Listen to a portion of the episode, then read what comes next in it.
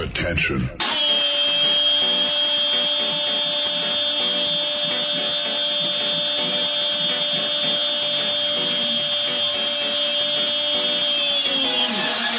Attention. Sebastian Manske.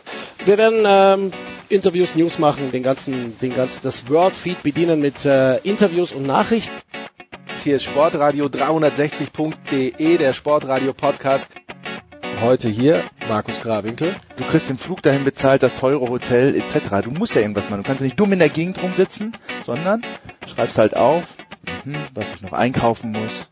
Attention. Das hat Michael Körner getan. Er hat geschrieben, bitte lasst mich in Ruhe und ruft mich nicht mehr an. Okay, wenn es Champions League ist, dann, dann, dann bin ich auch ein Roter.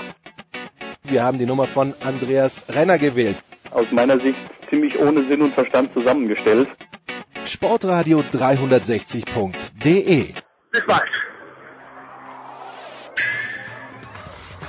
Jetzt Big Show 324 bei Sportradio 360. Der Producer kommentiert irgendein Tennisturnier in China und deshalb dürfen die Außenstudio Karlsruhe erstmal wieder ran. Wir fangen an wie immer mit Fußball. Wir fangen an mit Bundesliga. Wir fangen an zum einen mit Andreas Renner von Sky. Hallo Andreas. Hallo. Dann haben wir David Nienhaus von der FAZ. Hallo David. Moin. Und dann haben wir Stefan Döring von goal.com. Hallo Stefan. Grüßt euch.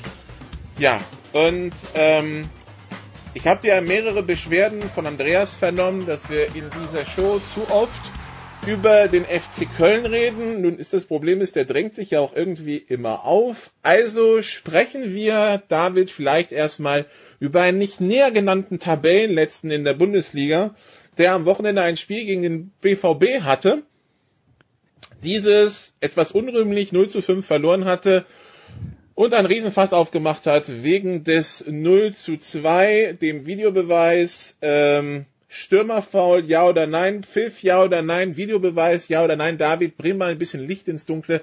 Wie hast du die ganze Szene gesehen und findest du die ganze Aufregung drumherum berechtigt? Lustig ist, äh, dass das Thema Videobeweis, ich habe hab da gestern noch mit jemandem drüber gesprochen. Früher, ganz früher, denkt mal zurück, ne, als wir alle jung waren an der Theke äh, nach einem Fußballspieltag, äh, Bundesligaspieltag, da haben wir immer über die Situation diskutiert, über einzelne Spieler, über einzelne Szenen und dann war nach zwei Tagen wieder wieder gut. Heute ist der einzige Protagonist, über den wir reden, der Videoschiedsrichter und der Videobeweis. Und ehrlich gesagt, wir haben, glaube ich, den fünften Spieltag jetzt absolviert mit, mit der englischen Woche. Mir geht das jetzt schon so dermaßen auf die Eier. Echt, ich kann es nicht Oh. sagen. Also diese ganze Diskussion um den Schiedsrichter, um die Entscheidung, dann stellen sich die einen hin und sagen, auch Handspiel, ich weiß nicht mehr, was Handspiel ist. Die einen sagen, da 2-0, da hätten wir das Spiel noch drehen können, wenn das nicht passiert wäre. Boah, ich find's echt, ich find's echt müßig. Also Das, sag ich das, ganz offen das tolle. David, das tolle David bei der Sache ist doch, dass, äh, dass der Videoschiedsrichter ja am Anfang auch in der Kritik stand, weil er angeblich die Diskussionen beenden und Genau. die Emotionen aus dem Spiel rausnehmen würde. Genau. Hat das jetzt- hat super geklappt, oder? Genau. Und jetzt ist es sogar so, dass, ich meine, wir, wir kennen alle, dass äh, die Rudelbildung ähm, nach irgendwelchen Entscheidungen auch wieder früher. Heute gibt's die den Videoschiedsrichter und dann äh, wird diese schöne Szene gemacht, äh, das Pantomimenspiel eines Monitors in den Himmel vom Schiedsrichter. Und was passiert dann? Dann gehen die Spieler auch zum Schiedsrichter und beschweren sich und es gibt Rudelbildung. Also ich, boah, ich muss ganz ehrlich sagen, ähm, irgendwie scheint mir das alles nicht so durchdacht oder auf jeden Fall äh, so akzeptiert und ähm, ich finde es ehrlich gesagt sehr, sehr, sehr müßig über was wir momentan immer reden müssen. Aber wobei Andreas letzte Woche ja meinte, das wäre in der DNA des Spielers einfach drin, erstmal zu meckern, dass vielleicht sich die DNA da etwas umprogrammieren ja, müsste. äh, äh, Genau, also wir sind in einer Testphase auch für die Spieler. Man könnte natürlich, äh, und das würde ich übrigens für sinnvoll halten, die Regel einführen, dass jeder Spieler, der nach einem Videobeweis danach noch protestiert, sofort gelb sieht. Ohne weitere Diskussion, weil was soll's. Ja? Es ist ja jetzt auch... Ähm, äh, äh, Das nur- ist doch gerade in diesen Regeln so- von der UEFA, mal- die für, für Respekt gegenüber den Schiedsrichter. Das umfasst ja wahrscheinlich sowas, nicht diskutieren, sonst nichts zählt, sondern der Kapitän darf diskutieren. Äh, Also grundsätzlich ist es ohnehin so, dass es das Regelwerk hergibt und es steht tatsächlich in den Regeln so drin, dass jeder Spieler, der eine Entscheidung des Schiedsrichters in Frage stellt, sofort mit Geld zu bestrafen ist. Das steht in den Regeln drin. Es wird nur nicht gemacht. Und ich, ich persönlich wäre froh, wenn es mal gemacht würde, weil ähm, ähm, nix, also nichts auf dem Fußballplatz, nicht mal die Diskussion über den Videoschiedsrichter nerven mich mehr als die Rudelbildung rund um den Schiedsrichtern, wo alle ähm, äh, alle am Ende äh, heftig diskutieren. Aber äh, wir sind ja über äh, Köln am Wochenende draufgekommen. Jetzt ist Köln gestern natürlich auch nochmal ein Thema gewesen. Ähm, wo es auch diverse Entscheidungen gab, die umstritten waren, die aber per Videoschiedsrichter überprüft wurden und dann genauso gemacht wurden. Ich finde es jetzt dann interessant, dass zum Beispiel die Kollegen vom Kicker, im Schiedsrichter des Spiels Köln gegen Frankfurt die Note 6 geben, wegen diverser Entscheidungen, die vom Videoschiedsrichter übernommen wurden und dann angeblich hinterher immer noch falsch waren. Und ich glaube, ich glaube, woran man sich jetzt mal gewöhnen muss, und das ist das allergrößte Problem für die meisten Leute, ist, Entscheidungen im Fußball, ob Strafstoß oder nicht, ob Handspiel oder nicht, sind oft im Graubereich. Und wir reden ja davon, dass der Videobeweis nur klare Fehlentscheidungen revidiert. Und alles, was im Graubereich liegt, wird zwangsläufig vom Videoschiedsrichter nicht geändert. Da ist also das Wichtige, und das kennen wir aus der NFL, Nicola, da entscheidet dann, was der Schiedsrichter zuerst auf dem Platz gepfiffen hat oder eben nicht gepfiffen hat. Und wenn es nicht klar falsch ist, wenn es in einem Graubereich ist, dann bleibt die Entscheidung stehen, auch wenn man das möglicherweise hätte anders machen können. Und ich glaube, viele Leute müssen sich erstmal ein bisschen dran gewöhnen, dass nicht alles immer, oh, das ist ein glasklarer Elfmeter oder das ist eine glasklare Schwalbe oder es ist eine klare Fehlentscheidung. Ich würde mal sagen, ungefähr 50 Prozent aller Schiedsrichterentscheidungen fallen nicht in den Bereich klar. Und damit ähm, gibt es natürlich auch möglicherweise nach einer Entscheidung des Videoschiedsrichters unterschiedliche Meinungen. Das war schon immer so, das wird, äh, wird aber auch so bleiben und alles, was irgendwie vertretbar ist, ähm, äh, wird vom Videoschiedsrichter dann nicht revidiert. Und wenn äh, Timo Horn erst den Ball spielt, aber dann anschließend den Spieler, der dann hinterhergehen will, hinter diesem Ball, um aufs Tor zu schießen, dann auch noch berührt und ihn zu Fall bringt, dann ist es dann möglicherweise vertretbar, das als Foul und als Strafstoß zu, ähm, äh, zu bewerten. Und äh, ich glaube, diese, die, dieses Feingefühl, dass möglicherweise nicht alles schwarz oder weiß ist, das geht dann doch sehr vielen Betrachtern und ganz vor allen Dingen fast 100 Prozent all derer, die entweder auf dem Platz stehen oder an der Seitenlinie stehen, komplett ab. Und ich glaube, das, das ist auch tatsächlich in jeder Sportart so, inklusive dann Football, Rugby äh, und alle anderen, die Video beweist haben, undisputable Video Evidence, also sprich, was gecallt wurde, steht erstmal und nur, wenn es ganz klar ersichtlich ist, dass es anders war, dann ist es an, dann wird, dann wird umgewertet und die Philosophie, ohne mich jetzt eingehend damit über Materie beschäftigt zu haben, sollte auch die sein, die im Fußball gilt, oder Andreas? Das ist auch so, ja.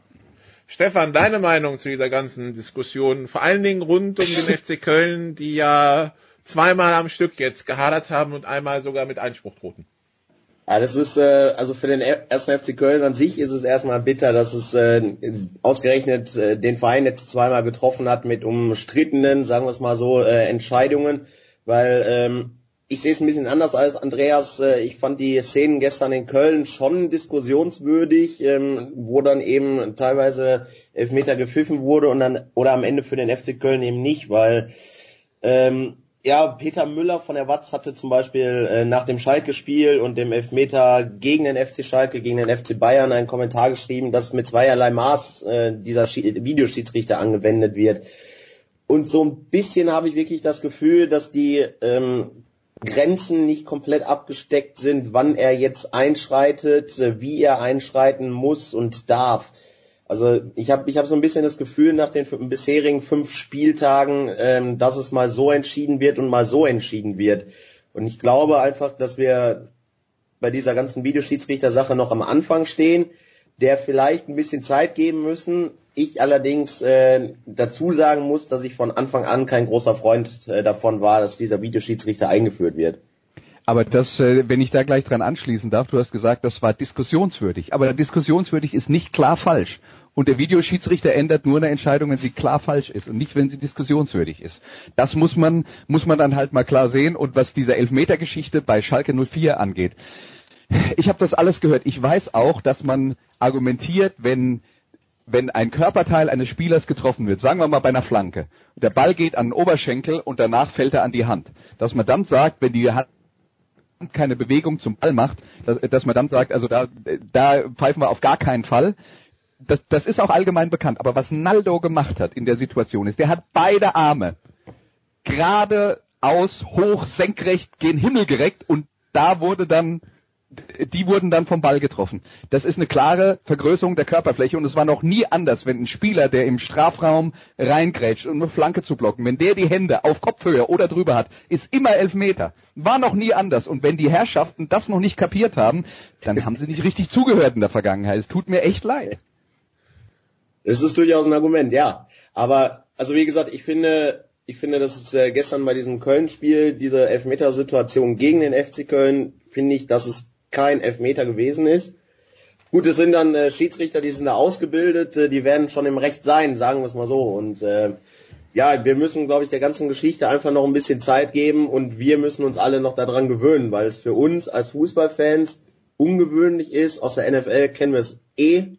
Und ähm, ja, vielleicht, vielleicht entwickelt sich das in den nächsten Wochen ja dahin, dass wir alle sagen, das ist super. Weil zum Beispiel aus BVB-Sicht muss man sagen, ähm, in, in diesem besagten Spiel gegen Köln, äh, der BVB war hochzufrieden mit dem Videobeweis, weil zwei ganz klare äh, Torsituationen, beziehungsweise eine Torsituation und dann eine Elfmetersituation so gegeben wurden, die der Schiedsrichter vorher nicht gesehen hatte. Genauso wie diese rote Karte zum Beispiel äh, gegen den Freiburger, ähm, als der Marcel Schmelzer umgehauen hat.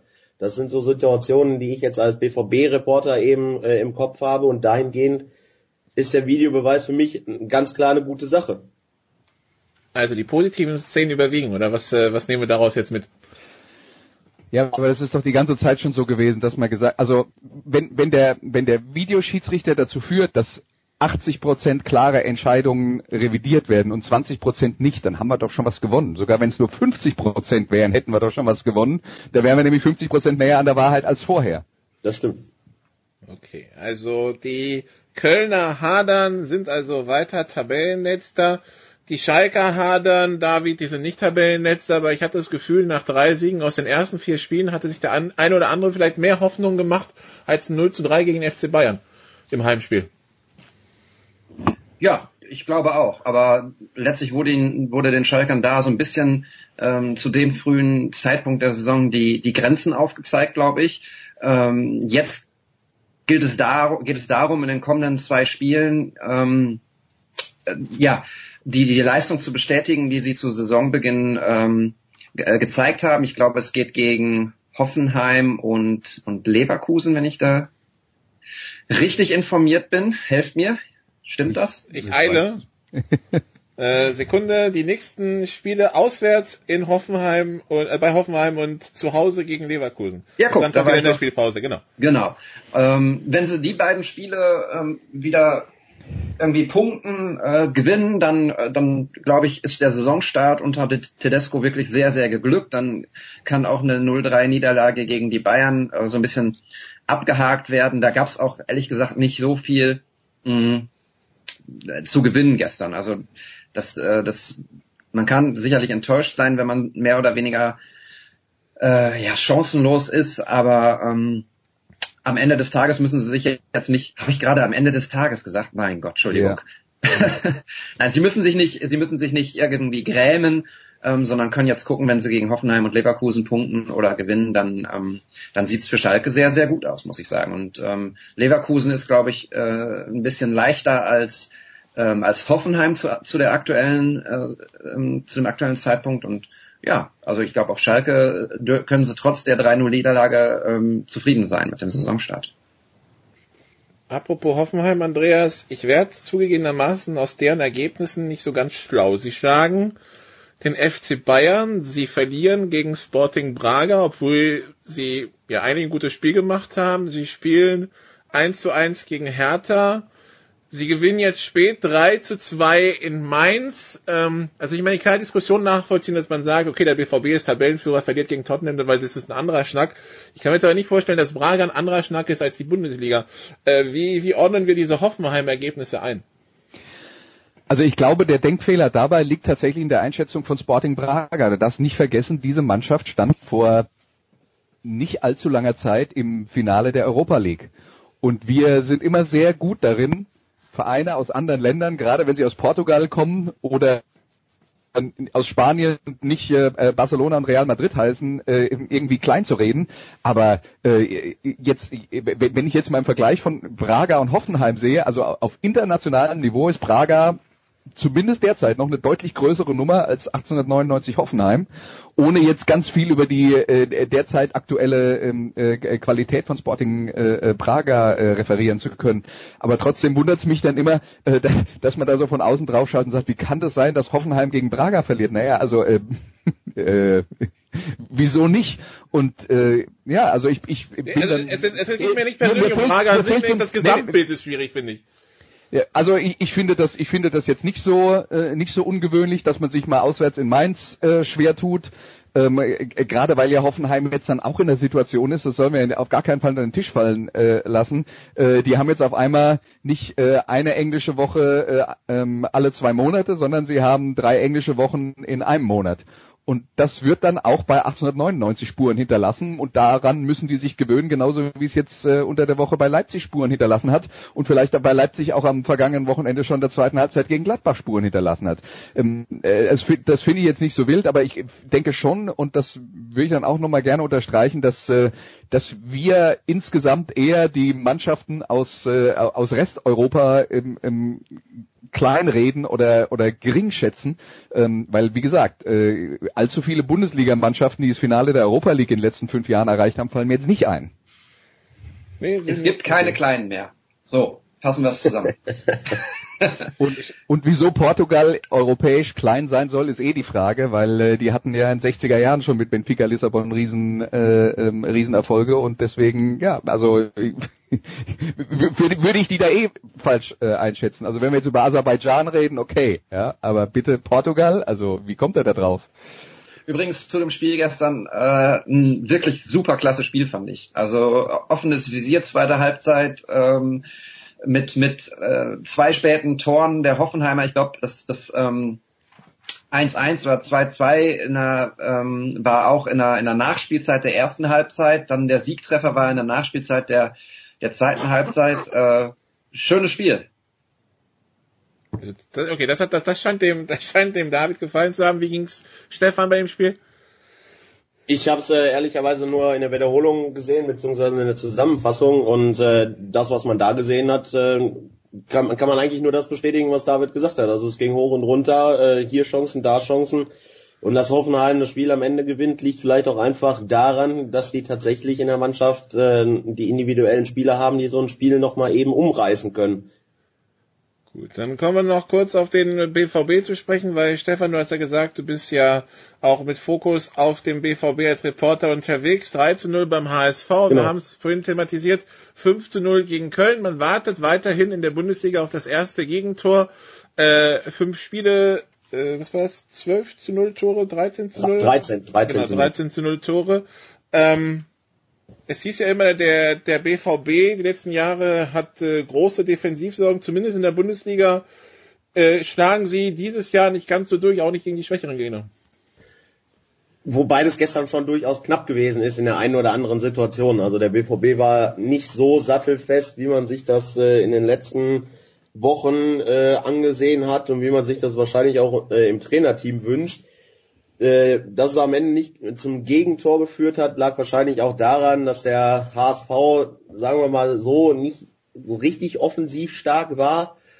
Ähm, aber ich muss sagen, was der BVB in dieser Saison zumindest in der Bundesliga spielt und das Spiel gegen Tottenham war ja auch ehrlicherweise nicht schlecht. Das waren individuelle Fehler, die dann tatsächlich zu den äh, Gegentoren geführt haben.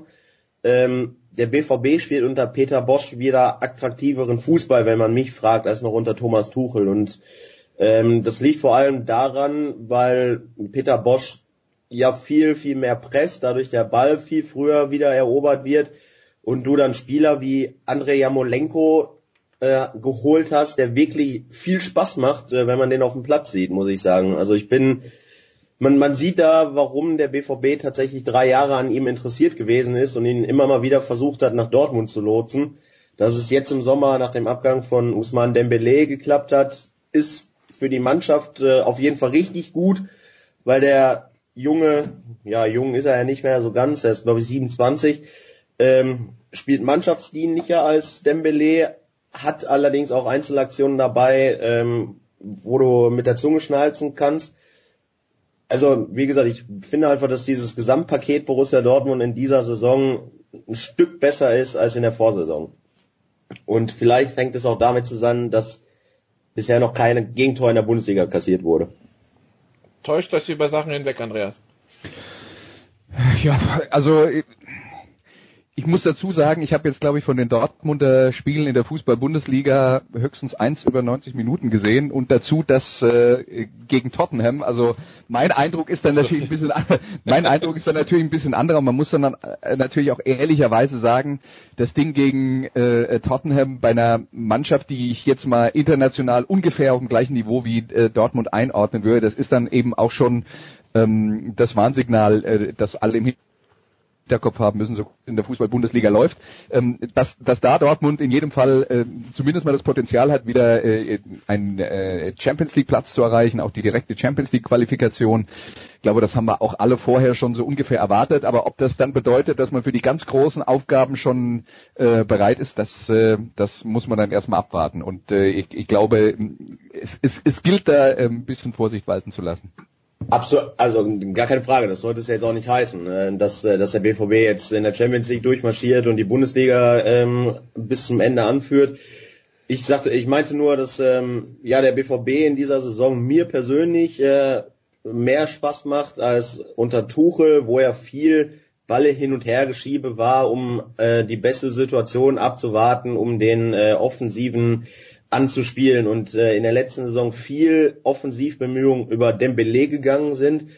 Ähm, das verteilt sich jetzt alles ein bisschen mehr und mit Nuri Sahin hat man im äh, defensiven Mittelfeld jetzt zumindest in den ersten Spielen einen, ähm, der die Bälle nochmal ganz anders verteilt, nochmal eine ganz andere Übersicht hat. Das wird wahrscheinlich in den nächsten Wochen wieder durchwechseln, weil Julian Weigel wieder fit ist. Aber ja, wie gesagt, ich finde, dass die Mannschaft breiter aufgestellt ist, besser aufgestellt ist und ähm, schon Spaß machen kann. Man muss jetzt eben abwarten, wie sie sich in der Champions League schlagen, weil, wie Andreas gerade sagte, diese 3-1-Niederlage bei den Spurs, die haut natürlich schon rein. Also das ist eine Niederlage, die war so nicht eingeplant. Ähm, man hat Real Madrid in der Gruppe, gegen die musst du jetzt auf jeden Fall vier Punkte holen. Du musst beide Spiele gegen Nicosia gewinnen. Und ja, dann in der Hoffnung, dass äh, die Spurs irgendwo Punkte lassen, gegen die zumindest ein Remis holen, um in der Champions League weiterzukommen. So muss man das in der Gruppe jetzt inzwischen schon sehen, nach nur einem Spiel. Ja, das ist so die Situation bei denen. Okay, also Samstag zu Hause gegen Gladbach und dann Dienstag zu Hause gegen Real Madrid, bevor es dann vor der Länderspielpause nochmal auswärts beim FC Augsburg rangeht. Wir machen eine kurze Pause und dann geht's hier weiter mit Fußball in der Big.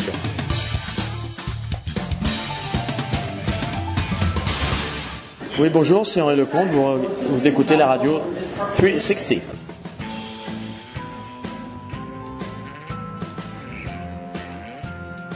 Big Show 324. Wir machen weiter mit Fußball und Fußball in der Big Show wird Ihnen präsentiert von bet365.com. Heute noch ein Konto eröffnen und ein Einzahlungsbonus von bis zu 100 Euro erhalten. Wir sprechen immer noch mit David Nienhaus, mit Andreas Renner, mit Stefan Döring. Ja, da können wir ja über den FC Augsburg äh, sprechen. Äh, David, die sind jetzt mit 10 Punkten auf Platz 5 in der Tabelle. Niederlage gegen den HSV, Unentschieden gegen Gladbach, Siege gegen Köln, Frankfurt und jetzt auch Leipzig. Äh, Eindruck und Meinung? Ja, über, Überraschungsteam äh, definitiv ähm, kann man ähm, einfach so sagen, dass, dass sie gegen Leipzig ähm, gewinnen und auch wirklich in einer, in einer beachtlichen Manier gewinnen, ist ähm, durchaus als äh, große Überraschung in dieser Saison ähm, zu werten. Ähm, und ich bin gespannt, äh, wo es hingeht. Äh, aber das ist ja häufig so, dass ähm, so Teams, die direkt zu Beginn äh, auf, einer, auf einem Höhenflug reiten, ähm, dann vielleicht in der zweiten Saisonhälfte so ein bisschen einbrechen. Ähm, Soweit will ich noch nicht voraussehen, aber im Moment ist es tatsächlich so, äh, dass sie dort oben stehen, ähm, ist ja ist als als Überraschung zu zu werten und ähm, ich bin gespannt, wie lange sie sich da halten kann was vielleicht ein bisschen dafür spricht, dass es ähm, äh, nicht unbedingt ein Strohfeuer ist. Die haben eigentlich ungewollt einen riesengroßen Kader, Kader und deswegen auch ähm, äh, eine, eine Kadertiefe wie wenig andere Mannschaften. Das heißt, das ist jetzt definitiv eine Mannschaft, die sich leisten kann, ähm, sehr viel ähm, Laufarbeit von ihrem Team zu erwarten und dann äh, trotzdem noch hinterher äh, frische Leute immer wieder bringen kann, weil, äh, weil Manuel Baum ja eher das Problem hat, dass er zu viele Leute hat im Training als zu wenig. Du siehst es tatsächlich auch als etwas, was mit zumindest sich über den Herbst mit Potenzial weiter rüber retten könnte, ja? Ja, das ist natürlich, also wir, wir reden jetzt, also die, die Geschichte mit Leipzig, das ist jetzt dann auch in der englischen Woche. Die Leipziger haben letzte Woche Champions League gespielt. Das, das muss man dann schon so ein bisschen mit, mit, mit Vorsicht genießen. Also ich glaube, wenn beide Mannschaften, wenn beide Mannschaften äh, in einem äh, Wochenrhythmus wären, dann wäre das Ding vermutlich anders ausgegangen oder zumindest nicht so, äh, ähm, äh, also nicht so schwach gewesen von Leipzig, was die, äh, was die, die spielerischen Möglichkeiten angeht. Ähm, Ansonsten ist das natürlich bei Augsburg auch immer, wissen wir, die ganz große Kaderqualität äh, ist im Vergleich zu diversen anderen Mannschaften nicht da. Augsburg ist äh, ein Team, das mit einem vergleichsweise geringen Budget auskommen muss. Deswegen ist die, die, die, die sind so ein bisschen wie Köln in den letzten Jahren. Wenn bei denen alles passt, dann äh, gewinnen die ihre Spiele 1-0 und wenn ein paar Kleinigkeiten schiefgehen, verlieren sie halt, halt vielleicht auch mal wieder 1-0. Und deswegen äh, würde ich mich da jetzt nicht festlegen, dass das so bleibt aber die haben halt äh, eine, äh, einen Weg gefunden, Spiele zu gewinnen. Die sind taktisch gut eingestellt von ihrem Coach. Und äh, ja, äh, wie, wie, wie lange das denn das ist, wir haben es auch in den letzten Jahren öfter mal gesehen. Es, es kann sein, dass so eine Mannschaft äh, den Schwung mitnimmt und am Ende um die Europapokalplätze mitspielt oder sie vielleicht so mal äh, qualifiziert, wie der erste FC Köln. Es gibt aber auch die Fälle, wo dann in der Winterpause irgendwann mal die Puste ausgeht und äh, in der Rückrunde wird es dann halt äh, schwächer und am Ende ist es nur Platz 13 ja, weiß ich nicht, ob man sich da jetzt schon festlegen muss. Dafür sind wir noch viel zu früh in der Saison. Okay, ein, ein Team, äh, bei dem es, äh, ja, Stefan im Augenblick so, so Mitte läuft, äh, Bayer Leverkusen, Platz 14, nach, nach fünf Spieltagen, vier Punkte, ein Sieg, ein Unentschieden, drei Niederlagen, jetzt eine bei, äh, an diese, in der englischen Woche bei Hertha, 2-1 verloren, wobei Hertha auswärts ist, ist nie dankbar. Die nächsten Termine, HSV zu Hause und dann Schalke. Ähm, was meinst du, wie ist die Stimmung Lever in Leverkusen? Das ist eine gute Frage. Ich äh, gehe davon aus, dass sie nicht ganz so gut ist. Allerdings ähm, sehe ich bei, bei Bayern noch nicht so die ganz große, ähm, den, den ganz großen Unmut, weil man ja wirklich bedenken muss, wer da so im Sommer alles gegangen ist. Also allein Chicharito, der Abgang tut den, glaube ich, richtig weh. Ähm, das war der treffsicherste Stürmer in den letzten Jahren.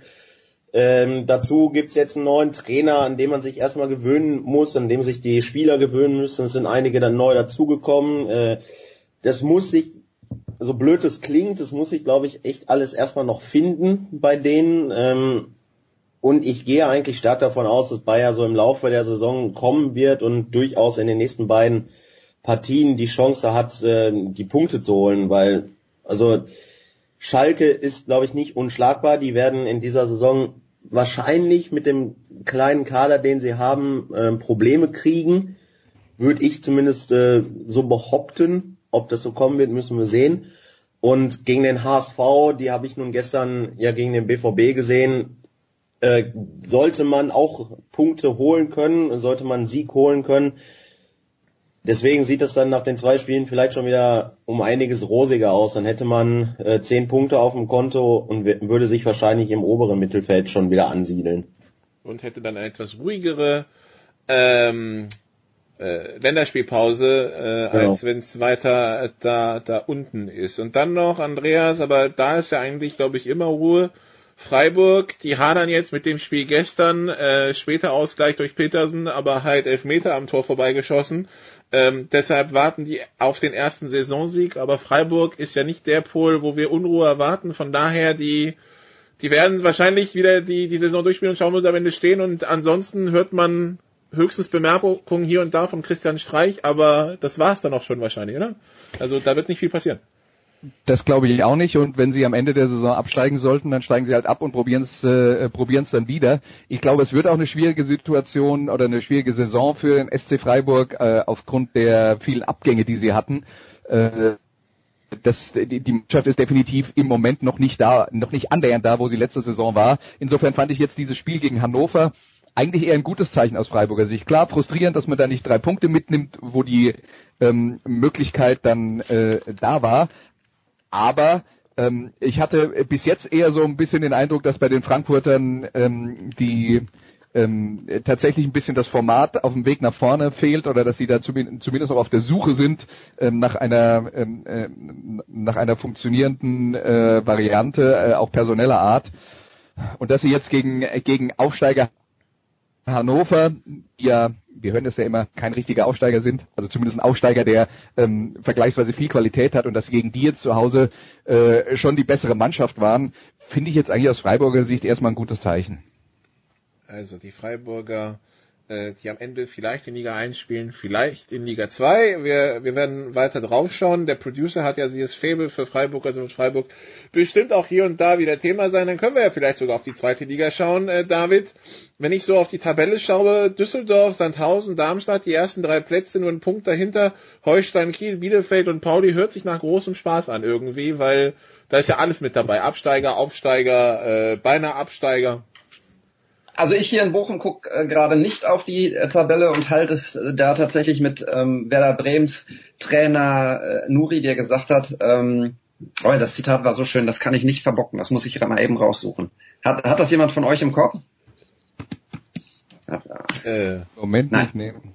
Ich such's mal eben. Ähm, ich such's mal eben raus und äh, dann kommen wir darauf vielleicht zurück. Mal eben.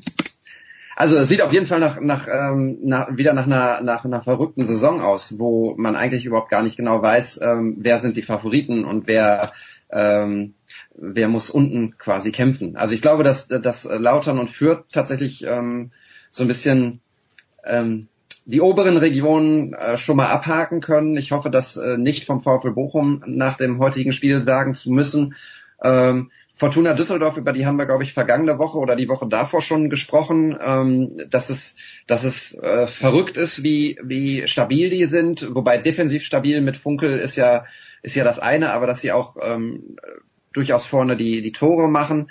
Ähm, dass sie sich so äh, bestätigen als Tabellenführer jetzt, die sind tatsächlich nur ein Platz hinter Köln, wenn man es mal sieht, äh, ligaübergreifend. Das ist natürlich auch ein schönes äh, Gefühl für die wahrscheinlich. Ähm, äh, genau, das ist äh, eine durchaus ähm, spannende Situation für, für die zweite Liga, was da gerade passiert.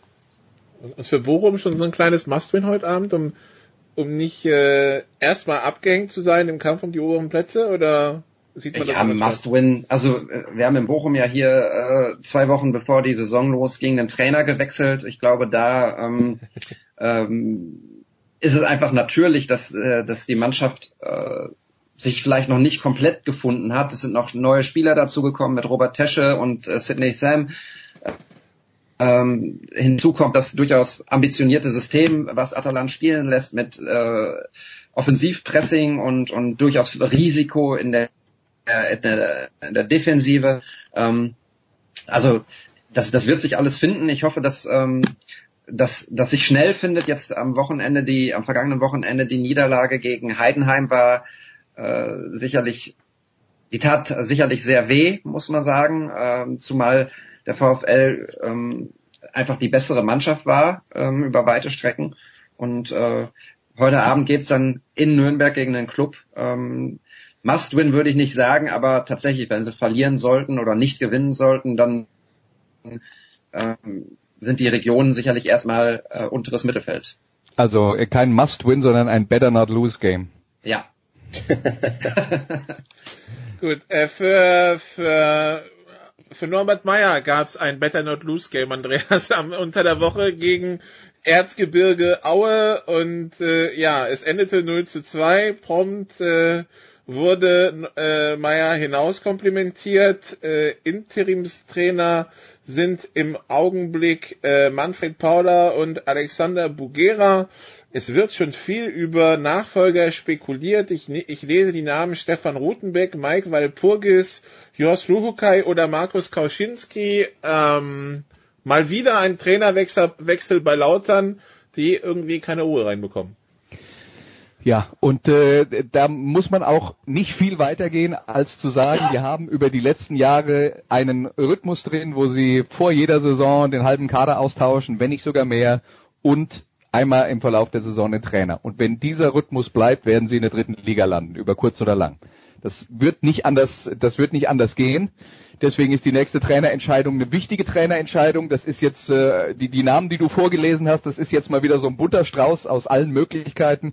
Ich habe auch hier in der Lokalzeitung dann noch diverse andere Namen äh, gelesen. Die schauen dann immer erstmal so bei den bei den bei den äh, äh, Leuten, die so aus der ersten Liga äh, bekannt sind. Da wird, da wird dann eher über Bruno Labbadia diskutiert als über Stefan Rutenbeck. Aber die Frage ist halt, die Frage ist halt, na gut, das, das ist und die spekulieren natürlich immer gerne über ehemalige Spieler. Ne? Also das ist dann auch äh, für die für die Lokalzeitung hier wichtig. Das heißt, äh, ein äh, Bruno Labbadia hätte deswegen Pluspunkte, weil er mal für den FCK gespielt hat. Ob das jetzt dann eigentlich was bringt oder nicht, steht auf einem ganz anderen Blatt Papier. Ja. Aber äh, aus meiner Sicht wäre jetzt dann halt mal die Frage, wo will man mit dieser Mannschaft hin? Und das, ich muss ganz ehrlich sagen, ich bin ja normalerweise alles andere als ein äh, Freund von Trainerwechsel und ständige Trainerwechsel sowieso nicht. Ich habe aber die letzten beiden Spiele der Lauterer gesehen in Sandhausen und jetzt dann äh, gegen Erzgebirge Aue. Und das ist schon ziemlich schockierend gewesen, dass so auf dem Weg nach vorne gar kein, also man hat nicht den Eindruck gehabt, dass die da irgendwie, also die, die spielen, als würden sie sich nicht kennen. Und ähm, äh, als, als gäbe es da irgendeinen Plan, den man versucht umzusetzen und das ist dann schon so eine Geschichte, wo man sich fragt, was macht der Trainer mit denen und wie kann das eigentlich sein? Ähm, ob das jetzt komplett nur der Verunsicherung geschuldet ist, ähm, wo da natürlich auch noch eine Rolle spielt, das sind viele neue Spieler, einige davon waren lange verletzt, die kommen jetzt erst langsam wieder rein und, und, und.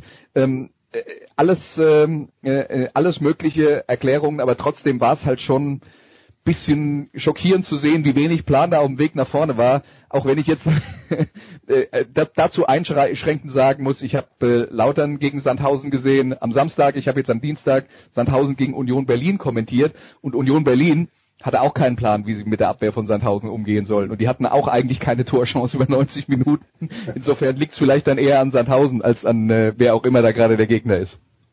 Ich möchte jetzt kurz einmal das Zitat noch nachreichen, äh, wenn möglich äh, Alexander Nuri hat gesagt, an den ersten zehn Spieltagen gucken die Pessimisten und Optimisten auf die Tabelle, die Realisten gucken erst später. Ja. Das fand ich ein sehr schönes Zitat. Ja. Der Stefan ist beim Namen bei dir beinahe, beinahe gerade vom Stuhl gefallen, glaube ich.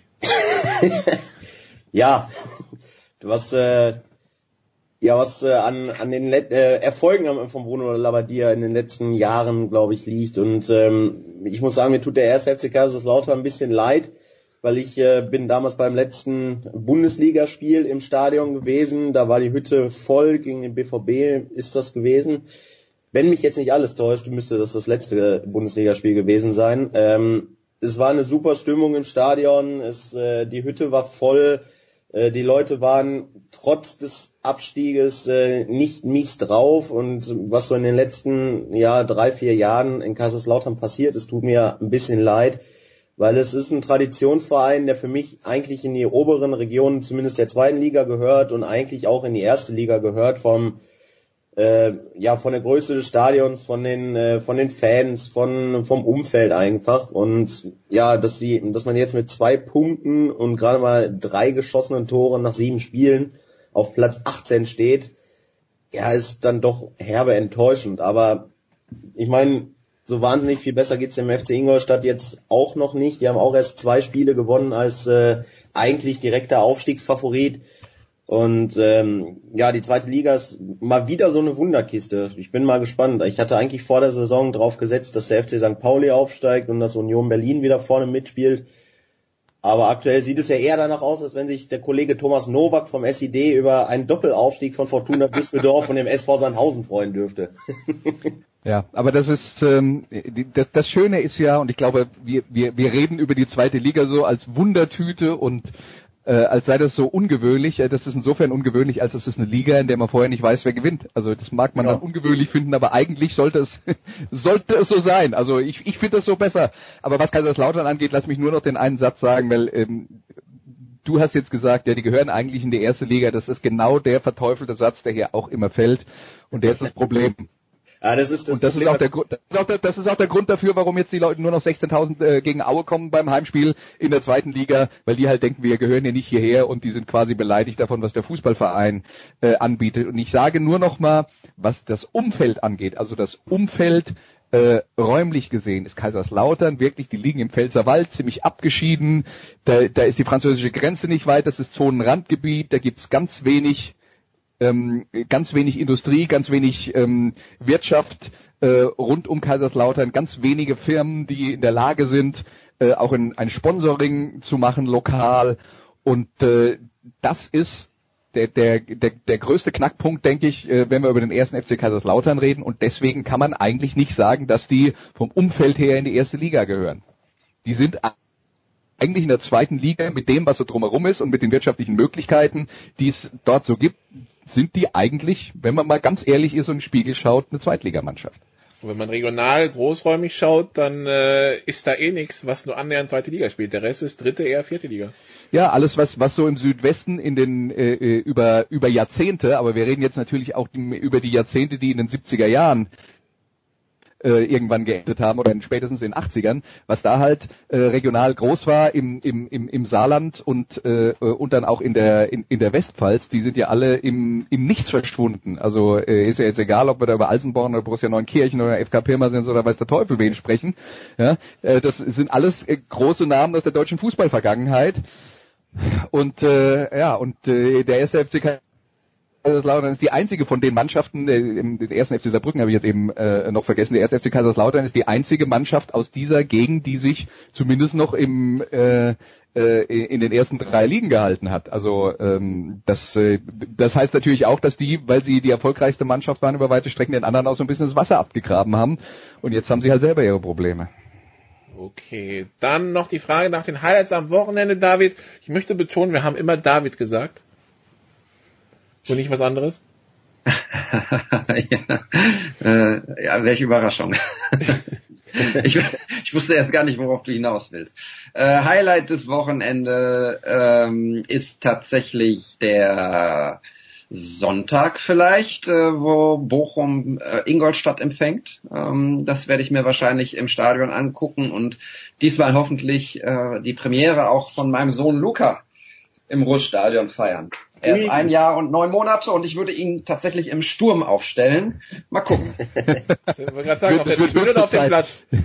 Also läuferisch, sage ich mal, kann er durchaus mithalten und ich, ich denke, dass er auch eine, eine Verstärkung für die Mannschaft wäre. Aber bitte okay. kein Platzsturm, ja.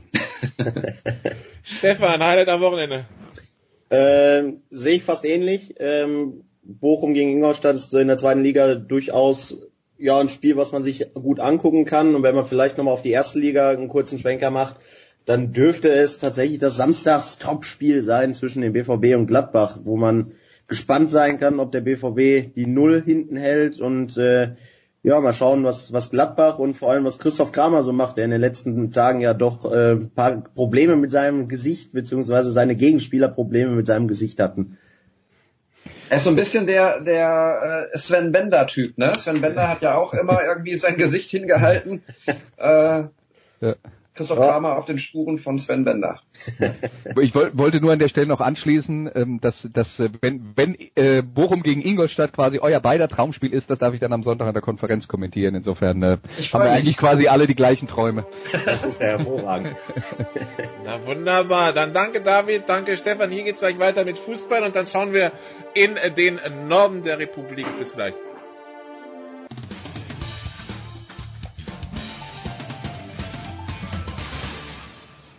Hallo, hier spricht Thorsten Leidenhardt, Headcoach von Ratio Ulm und Sie hören Sportradio 360.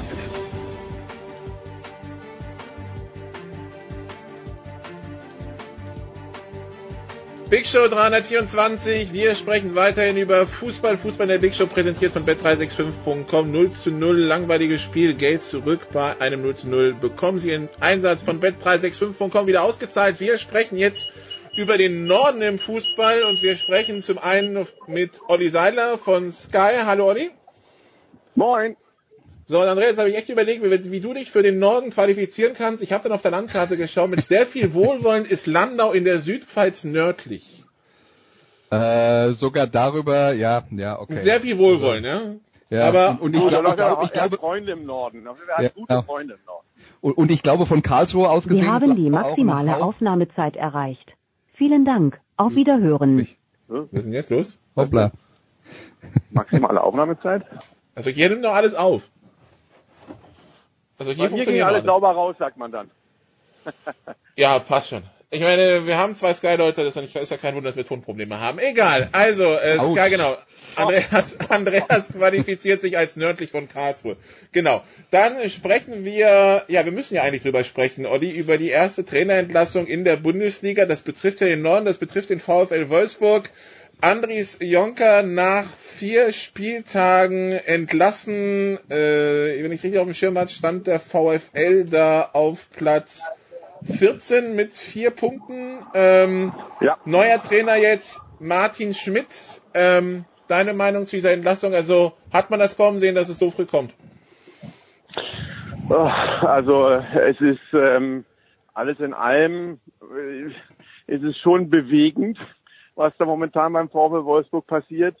Ähm, wenn man sich das mal noch mal ein bisschen vor Augen führt, in den Rückspiegel blickt, als Olaf Rebbe da Andries Jonker vorgestellt hat, dann war das die 1A super Wunschlösung, ein Trainer, auf den man schon immer äh, gehofft hatte in dieser Art und Weise, dass man ihn präsentieren kann, äh, der in Spielart und Trainingslehre genau das bringt, was der VfL Wolfsburg sich schon immer gewünscht hat. Und ein paar Wochen später sieht das dann doch alles anders aus. Eine Entlassung vor Beginn der englischen Woche, respektive mittendrin. Und dann im Grunde genommen auch noch ein Paradigmenwechsel, weil ähm, der Fußball den Martin Schmidt spielen lässt. Äh, ist ja eigentlich nicht grundsätzlich von dem unterscheidet, was Andries Jonker eigentlich will. äh, wo man vorher eingekauft hat, ähm, äh, um halt Andries Jonker äh, gerecht zu werden. Mit dem Fußball hat man, holt man jetzt Martin Schmidt. Und dann ist die Frage, wer trifft da eigentlich die Entscheidung? Ist das eigentlich Olaf Rebbe oder ist es noch eine Etage höher? Es ist irritierend momentan, was beim VfL Wolfsburg passiert. Die Frage wäre also immer, passt, Martin, passt der Neue auch zum Team? Und die, also ich höre hier da jetzt ein vorsichtiges Nein raus, Andreas. Ähm, also äh, ja, passt er zum Team. Die die die Frage, die äh, Also Olli stellt, ja, ist, ja, ist ja ist ja vollkommen berechtigt. Wer trifft die Entscheidung? Wenn man dann auch noch liest, dass äh, äh, dass Olaf Rebbe in äh, Wolfsburg in der Kritik steht und dass das dann ähm, möglicherweise seine letzte Chance ist, ähm, selber seinen Job zu behalten, dann geht, kann man mal davon ausgehen, dass der äh, ja vermutlich, äh, wenn er Glück hat, gefragt wurde, ob er was dagegen hat, ob man da Ja. äh, Martin Schmidt holt. Aber ähm, ich meine, es, es passt jetzt insofern, als Andries Jonker ist einer, der über die Flügel Fußball spielen wollte und dann das Problem hatte zu Saisonbeginn, dass die Flügelspieler, die er hatte, alle verletzt waren. Äh, Martin Schmidt klingt jetzt eher so nach, wir spielen hoch auf äh, Origi oder Gomez und äh, versuchen dann die zweiten Bälle zu gewinnen. Ähm, ob man dann da vorne mit Didavi und Mali richtig aufgestellt ist, die dann vermutlich im offensiven Mittelfeld auch nur die Bälle über sich hinwegfliegen sehen und ob man da dann nicht vielleicht zweikampfstärkere Spieler ähm, äh, braucht. Also ich sehe das genauso wie, äh, wie, wie Olli. Der, der, der Punkt ist, die Art von Fußball wird vollkommen anders sein, wenn Martin Schmidt an das anknüpft, was er in Mainz gemacht hat. Und ähm, äh, da muss man dann, muss man sich dann schon auch fragen, ob das eigentlich wirklich funktionieren kann. Und das schon in Also Martin Schmidt, um sein. auch nochmal das also zu unterstreichen, hinter dem, was Andreas gesagt hat, kann ich nur ein Ausrufungszeichen setzen. Ähm, und Martin Schmidt wirkte eben in der letzten Phase beim äh, FSV Mainz 05 schon auch einfach extrem ausgelaugt. Man hat ihm, wie ich finde, nicht zu Unrecht vorgeworfen, dass er auch nicht äh, sich wirklich weiterentwickelt hat, keine neuen Ideen mit hat einbringen können. Und äh, die Mannschaft hat sich da gerade mal so mit Hängen und Würgen noch äh, über die Ziellinie geschleppt. Ja, und da jetzt dann die Impulse zu erwarten, sich zu erhoffen für einen Kader, der so zusammengestellt ist wie der des VfL Wolfsburg, finde ich zumindest mal sehr spannend. Also das heißt aber auch weiter große Sorgenfalten beim VfL Wolfsburg und dass es dann so endet wie letztes Jahr irgendwo Relegation oder knapp davor, würde jetzt, äh, so wie sich das von euch anhört, keinen wundern, oder Olli? Ja, ich meine, das ist ja immer, wenn du da drauf guckst, was die für Leute haben, was das für ein Potenzial ist, äh, welche welche Fantasie eigentlich in diesem Kader drinsteckt. Da musst du eigentlich äh, sagen, also das kann doch mit Abstiegs nichts zu tun haben in der Fußball-Bundesliga. Das ist ja Wahnsinn. Aber im Endeffekt ist es natürlich immer so, dass die Mischung passen muss und es muss das Konzept zu den Spielern, die du hast, passen. und das ganze Umfeld muss es dann auch noch bringen. Also insofern muss man sich weiterhin große Sorgen machen um den VfB Wolfsburg. Aber im Grundsatz ist es natürlich immer so, dass du den Kopf schüttelst und sagst, was da beieinander ist und du kriegst das aber nicht zusammen.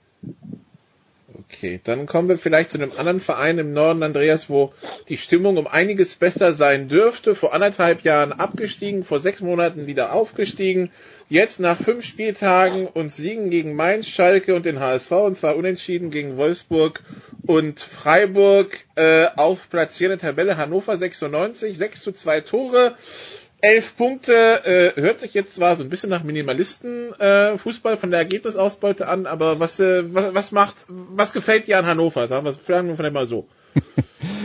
Ähm, also das erste, was ich jetzt dann sagen würde dazu ist, ähm, das klingt natürlich jetzt alles super, aber wir sollten nicht vergessen, der Punkt in Freiburg, äh, den sie jetzt unter der Woche geholt haben, der war schon auch eher glücklich. Und äh, Hannover ist eine Mannschaft, die ähm, sicher mehr Möglichkeiten hat als ein normaler Aufsteiger, aber wir sollten auch nicht den Fehler machen, zu glauben, weil da Hannover draufsteht, dass das jetzt ein Team ist, das tatsächlich äh, am Ende der Saison in diesen Tabellenbereichen, ähm, wo sie jetzt in, in den letzten äh, Wochen waren, so äh, Richtung Champions League Plätze oder Europapokal, äh, äh, dass die da am Ende sein werden. Das, das äh, glaube ich nicht. Aber wenn André Breitenreiter der Truppe defensive Stabilität ähm, beigebracht hat und das scheint ja äh, bis jetzt ganz gut zu, äh, funktioniert zu haben, dann hat sie vorne schon auch den einen oder anderen, der der Bundesliga mal ein Tor schießen kann, dann würde ich sagen, ähm, sind sie auf einem guten Weg, eine einigermaßen sorgenfreie Saison in der, äh, in der Bundesliga zu spielen und ich glaube, mehr ist auch nicht realistisch. Aber wäre doch schon mal ein guter Anfang, eine sorgenfreie Saison als Aufsteiger, Olli. Absolut. Also das äh, ja, da würden Sie sofort äh, in, in Hannover die Unterschrift runtersetzen. Bitte schön gerne, ähm, dass André Breitenreiter in der Lage ist, äh, immer wieder gute und auch manchmal überraschend starke defensive Antworten auf die Herausforderungen der Bundesliga zu finden. Das hat er ja schon das ein oder andere Mal bewiesen. So, und wenn dann der Punch nach vorne auch da ist, mittlerweile ist auch das Selbstbewusstsein da, dass das alles so funktioniert wie man sich das wünscht und wie der Trainer sich das vorstellt. Und dann guck mal auf die Tabelle. Ich meine, die Punkte, die sie jetzt haben, das ist ja schon fast bei einem Drittel der Zähler, die du brauchst, um lange Zeit erstmal sicher zu stehen. Also das ist schon aller Ehren wert. Das Thema äh, der Fans ist nochmal ein besonderes. Das kann nochmal interessant werden. Na, da wollte ich jetzt drauf, zu, drauf kommen, Olli. Äh, ich bin ja eigentlich so einer wie Andreas, der sich vor allen Dingen für das, was auf dem Platz passiert, interessiert und für die Randerscheinung äh, nicht immer. Äh, wie, wie ist denn da, was ist denn da im Augenblick los zwischen Martin Kind, den Fans? Ähm, wie, wie droht das zu kippen? Droht das nicht zu kippen? Kann das auf sportliche Einfluss haben? Wie würdest du das einschätzen? Das hat ähm, auf jeden Fall sportlichen Einfluss. Ich glaube, jeder ähm, der selber schon mal irgendwie Sport vor Zuschauern betrieben hat, der weiß, wie wie sehr ein sowas pushen kann, wenn die eigenen Anhänger einen nach vorne schieben, einen unterstützen, bedingungslos an der Seite stehen, äh, gar keine Frage. Das ist äh, auch eine Situation, die ja schon vor zwei Jahren mal eskalierte und ähm, wo es dann mal gerade noch so gut gegangen ist. Jetzt haben wir eine Situation, wo sich die Fronten echt extrem verhärtet haben. Ich weiß gar nicht mal, wer jetzt da, ob die sogenannten Ultras oder die Seite von Martin Kinter ohne Gesichtsverlust rauskommt aus der Nummer. Ähm, die Stimmung im Stadion ist, ist völlig irre, ähm, dass äh, äh, die Ultras in dem Block dann äh, Kind raus und, und beleidigende Sprüche in Richtung äh, von Martin Kind ablassen. Dann auf der ähm, Haupttribüne und Gegentribüne plötzlich die Leute aufstehen und schreien Ultras raus. Also da beschäftigen sich die Fans dann während des Spiels miteinander. Und ähm, um das noch ganz kurz zu sagen, es gibt viele Punkte, die ich absolut verstehen kann und die auch ähm, schwierig sind und zu kritisieren sind im Umgang mit dem Kippen der 50 plus 1 Regel in Hannover. Nur das, was die Ultras dem Martin Kind und dessen Fraktion ähm, und seiner Fraktion vorwerfen, nämlich dass es denen gar nicht um die Mannschaft geht, das praktizieren sie dann im Stadion selber. Wenn man sich vorstellt, die gewinnen das Nordderby gegen den HSV, die Mannschaft, die eine überragende äh, Rückserie in der zweiten Liga und einen Superstart in der ersten Liga gezeigt hat, geht vor die Kurve und die ist leer. Sie kümmern sich nicht um die Mannschaft, die Mannschaft ist ihnen egal. Es geht ihnen um Politik. Und das ist das große Problem. Und das, ist, das kann in Phasen, wo du die Fans brauchst, einfach auch ein ausschlagender, ein ausschlaggebender Faktor werden.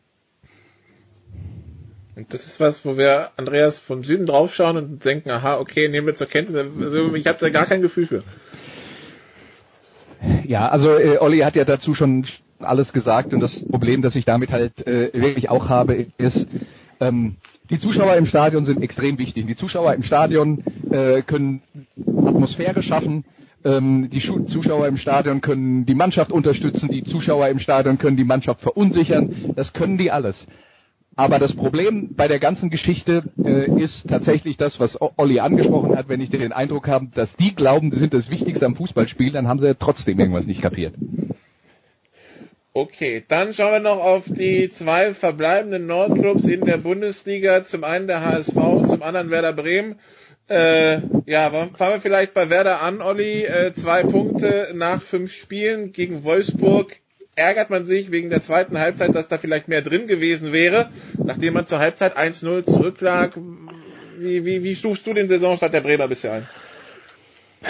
Ja, sie sind, ähm, sie bleiben da auch immer irgendwie im, im Ungefähren. Sie haben immer richtig gute Ansätze. Sie haben ähm, teilweise richtig gute äh, Phasen gehabt, gute Spiele gezeigt, haben äh, gegen gegen äh, Schalke zum Beispiel auch ein Spiel gespielt, was du eigentlich niemals verlieren darfst. Sie hatten einen extrem schweren Start. Es war mehr als ordentlich gegen den FC Bayern.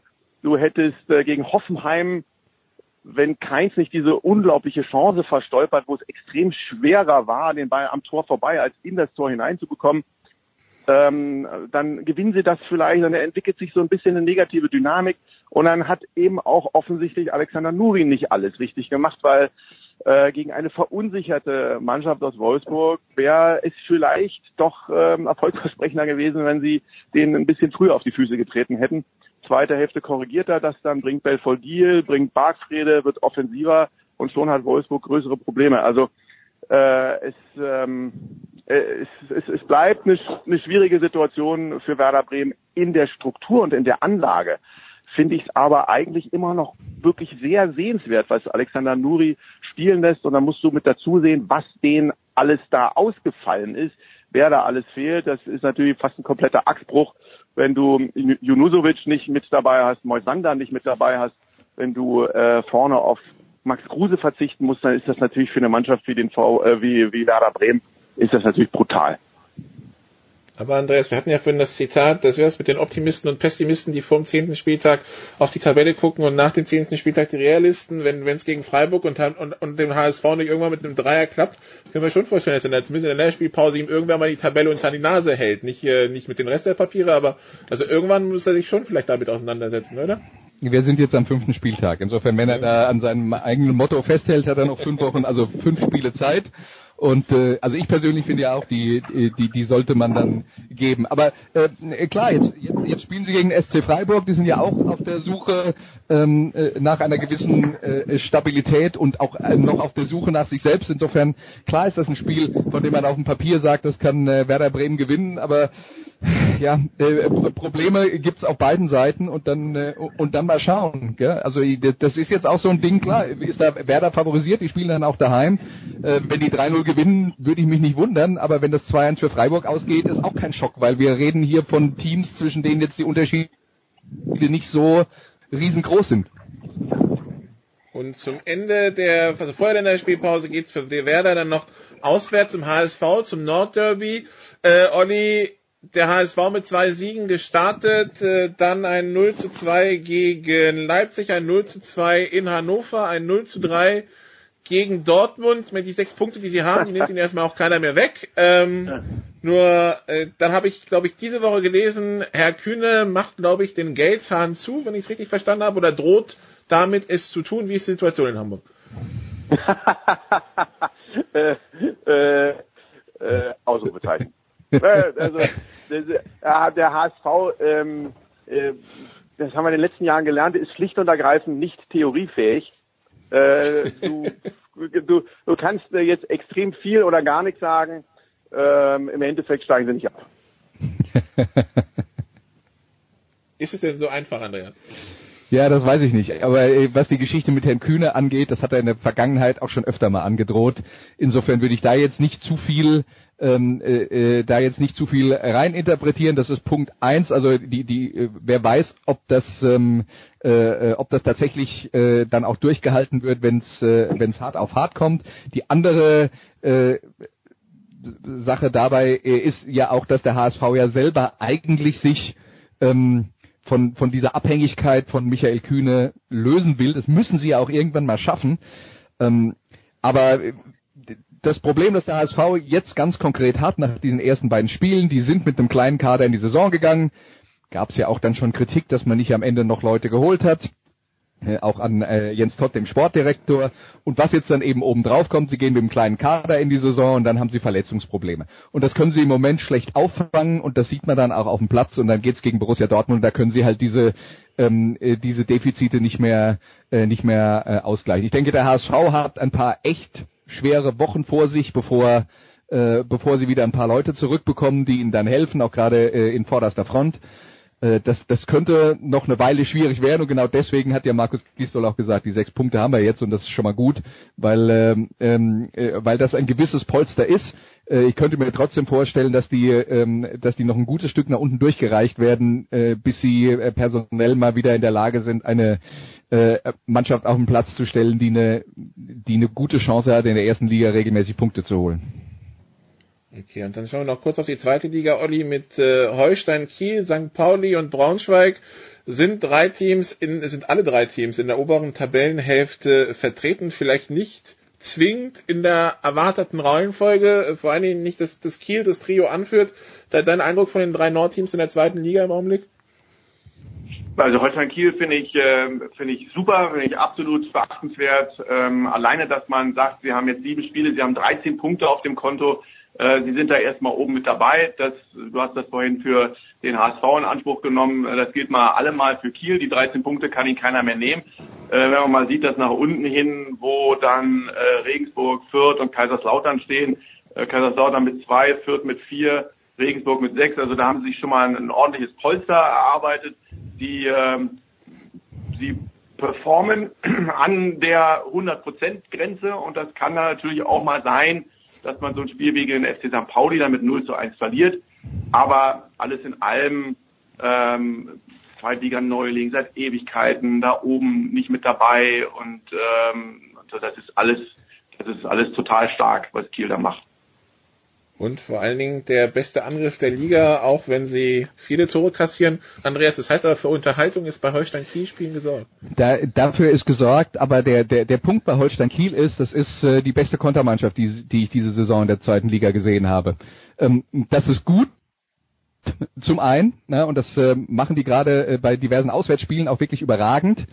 Aber sie haben jetzt ähm, zu Hause gegen St. Pauli eine andere Rolle aufgedrängt bekommen. Kaiserslautern, die sie die Woche vorher sehr glücklich durch einen abgefälschten Schuss in der Nachspielzeit ähm, 2-1 bezwungen haben, ähm, hat das auch nicht, zu, nicht so zugelassen mit dem, äh, mit dem Konterfußball. Ähm, da sehe ich dann schon auch, dass die Art und Weise, wie Mannschaften an ein Spiel gegen Holstein Kiel rangehen werden, sich im Laufe der Saison ähm, äh, verändern wird und der Veränderung müssen sie sich stellen und der müssen sie gewachsen sein. Dann ist nicht alles Pressing in der gegnerischen Hälfte, Ballgewinn umschalten, dann muss man auch selber mal das Spiel machen und ob sie das können, das müssen sie erstmal beweisen. Das wäre der nächste Entwicklungsschritt, aber da könnte es schon dann durchaus, äh, äh, durchaus äh, äh, zwischendurch mal haken. Und Olli Eintracht Braunschweig nach der Relegation drohten sie so zu den Königen des Unentschiedens zu werden. Jetzt gegen Fürth ein 3 zu 0 unter der Woche. Das dürfte in Braunschweig gut getan haben. Ja, absolut. Und ähm, der, äh, die Kaderqualität bei Eintracht Braunschweig ist auch einfach ähm, viel größer, als das momentan Platz 7 eigentlich äh, ausmacht. Äh, sie haben eine extrem äh, große Flexibilität, was ihre Systematik, was ihr Spiel angeht.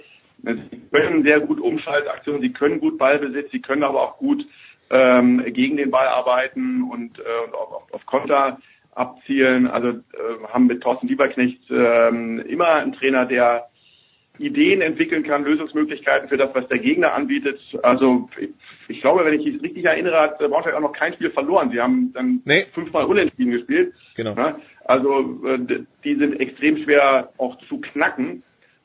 Und ich glaube, wenn sie so jetzt so ein bisschen ins Laufen kommen, dann gehören sie zu den Mannschaften, die ähm, ja mit denen man da vorne wieder rechnen muss in dieser völlig verrückten Zweitligasaison, wo ähm, ich sowieso eigentlich alle meine Tippscheine zerreißen kann, wenn ich zweite Liga tippe. Ja, gibt nur Favoriten in der zweiten Liga. Ja. Aber, wenn wir auf St. Pauli schauen, Andreas, sieben Spiele, sechs Tore erzielt, neun Tore kassiert, 13 Punkte, das äh, klingt unüblich. Also, das ist trotzdem, weil wenn ich mir anschaue, Fürth 6 zu 12 Tore, vier Punkte, ist halt ja, ja aber das äh, wir, wir, da sind wir dann eben auch an dem Punkt, wo wir am siebten Spieltag der Zweitligasaison sind und wenn man da einmal so richtig die Bude vollgehauen bekommt und dann wird das Torverhältnis natürlich ähm, äh, vollkommen zerschossen. Und äh, ich, ich finde, St. Pauli ist, ne, ist durchaus eine interessante Mannschaft. Die haben ihre Qualitäten, aber da würde ich auch sagen, das ist noch kein äh, äh, kein Gebilde, das tatsächlich schon steht, wo man äh, irgendeine Sorte von Stabilität in die eine oder andere Richtung äh, dann schon hat. Das muss sich erst noch entwickeln im Lauf dieser Saison. Und ich glaube, das spiegelt, das ist es, was sich äh, in, in dieser ähm, eher ungewöhnlichen Statistik widerspiegelt. Viermal eins und da würde ich dann dementsprechend auch noch ganz kurz mit, äh, mit ergänzen, äh, dass auch da natürlich, äh, wie für den anderen Hamburger Stadtclub, äh, gilt, dass sie extreme Personalprobleme haben. Sie haben sehr lange auf äh, Lasse Sobich in der Defensive verzichten müssen wegen Schädel-Hirntrauma. Sie haben mit äh, Christopher Buchtmann einen ganz, ganz wichtigen Balance-Spieler, einer, der im Grunde genommen das Metronom geworden ist im Mittelfeld, einer, auf den man äh, lange gewartet hat, der jetzt aber so richtig in der Vorbereitung und auch Anfang der Saison gezündet hat, drei Treffer erzielt, hervorragend Regie geführt, bestens eingeleitet und vorne äh, Boadus, der sich ebenfalls wie Buchtmann eine Sprunggelenksverletzung zugezogen hatte. Also das sind auch in so einem relativ schmal besetzten Kader ähm, wichtige Säulen, die, die dann da weggekommen sind. Und insofern lass die mal zurückkommen und äh, wieder auch zu einer Einheit finden, bei 100 Prozent sein, physisch dann ist der FC St. Pauli auch eine Mannschaft, mit der man rechnen muss. Viermal 1-0, einmal zwei Zahlen, einmal 0-3, einmal 0-4. Gut, das ist also der FC St. Pauli. Dann war's das zum Fußball im Norden. Andreas bleibt noch für die Football-Teile dabei. Olli, Highlights am Wochenende? Eines am Wochenende freue ich mich sehr. Am äh, Tag der Bundestagswahl darf ich glücklicherweise nicht das 18 Uhr Spiel machen, weil da muss ich ganz ehrlich sagen, ausnahmsweise gucke ich am Sonntag um 18 Uhr mal einmal auf die Prognose und danach auf die Hochrechnungen. Vielleicht gucke ich dann auch nochmal in das späte Spiel der Bundesliga, aber um 15.30 Uhr äh, darf ich Hannover 96 gegen den 1. FC Köln machen. Und äh, das wäre dann fußballerisch mein Highlight. Neben der Bundestagswahl. Wählen geht, ist doch keine Frage. Gut, dann war's das zum Fußball in der Big Show. Wir machen eine kurze Pause, dann geht's weiter mit Football in der Big Show. Bis gleich.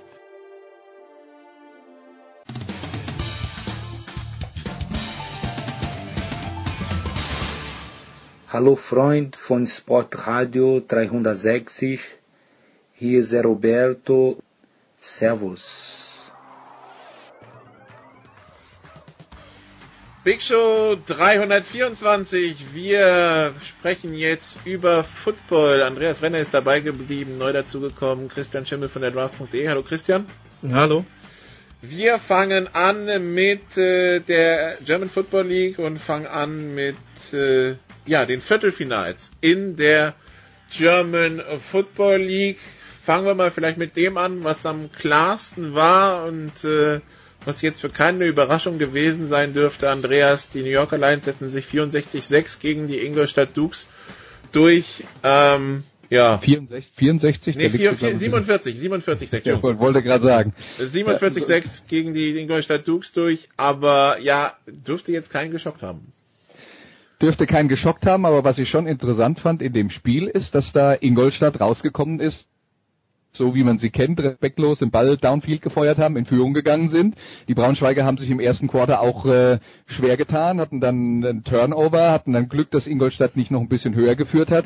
Also das war jetzt dann auch, glaube ich, für, für Braunschweig gar nicht so schlecht, dass es, äh, dass es zumindest mal ansatzweise am Anfang des Spiels eine Herausforderung war. Wir wissen auch, Ingolstadt hat eine dünnere, dünne Personaldecke, dass denen am Ende vielleicht ein bisschen die Puste ausgeht.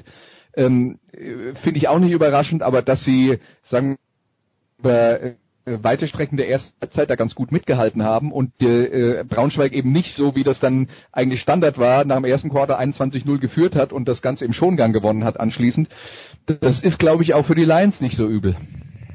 Und jetzt kommt Christian Frankfurt zum äh, Eurobowl Rematch. Die Frankfurter, die sich gegen die äh, Dresden Monarchs durchgesetzt haben im Heimviertelfinale mit 26 zu 16 und ein Spiel, ja, wo, wo die Frankfurter Akzente setzen konnten mit ihrem Laufspiel, mit ihrer Defense und wo Dresden ähm, ja anscheinend nie wirklich die Mittel gefunden hat, um äh, das eine oder das andere zu unterbinden. Also mein, mein Eindruck von den Bildern, die ich jetzt äh, gesehen habe, war tatsächlich genau genau das. Und ähm, Laufen gegen Frankfurt ist schwierig. Das haben die Dresdner mehrfach versucht. Das hat überraschenderweise nicht wirklich funktioniert. Ähm, die Universe, die eigentlich zumindest von meinem Eindruck her nie in der riesigen Gefahr war, dieses Spiel zu verlieren. Ähm, auch weil sie prinzipiell immer den Ball laufen konnten, weil vor allen Dingen Awini immer wieder seine Big Plays hatte, der Quarterback der Universe. Ähm, Bezogen auf Braunschweig, ich finde eindimensionale Teams immer gefährlich und ähm, also gefährlich in, in, in negative Richtung. Für sich ähm, selbst. Ja, genau.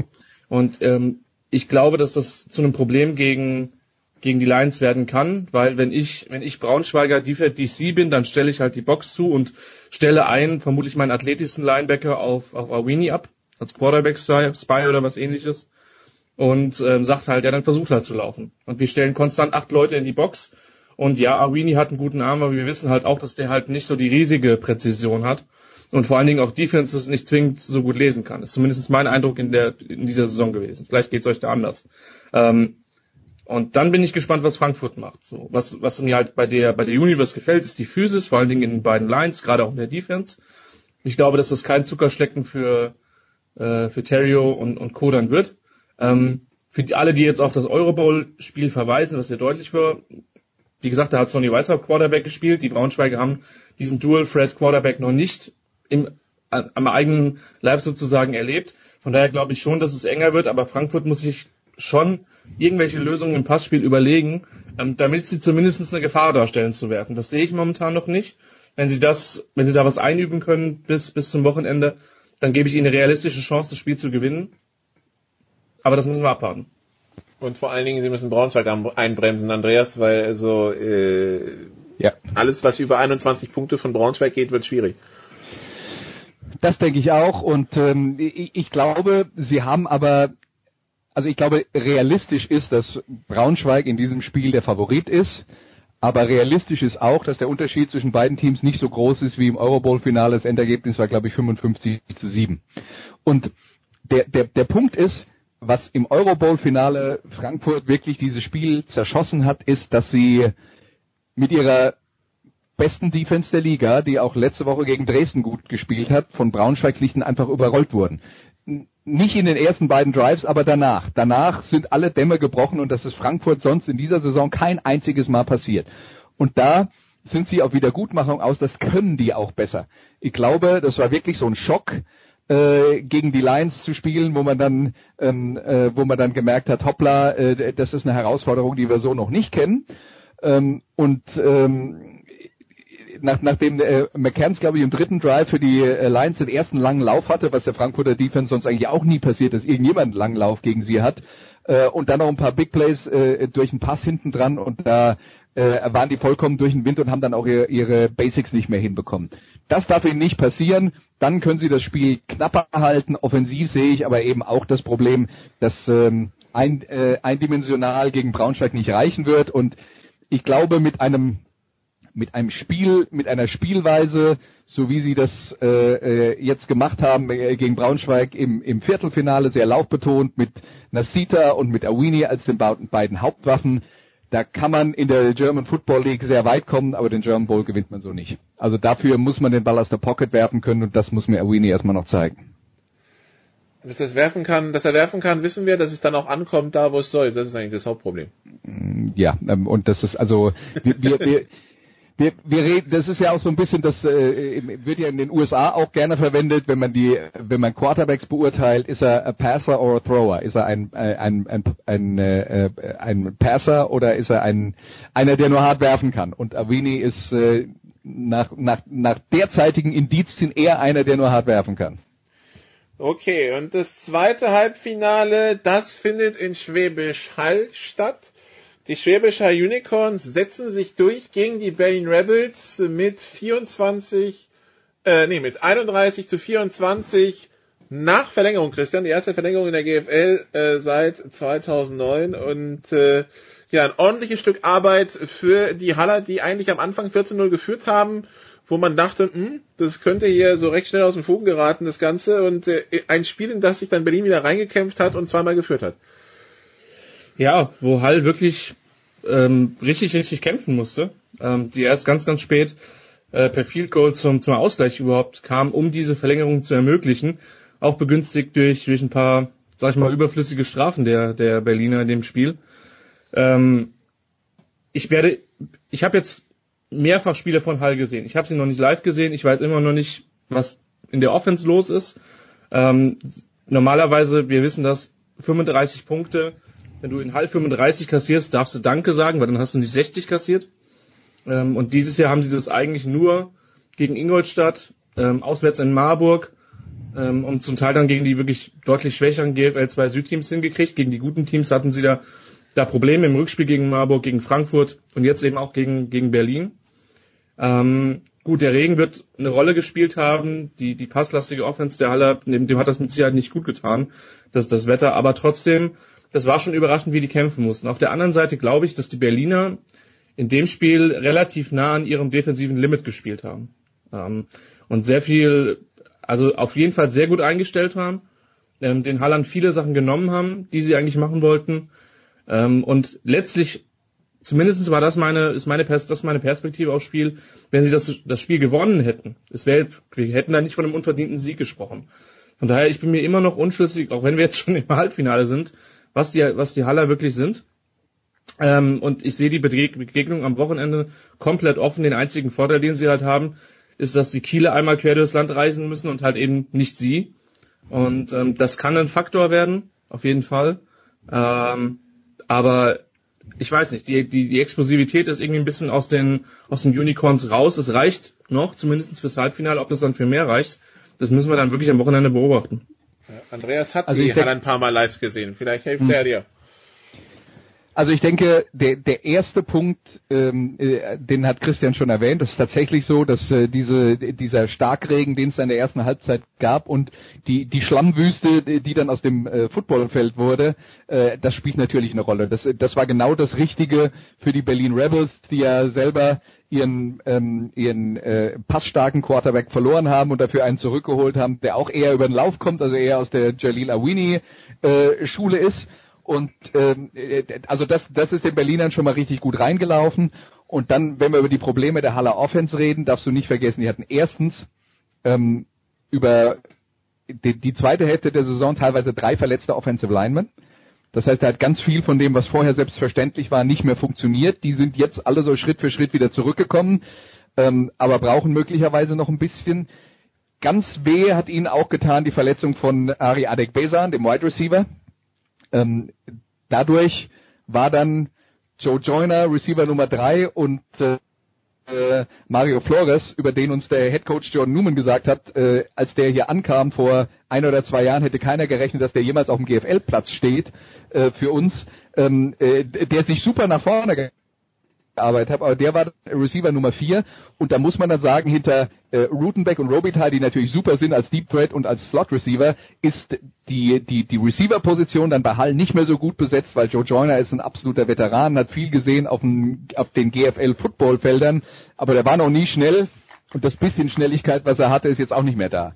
Und äh, da, da, das ist der zweite Knackpunkt, also Wide Receiver äh, und diese Verletzungsprobleme in der Offensive Line, die haben diese Haller Offense ganz schön gebeutelt. Und dadurch, glaube ich, kann man auch erklären, dass die Ergebnisse in der zweiten Saisonhälfte nicht wie Haller-Ergebnisse aussahen. Da kommt noch der Regen dazu. Und dann glaube ich, wenn das Wetter einigermaßen okay ist am Wochenende, dass sie eine ganz gute Chance haben, wieder deutlich näher zu sein an dem, was sie sein können. Wobei ich jetzt zum Beispiel auch bei Adek Besa nicht weiß, wie fit ist der eigentlich. Ja, das ist ja schon einer, der ist auch nicht so schnell, dass man sagen kann, äh, der läuft der Verteidigung davon. Das ist einer, der muss seinen Körper einsetzen, äh, der muss seine Körpergröße einsetzen, um äh, in, in bedrängten Situationen Bälle runterzupflücken, die ihm Ehrenfried hochwirft. Und wenn er da immer noch ein bisschen äh, ähm, körperliche Probleme hat, kann es sein, dass er das nicht so äh, effektiv machen kann wie in der Vergangenheit. Nikola, was war denn dein Eindruck von ihm? Das wäre jetzt auch direkt meine Nachfrage gewesen, weil du hast das Spiel ja kommentiert.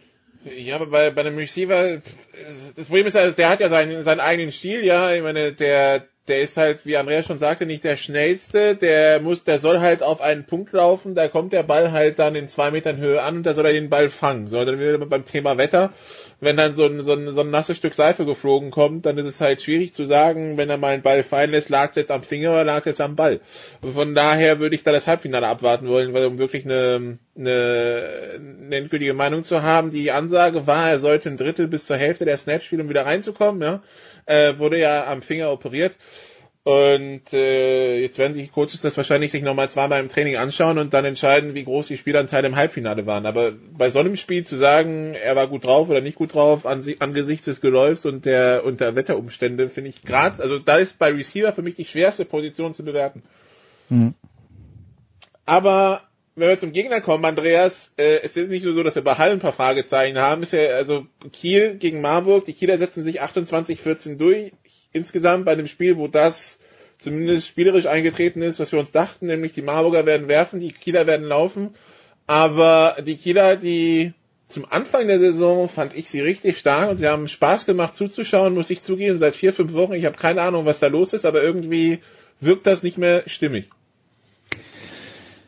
Ja, ich äh, glaube, die sind gerade noch dabei, sich zu äh, entscheiden, ob sie ein Pass- oder ein Laufteam sein wollen. Ne? Und ähm, äh, aber da wären wir auch wieder ähm, bei dem Bereich eindimensional kommt es nicht weit. Ich glaube, sie würden Schwäbisch Hall tatsächlich einen Gefallen tun, wenn sie ähm, wenn sie auf dieser äh, Offense setzen, wo sie dann mit äh, Xavier Mitchell Quarterback spielen und mit äh, Chris McClendon äh, den dann als Running Back auf dem Feld haben. Ich glaube, die werden den Ball werfen müssen und dafür muss Jared Stackman fit sein. Und das ist ja so ein bisschen die Frage, die wir uns stellen. Was, wie fit ist der eigentlich? Wie gut ist der ähm, zurzeit drauf? Und ähm, das ist aber dann die Dimension, die möglicherweise fehlt und die Halle haben eine gute Laufverteidigung. Äh, also das, äh, das, das wird ein enorm schwieriges Spiel und es war ja auch eigentlich schon, auch wenn es am Ende 28-14 heißt, es war ja schon ein extrem schwieriges Spiel gegen die Marburg Mercenaries, die ja eigentlich zur Halbzeit deutlich hätten vorne liegen müssen oder eine Chance hatten, deutlich vorne zu liegen, ähm, weil die Kieler mit, mit ihrer passbetonten Offense am Anfang überhaupt nicht zurechtgekommen sind. Und dann gab es diese kontroverse Schiedsrichterentscheidung mit ähm, die eine Situation, wo der Marburger zu Boden geht und die Schiedsrichter sagen Fumble und das ist dann ein Return-Touchdown für Kiel, wo es naja, wir können es nicht endgültig beweisen, aber doch verdächtig danach aussah, als sei Lindlich schon am Boden gewesen. Also das das war schon eine große Herausforderung und das hat mich jetzt nicht optimistisch gemacht, dass die jetzt mit, äh, äh, äh, mit Schwäbisch Hall sich deutlich leichter tun als mit Marburg. Beide Halbfinals am Samstag um 17 Uhr das Spiel Schwäbisch Hall gegen die Kiel Baltic Hurricanes im Optima Sportpark in Schwäbisch Hall. Um 18 Uhr das Spiel New Yorker Lions Braunschweig gegen die Samsung Frankfurt Universe im Stadion an der Hamburger Straße in Braunschweig. Beide Spiele natürlich am besten live im Stadion anschauen, für die, die es können, für die, die es nicht können. Andreas, ähm, der Informationsstand sagt, das läuft im Internet und zwar auf sport1.de. Also es wird auf jeden Fall Livestreams von dieser äh, Partie geben. Im Moment ist geplant, dass sie übertragen auf sport1.de ähm, äh, laufen wird, was dann äh, natürlich für die GFL eine super Reichweite wäre, wenn man das, äh, ähm, wenn man das schaffen würde. Da müssen noch ein paar technische Details, glaube ich, geklärt werden, aber ich würde mal davon ausgehen, dass das klappt. Gut, und dann schauen wir noch kurz auf die Relegationen, auf die Hinspiele. Potsdam gegen Berlin, also gegen die Adler aus Berlin. Die Rebels haben ja Playoffs gespielt und die Kirchdorf Wildcats, die bei den Saarland Hurricanes in Neunkirchen zu Gast waren. Wir fangen an, äh, Christian, mit äh, dem Norden Adler gegen Potsdam. Wir wussten, die Potsdamer können vielleicht eine Nummer zu groß sein für die Adler, aber wenn es am Ende 55-12 steht, dann war es nicht nur eine Nummer zu groß. Ja, vor allen Dingen, wenn du, wenn du halt zwischenzeitlich 42-0 führst ähm, im, im dritten Viertel. Ähm, es ist ein bisschen das eingetreten, was wir vermutet haben, dass einfach die Potsdamer sehr viel Qualität für ein GFL 2 Team haben, die sich in einer, in einer guten GFL 2 Nord insgesamt mit einem meiner Meinung nach wirklich guten zweiten, den Düsseldorf Panthern, beide Male, gut, das erste Hinspiel, Hinspiel sehr knapp, das Rückspiel doch dann relativ souverän durchgesetzt haben. Und ähm, ja, ich meine, die hatten ja so ein bisschen Hoffnung, was die Adler betrifft, weil die ja dann doch den einen oder anderen zurückgekriegt haben und gedacht, vielleicht können die mitspielen. Ähm, wenn man sich jetzt den, den, den Score anschaut und auch das, was ich bis jetzt vom Spiel gesehen habe, ähm, dann ist es dann doch die erwartet deutliche Nummer geworden. Die Adler haben sich zweifelsohne gewehrt, haben, haben später nochmal gescored. Ähm, trotzdem dürften die, ähm, die Chancen, die Klasse zu halten, ähm, ja, im einstelligen Prozentbereich liegen. Ähm, Potsdam, wie gesagt, mit viel Qualität gesegnet, meiner Meinung nach auch gut gecoacht. Ähm, das wird dann, sieht dann ganz, ganz stark nach dem Aufstieg für die Royals aus und ja, nach dem Abstieg für eines der Traditionsteams der GFL. Das muss man leider so sagen. Und äh, ja, 43 Punkte aufzuholen wird allein schon zeitlich ein Problem, weil da müsste man, und da darf man eigentlich keine Punkte kassieren, Andreas, sonst äh, wird's so relativ schnell innerhalb von fünf Minuten zum Mission Impossible. Wird's so schon, aber wenn man selbst in Theorie wird schwierig mit ja, der ja. Ja, und wir sollten nicht vergessen, dass das Spiel, das sie so deutlich verloren haben, zu, zu 55, glaube ich, war das Heimspiel der Adler. Jetzt spielen sie auswärts. Also die Fantasie habe ich jetzt echt nicht, dass das. Wo, wobei die Anfahrt um einiges kürzer sein dürfte für die Adler bis nach Potsdam, so die S-Bahn fährt, äh, als für die Saarland Hurricanes, die jetzt nach Kirchdorf an den Innen 550 Kilometer quer durch den Süden der Republik fahren müssen, um einen sieben Punkte Vorsprung aus dem Hinspiel zu verteidigen. Andreas 28, 21 endet äh, und die Saarländer, die damit dabei ein paar Chancen haben liegen lassen und die jetzt natürlich auswärts ja, sich ein bisschen warm anziehen müssen, weil sieben Punkte ist nicht viel. Also nur um mal zu illustrieren, was die für Chancen haben liegen lassen. Das Spiel geht los und die ersten beiden Drives von Saarbrücken sind, sie kriegen den Ball und sie laufen, also werfen keine Pässe, sie laufen nur und kommen damit jeweils also in Riesenschritten ganz schnell bis kurz vor die gegnerische Endzone. Und ähm, ja, beim, äh, beim ersten Drive äh, verpassen sie dann einen, äh, einen Touchdown-Pass auf einen vollkommen freien Receiver, den Richardson irgendwo in die äh, äh, in die in die Wüste schickt und dann ähm, gibt's anschließend noch nicht mehr das Field Goal und beim äh, zweiten Drive wieder das gleiche und sie haben äh, dann äh, erneut eine Field Goal Position vor der Endzone und da nimmt Richardson als Holder dann den Ball, also der Quarterback der Saarland Hurricanes und äh, versucht einen Pass zu werfen und ich war mir dann immer noch nicht sicher, ob das jetzt geplant war oder ob ob improvisiert von, von Richardson und wirft dann eine Interception. Da kommen die also aus den ersten beiden Drives raus, wo du das schaust dir an und denkst, oh Gott, Kirchdorf wird hier weggeblasen. Ja, und dann kommen die Hurricanes mit null Punkten raus und der zweite Punkt ist, sie führen dann 28-14 Saarbrücken äh, äh, kurz vor Ende der Partie oder 28-13 sogar und kassieren dann mit dem Hail Mary beim allerletzten Spielzug noch einen Anschluss-Touchdown, der das Ding halt dann nochmal richtig eng macht. Also das war, glaube ich, aus Sicht der Saarland Hurricanes extrem unnötig, dass man sich in eine äh, Lage manövriert hat, wo man wirklich dann muss vor diesem Rückspiel. Auf der anderen Seite, wenn sie wieder so dominant mit ihrem Laufspiel sein können, wie sie das zu Anfang der Partie waren äh, im Hinspiel, dann äh, glaube ich, sind die Chancen trotzdem ganz gut, dass sie das über die Zeit bringen. Wobei Charles Clay am Außenband verletzt ist, das heißt, eine Option fällt ihnen vielleicht weg. Äh, Christian hat sich ja im Daily Nuggets im College Football schon sehr als großer Fan von ankommenden Hail Marys äh, zu Ende von Halbzeiten und äh, von Spielen äh, äh, zu erkennen gegeben. Das, das fällt dann auch in die Kategorie, oder? Ja, zum, also zumal, wenn, wenn halt wirklich klar ist, dass dann nur noch dieser eine tiefe Pass kommen kann und du dann den einzigen Eins verteidigst, statt ein paar mehr Leute halt äh, Richtung Endzone zu stellen. Ich bin ja kein Fan der Prevent Defense, aber sie hat auch ihre, ihre Daseinsberechtigung in solchen Situationen. Ähm, solange du damit nicht zwei Minuten, zweieinhalb Minuten vor Spielende anfängst. Und ja, die Saarländer, die auch dreimal den Ball per Fumble verlieren, das kommt dann noch zu der einen Interception dazu. Ähm, äh, ich glaube, dass die in der Theorie das qualitativ bessere Team sind.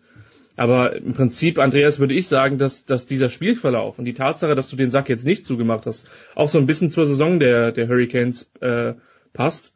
Und ähm, ich glaube, dass Kirchdorf, wie gesagt, äh, Kirchdorf am Inn, das ist Burghausen nun noch ein bisschen östlicher. Ähm, dass die da zu Hause alles auffahren werden in ihrem kleinen, schmucken, ja man könnte sagen Stadion. Ähm, und dass, dass das da durchaus nochmal ein, ein heftiger Kampf wird. Ähm, Gerade wenn, wenn, äh, wenn, wenn Kirchdorf irgendeinen Weg findet, den Lauf abzuwirken. Also klar, Saarland bleibt für mich der Favorit in diesem Spiel, trotz dieser langen Tour. Ähm, aber sie müssen es halt auch wirklich mal auf den Platz bringen. Und sie hatten in dieser Saison mehrfach Gelegenheiten, ähm, beide Spiele gegen Allgäu, Rückspiel in Stuttgart, ähm, wo sie das zu eigenen Gunsten hätten entscheiden können. Und sie haben es jedes Mal verpasst. Ähm, und wenn sie das dann in, in knapp zwei Wochen verpassen, dann gibt's halt keine siebte Chance mehr. Ne? Ja, äh, Defense Coordinator bei den Kirchdorf Wildcats ein gewisser Florian Berenberg. Von daher, der, der sollte dem einen oder anderen bekannt sein. Wir werden sehen, was sich letzten, die nächsten zwei Wochen überlegen werden. Das Rückspiel in äh, zehn Tagen äh, und Christian Schimm hat eine Reise nach Kirchdorf gewonnen. Von daher, da freuen wir uns schon drauf, dann äh, in zwei Wochen die Eindrücke von diesem fantastischen, äh, von diesem fantastischen Relegationsrückspiel teilen zu können. Von Kirchdorf machen wir jetzt eine kurze Pause, dann machen wir den großen Sprung in die NFL. Sie merken schon, der Unterschied könnte nicht größer sein, bis vielleicht.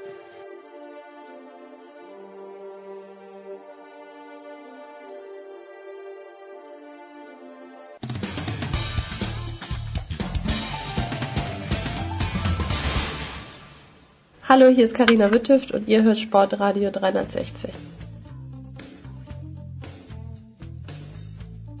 Big Show 324 hier bei Sportradio 360. Wir waren eben noch in Kirchdorf. Äh, wir springen jetzt in die NFL und damit Christian zu den New York Giants. Denn äh, die haben Monday Night gespielt gegen die Detroit Lions, sind äh, ziemlich unter die Räder gekommen, zum überhaupt zum ersten Mal in der Geschichte der ähm, äh, der New York Giants verlieren sie die ersten Spiele mit 14 Punkten oder mehr Unterschied. Sie verlieren gegen Detroit mit 24 zu 10. Die Offense sah genauso aus wie dieser bescheidene Eindruck, den wir nach dem Cowboys-Spiel hatten der Offense Coordinator Schrägstrich Head Coach sagt, put it on me, außer der außer das Delay of Game von Eli, put it on Eli irgendwie, das, das klingt erstmal nach Chaos da bei den Giants. Ich weiß nicht, ob ich mit Chaos gehen würde, aber es fehlt auf jeden Fall die Struktur in der Offense. So, ähm, wir wissen das aus dem letzten Jahr, dass sie mit über 90 Prozent aus aus 11 Personal gestartet sind, sprich mit drei Wide Receiver, einem Tight und einem Running Back was jetzt nicht gerade dazu geführt hat, dass sich die Gegner auf viel vorbereiten müssen. Und dieses Jahr haben sie halt echt noch das Problem, ähm, Run-Blocking ähm, ist, ist eigentlich so gut wie gar nicht drinne. Und die große Frage, die wir alle hatten, können sie laufen? Die Antwort nach den ersten beiden Spielen ist nein, sie können überhaupt nicht laufen. Ähm, und dann muss es Manning halt retten. Und jetzt, obwohl Beckham auf dem Platz war ähm, und auch den einen oder anderen Catch hatte, ähm, hat es die Offense jetzt nicht zwingend explosiver gemacht. Und ähm, ich bin gespannt, ob man in, in New York Lösungen findet. Ja, der, der, der Haken dabei ist ja, Christian, äh, das Run-Blocking hat nicht funktioniert, das Path-Blocking hat aber auch nicht funktioniert. Und, und ja, das äh, erschwert natürlich die Explos Explosivität Offense, wenn der Quarterback immer ganz schnell werfen muss. Ja, klar. Und äh, wenn, wenn man sich halt auch anguckt, ich will jetzt nicht respektlos sein, aber ähm, wer da wer da entsprechend startet, ähm, dann wird das zu einem Problem. Und wenn du halt einen neuen, einen Tackle pickst, der halt bis jetzt überhaupt noch nichts gezeigt hat, ähm, dann mit Eric Flowers, dann, dann wirst du halt in Schwierig Schwierigkeiten kommen. Und ähm, ich war vor der Saison, wenn man so seine so Prognosen durchgeht oder überlegt, wie, wo habe ich welches Team, ähm, hat, hatte ich die Giants eben aufgrund dieser Fragezeichen extrem niedrig. Die können mit ihrer Defense immer noch Spiele eng halten, ähm, aber das kann ein ganz, ganz langes Jahr werden für beide New Yorker Teams. Ähm, und ich weiß nicht, ich bin wirklich gespannt. Nikola, du hast es angesprochen, es wirkt ein bisschen wie, wie Chaos. Ich, wir wissen, dass jetzt New York nicht gerade ähm, ja die Stadt der Geduld ist. Ähm, und äh, die Frage ist, ob und wann da was passiert. Wir haben das schon erlebt, dass schon äh, Koordinator ihren Hut nehmen mussten, wie in Cincinnati.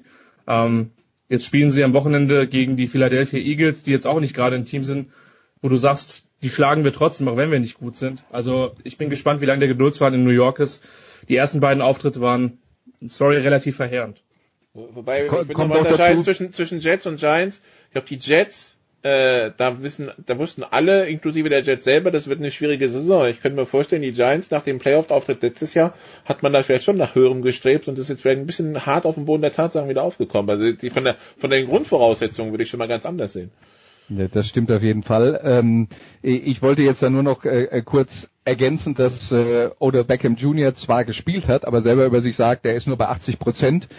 Und äh, damit fehlt dann eben vielleicht auch dieses äh, letzte bisschen an Explosivität, dass diese Offense braucht, um zu funktionieren. Also da kann man sich dann schon vorstellen, wenn dann, wenn, wenn, wenn man es schafft, an zwei, drei Stellschrauben zu drehen, dass dann äh, zumindest mal das Passspiel wieder äh, einigermaßen funktionieren könnte. Aber äh, die haben definitiv noch ein paar Aufgaben zu bewältigen, bevor das soweit ist. Gut, dann kommen wir zu den Spielen, von denen der Producer meint, sie sind eine Vorschau wert. Dann äh, gehen wir einmal in die NFC South, die, das Spiel am Sonntag um 19 Uhr zwischen den Carolina Panthers und den New Orleans Saints. Äh, Andreas, die 2-0 Panther gegen die 0-2 Saints. Und ich weiß, wir, als wir noch als wir am Sonntag zurückgefahren sind aus Frankfurt und die Zwischenstände von, von dem Patriots-Spiel der Saints gehört haben, war so gefühlt oh Gott, die Defense der Saints kassiert ja immer noch so viel wie die letzten Jahre auch. Ähm, Eindruck nach zwei Spielen, zumindest defensiv, hat sich nichts geändert und dann hilft dann auch nicht, dann hilft dann wahrscheinlich auch nicht, dass man offensiv einen Drew Brees hat.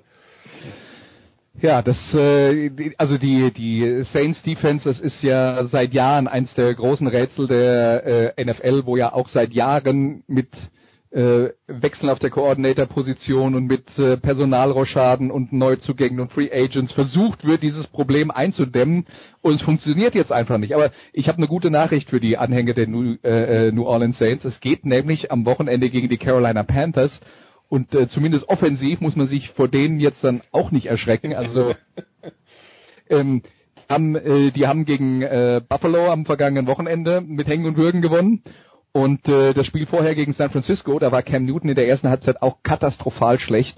Und ähm, wir, wir haben ja so ein bisschen diese, äh, wir waren ja so ein bisschen perplex in der vergangenen Saison, weil vor zwei Jahren Cam Newton in der Super Bowl-Saison der Panthers äh, dachten wir, der hätte jetzt so den entscheidenden Schritt nach vorne gemacht macht und wäre jetzt ein absoluter Top-Quarterback, äh, äh wurde ja dann auch MVP ähm, und, und das ja nicht unverdient, aber er hätte den entscheidenden Schritt nach vorne gemacht und äh, wäre jetzt eben endlich auch ein Quarterback, der nicht nur von seinen Lauffähigkeiten lebt, sondern eben auch sich als Perser deutlich ver äh, verbessert hat. Und in der vergangenen Saison ist das alles wieder wie ein Kartenhaus zusammengebrochen. Also nicht ganz so schlimm wie bei Blake Bortles, aber doch in die Richtung. Und ich glaube, diese Probleme hat Cam Newton äh, zu Beginn dieser Saison äh, noch, noch nicht überwunden gehabt. Er hat auch äh, gegen San Francisco äh, völlig freie Receiver ähm, äh, überworfen. Der hat äh, am letzten Wochenende äh, in, im äh, Heimspiel dann gegen, gegen Buffalo eben auch äh, mehrere Gelegenheiten liegen gelassen. Also Cam Newton ist sicher noch nicht da, wo er irgendwann mal wieder sein muss, damit die Panthers vorne mitspielen. Und das ist das, ist die gute Nachricht für die Orleans Saints. Und das hört sich also an, Christian, nach, äh, wenn es äh, schwache Offense gegen schwache Defense ist, dass eine Unit sich da vielleicht ein bisschen Selbstvertrauen für die nächsten Wochen holen könnte. Was ist dein persönlicher Eindruck? Welche Unit wird es wohl sein von den beiden? Es ist, es ist hart schwer vorherzusagen. Also ich warte, ich warte wirklich noch auf die, auf den, äh, auf die Explosivität der Panthers. Von daher würde ich schon eher sagen, weil die haben schon Talent mit, mit Benjamin, mit Funches. Gut, sie haben jetzt den, den Thailand Greg Olsen fürs Jahr verloren, was halt echt sehr, sehr, sehr, sehr bitter ist. Das halt, ich glaube, der ist auf, auf, auf Return bei Injured Reserve. Ich glaube, der kann noch mal wiederkommen, aber der ist jetzt auf jeden Fall in den nächsten Wochen erst raus. Was bei den Panthers so ein bisschen das Problem ist, die Interior O-Line von denen ist eigentlich gut. Du könntest eigentlich gut über Guard und Center, über Ryan Khalil, Try Turner und Andrew Norwell laufen. Ähm, äh, aber das Problem ist, dass, dass die eigentlich mehr ein Team sind, was gerne auch, äh, auch über Außen sich, sich bewegt und da machen halt die Tackles nicht mit. Ähm, obwohl sie Matt Khalil relativ viel Geld bezahlt haben. Aber wir wissen in der NFL, dass das für O-Lines nicht zwingt oder für O-Liner nicht zwingt, dass das Kriterium ist, ähm, wie, wie gut sie denn sind. Ähm, also ich würde eher, wenn du mich, wie gesagt, wen, wen, für wen würdest du dich entscheiden, würde ich sagen, eher die Panthers Offense, weil dafür hat mir die Saints die einfach zu wenig gezeigt. Ähm, schön wird allerdings, wenn die Saints Offense gegen die Panthers Defense auf dem Platz steht, weil das werden, glaube ich, dann in der Tat ein paar spannende Matchups werden. Ähm, weil auch die, die, die, die Verteidigung von Carolina, ich sag mal, gegen, gegen Buffalo und gegen San Francisco noch nicht wirklich gefordert worden ist und ähm, wir jetzt mal uns anschauen äh, dürfen, inwiefern die dann auch gegen eine gute Offense bestehen können. Also da freue ich mich drauf. Das andere Matchup ist für mich eine relativ große Überraschungskiste. Die Panthers, die bisher drei Punkte pro Spiel abgeben, Andreas, aber halt gegen San Francisco und Buffalo, die wahrscheinlich dieses Jahr jetzt nicht als die offensiven Powerhouses der Liga gelten dürften. Ähm, ja, dann, dann dein Gefühl zu diesem Matchup auf der anderen Seite? Ja, also äh, ich muss ganz ehrlich sagen, wenn ich äh, wenn ich mir das jetzt so anschaue, glaube ich fast eher, dass die Saints Offense äh, gegen die äh, Panthers Defense ein paar Punkte mehr produzieren wird als die Panthers Offense gegen die Saints Defense. Habe ich das jetzt äh, habe ich da jetzt irgendwas verbockt oder okay. hat da die Reihenfolge gestimmt? Okay, also so rum. Ähm, äh, ich, ich könnte mir schon schon vorstellen, dass die äh, dass die Saints Offense irgendwie so um die 25 Punkte in dem Spiel produziert und ob das die die äh, Panthers Offense schafft, selbst gegen die Saints Defense, da bin ich mir nicht so sicher.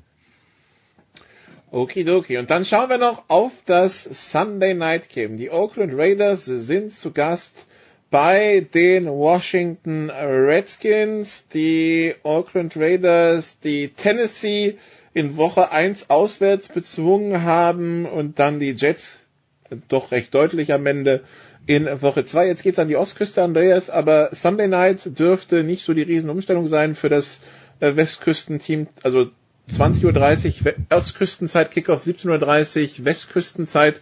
Da müsste der Bodyrhythmus der Raiders äh, noch drin sein. Die Raiders 2 und 0. Ähm, natürlich dürfen sie so wenig möglich wie Spiel, Spiele, so wenig Spiele wie möglich verlieren, wenn sie eine Chance haben wollen, da in, aus dieser AFC West ganz gut rauszukommen. Eindruck vorm Duell gegen die Redskins? Naja, ich habe ähm, ich habe das, äh, also sagen wir mal, die erste Halbzeit von dem Spiel gegen die äh, Jets am vergangenen Wochenende gesehen. Das ist äh, da, da sahen sie gut aus, aber äh, das ist natürlich immer so ein bisschen mit ähm, äh, mit Vorsicht zu genießen, weil es waren halt in Anführungszeichen nur die New York Jets. Äh, die Washington Redskins sind da schon sind da schon eine andere Nummer, aber ich glaube, was die Raiders uns diese Saison schon gezeigt haben, ich meine, die sind auswärts, äh, die waren schon mal auswärts aktiv. Und zwar äh, übrigens äh, zu einem Zeitpunkt, als die äh, äh, Körperuhr noch nicht so äh, äh, auf äh, Ostküsten-Modus äh, war, äh, nämlich äh, beim frühen Spiel 19 Uhr deutscher Zeit gegen die Tennessee Titans, gegen einen Gegner, dem äh, viele zumindest vor der Saison absolutes Playoff-Format ähm, äh, bescheinigt haben und das auswärts, also die Raiders haben schon eine extrem schwere Prüfung auswärts bestanden und sie haben das Ding gewonnen mit einer starken Defense-Leistung. Und äh, jetzt gegen die Jets äh, hatten sie offensiv auch keine Probleme. Also ich glaube, die haben sehr viele Möglichkeiten, die Oakland Raiders. Und gerade wenn wir jetzt mal anschauen, viele hoch äh, eingeschätzte Teams, ähm, denen, äh, denen auch äh, Super Bowl-Chancen äh, zugestanden wurden, wie sagen wir mal zum Beispiel die Seattle Seahawks, die riesige Probleme in der Offensive Line haben. Das ist ein Problem, das die Raiders nicht haben. Bei dem, denen ist die Basis da und die Playmaker haben sie auch. Und die Verteidigung war bis jetzt überraschend gut. Das heißt, äh, ich glaube, die Chancen für Oakland sind tatsächlich äh, gut auch diese Prüfung in, in äh, Washington erfolgreich zu bestreiten. Äh, ein, gegen ein Team, Christian, bei dem in der Offseason viel Unruhe drin war durch die, die GM-Entlassung, durch den Nichtvertrag beim Quarterback, äh, den nicht langfristigen gegen Philadelphia relativ klar 17:30 verloren, auswärts jetzt bei den Rams 27:20 gewonnen. Was hast du in den ersten zwei Wochen bei die Redskins gelernt? Gibt es da überhaupt schon Erkenntnisse?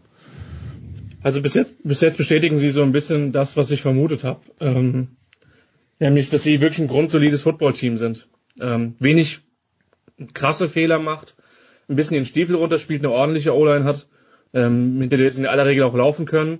Und ich glaube, dass die also ihre Spiele gewinnen gegen die Teams, die auf Augenhöhe sind oder die ein bisschen schwächer sind. Das hat man jetzt in Los Angeles auch gesehen, wo sie zwar Probleme hatten, ähm, aber das Ding dann am Ende doch relativ souverän gewonnen haben. Gut, es war auch ein spezielles Matchup mit ähm, Sean McWay. Ja, ich sehe sie nicht in den Playoffs ähm, und ich sehe sie auch nicht mit großen Chancen gegen die Raiders. Ähm, die sind zu gut in diesem Spiel. Aber ähm, die werden auf jeden Fall ihre Spiele gewinnen. Ähm, die große Frage ist halt wirklich, was passiert im Front Office dahinter und was passiert mit Cousins und ähm, sie haben ja theoretisch, glaube ich, nochmal die Möglichkeit, ihn zu taggen. Ähm, aber das, wir wissen, dass das alles keine langfristigen Lösungen sind. Das Ähm, wäre vor allen Dingen sehr, sehr teuer. Ich glaube, da sind wir im Bereich 40 Millionen oder so. Ja, ich meine, es wäre, glaube ich, dann der dritte Tag in Serie, wenn mich nicht alles täuscht. Ähm, weiß man nicht, weiß nicht, ob, mich, ob man das für Kirk Cousins machen muss. Ähm, es ist ein solides Footballteam und äh, dieses ist meiner Meinung nach sehr gut zusammengestellt, eben auch unter anderem durch den Ex äh, James Scott McLaughlin, ähm, der jetzt nun nicht mehr da ist. Äh, und die werden ihre Spiele gewinnen. Aber ich glaube halt einfach nicht, dass es dieses Jahr reicht, um mehr als, also ich glaube, deren, deren, deren Ceiling ist, ist 9 und 7. Ähm, aber ich glaube auch nicht, dass sie weniger als sechs Spiele gewinnen. Von daher ein gutes, durchschnittliches Footballteam, aber Playoff-Chancen sehe ich zumindest in der Woche zwei noch nicht, aber wir wissen, wir haben noch nicht so viel gesehen, aber das ist zumindest mein Eindruck, den ich bisher von denen gewonnen habe. Und weil Andreas eben die Seattle Seahawks angesprochen hat, die haben jetzt Woche drei ein Auswärtsspiel in Tennessee. Der Spielplan, Andreas, wird für die Seahawks nicht einfacher. Erst nach Green Bay, dann ein erkämpftes 12 zu 9 gegen die San Francisco 49ers und jetzt also nach Tennessee zu, jetzt zu einem der Favoriten in der, in der AFC South. Ähm, und da wird auch nochmal wahrscheinlich diese O-Line besonders getestet. Absolut und ganz klar ist, dass sie sich in dem Bereich auf jeden Fall äh, verbessern müssen. Ich meine, wenn wir über Schwierigkeiten zum Beispiel in der Offensive Line reden, es ist ja dann auch äh, immer so eine Sache, ähm, wie, wie kann man die verbessern? Die Seahawks haben in den letzten Jahren viel dafür getan, neue Leute für diese Offensive Line zu holen. Das sind dann aber zum größten Teil eben junge Leute gewesen, die sie gedraftet haben. Die brauchen ihre Zeit, bis sie soweit sind. Die muss man ihnen dann geben und man muss eben auch die ähm, die äh, Wachstumsstörungen äh, oder Probleme äh, damit in Kauf nehmen, die, die dazugehören, wenn, wenn sich sowas entwickelt. Und äh, auf, auf dem Weg sind die Seahawks und äh, man muss natürlich trotzdem nach dem, was man sieht, äh, skeptisch sein, dass diese Linie sich im Lauf dieser Saison so stark verbessert, dass sie am Ende äh, tatsächlich um Super Bowl mitspielen müssen. Ähm, du hast schon das Ergebnis gegen San Francisco angesprochen, das war jetzt ein Heimspiel für die Seahawks und dass die das nur mit Hängen und Würgen 12 zu 9 gewinnen, äh, zeigt dann auch schon, dass diese, dass diese Offense doch ernsthafte Probleme hat. Also, so viel zum NFL-Spieltag der kommenden, des kommenden Wochenendes. Natürlich können Sie das alles bei RAN, bei The Zone verfolgen. Äh, also Pro7 Max, RAN.de und The Zone. Die GFL Playoffs bei Sport1.de. Und dann lieber die Frage, was äh, sind eure Highlights am Wochenende? Christian? Äh, Kerl gegen USC. Ähm, ich hab's befürchtet. Ja, du, das ist äh, das 21.30 Uhr Sport, äh, Sport 1 Spiel mit, äh, mit dir als Kommentator ist aber halt auch sportlich für mich relevanter, als ich es vor der Saison gedacht habe. Das ist virtual. Kerl ist 3 und 0. Ähm, der eine oder andere weiß das, da gehen meine Sympathien hin. Es wäre schön, wenn sie mit einem der besten Teams im College Football USC mitspielen können. Und ähm, über dieses Spiel hinaus gibt es noch viel Football, viel weiteren Sport äh, auf den ich mich freue, insbesondere natürlich auch auf die, die, die beiden Halbfinals in der GFL. Und äh, aber wie gesagt, das Highlight ist wirklich Kerl gegen die USC und wie gesagt, vielleicht, vielleicht schafft Kerl da ja das Upset. Das würde mich auf jeden Fall freuen. Andreas. Ja, ich will das dann eben auch nochmal unter, äh, unterstreichen. Unser Moderator heute, Nicolas Martin, wird also dieses College-Football-Spiel am Samstag um 21.30 Uhr bei äh, Sport 1 kommentieren. Also das äh, der Tipp für alle College-Football-Fans oder für alle Football-Fans überhaupt, da mal reinzuschauen. Und äh, das wird bestimmt gut. Ähm, ansonsten habe ich äh, ein bisschen zweite Liga. Ähm, wir haben vorhin schon drüber geredet, dass ich mich um Bochum und Ingolstadt am Sonntag kümmere. Am Freitag habe ich es dann mit äh, Duisburg und Holstein Kiel zu tun.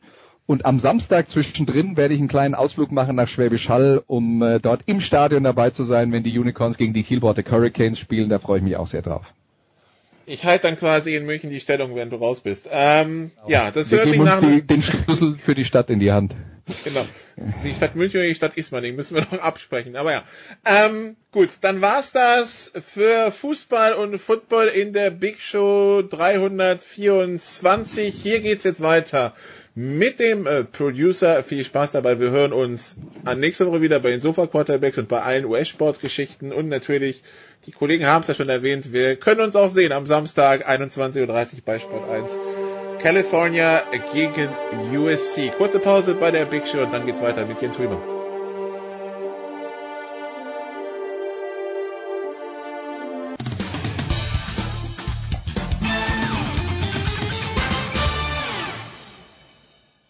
Hallo, hier spricht Stefan Kunz vom 1. FC Kaiserslautern und Sie hören Sportradio 360.de.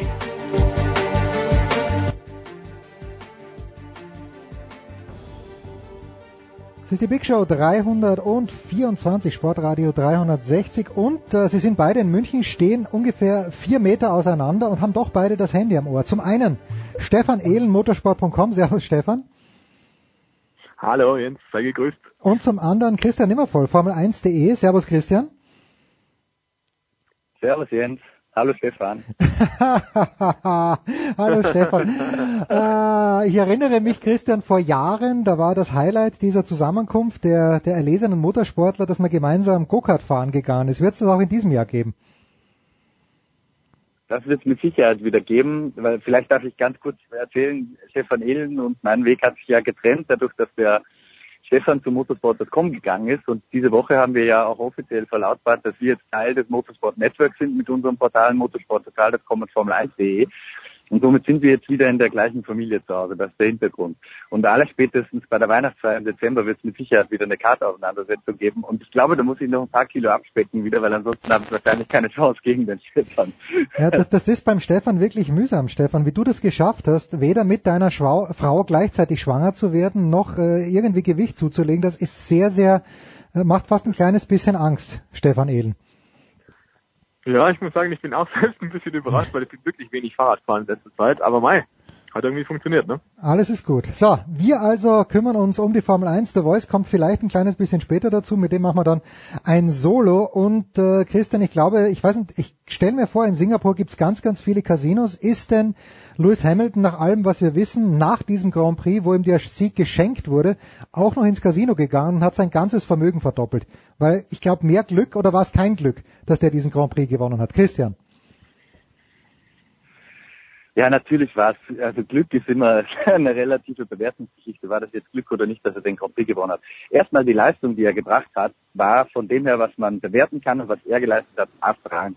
Weil er hat Bottas äh, im gleichen Auto das ganze Wochenende komplett unter Kontrolle gehabt. Und mein Eindruck ist auch, dass sich jetzt so, wo die WM in diese Endphase geht, die Spreu vom Weizen wieder ein bisschen trennt. Also jetzt können einfach Vettel und Hamilton äh, ein bisschen mehr von den Talenten noch drauflegen, als Bottas und, und Räikkönen das konnten. Also Kimi Räikkönen ist ja schon am Saisonbeginn abgefallen. Bottas hat relativ lange eigentlich da erstaunlich gut mitgehalten.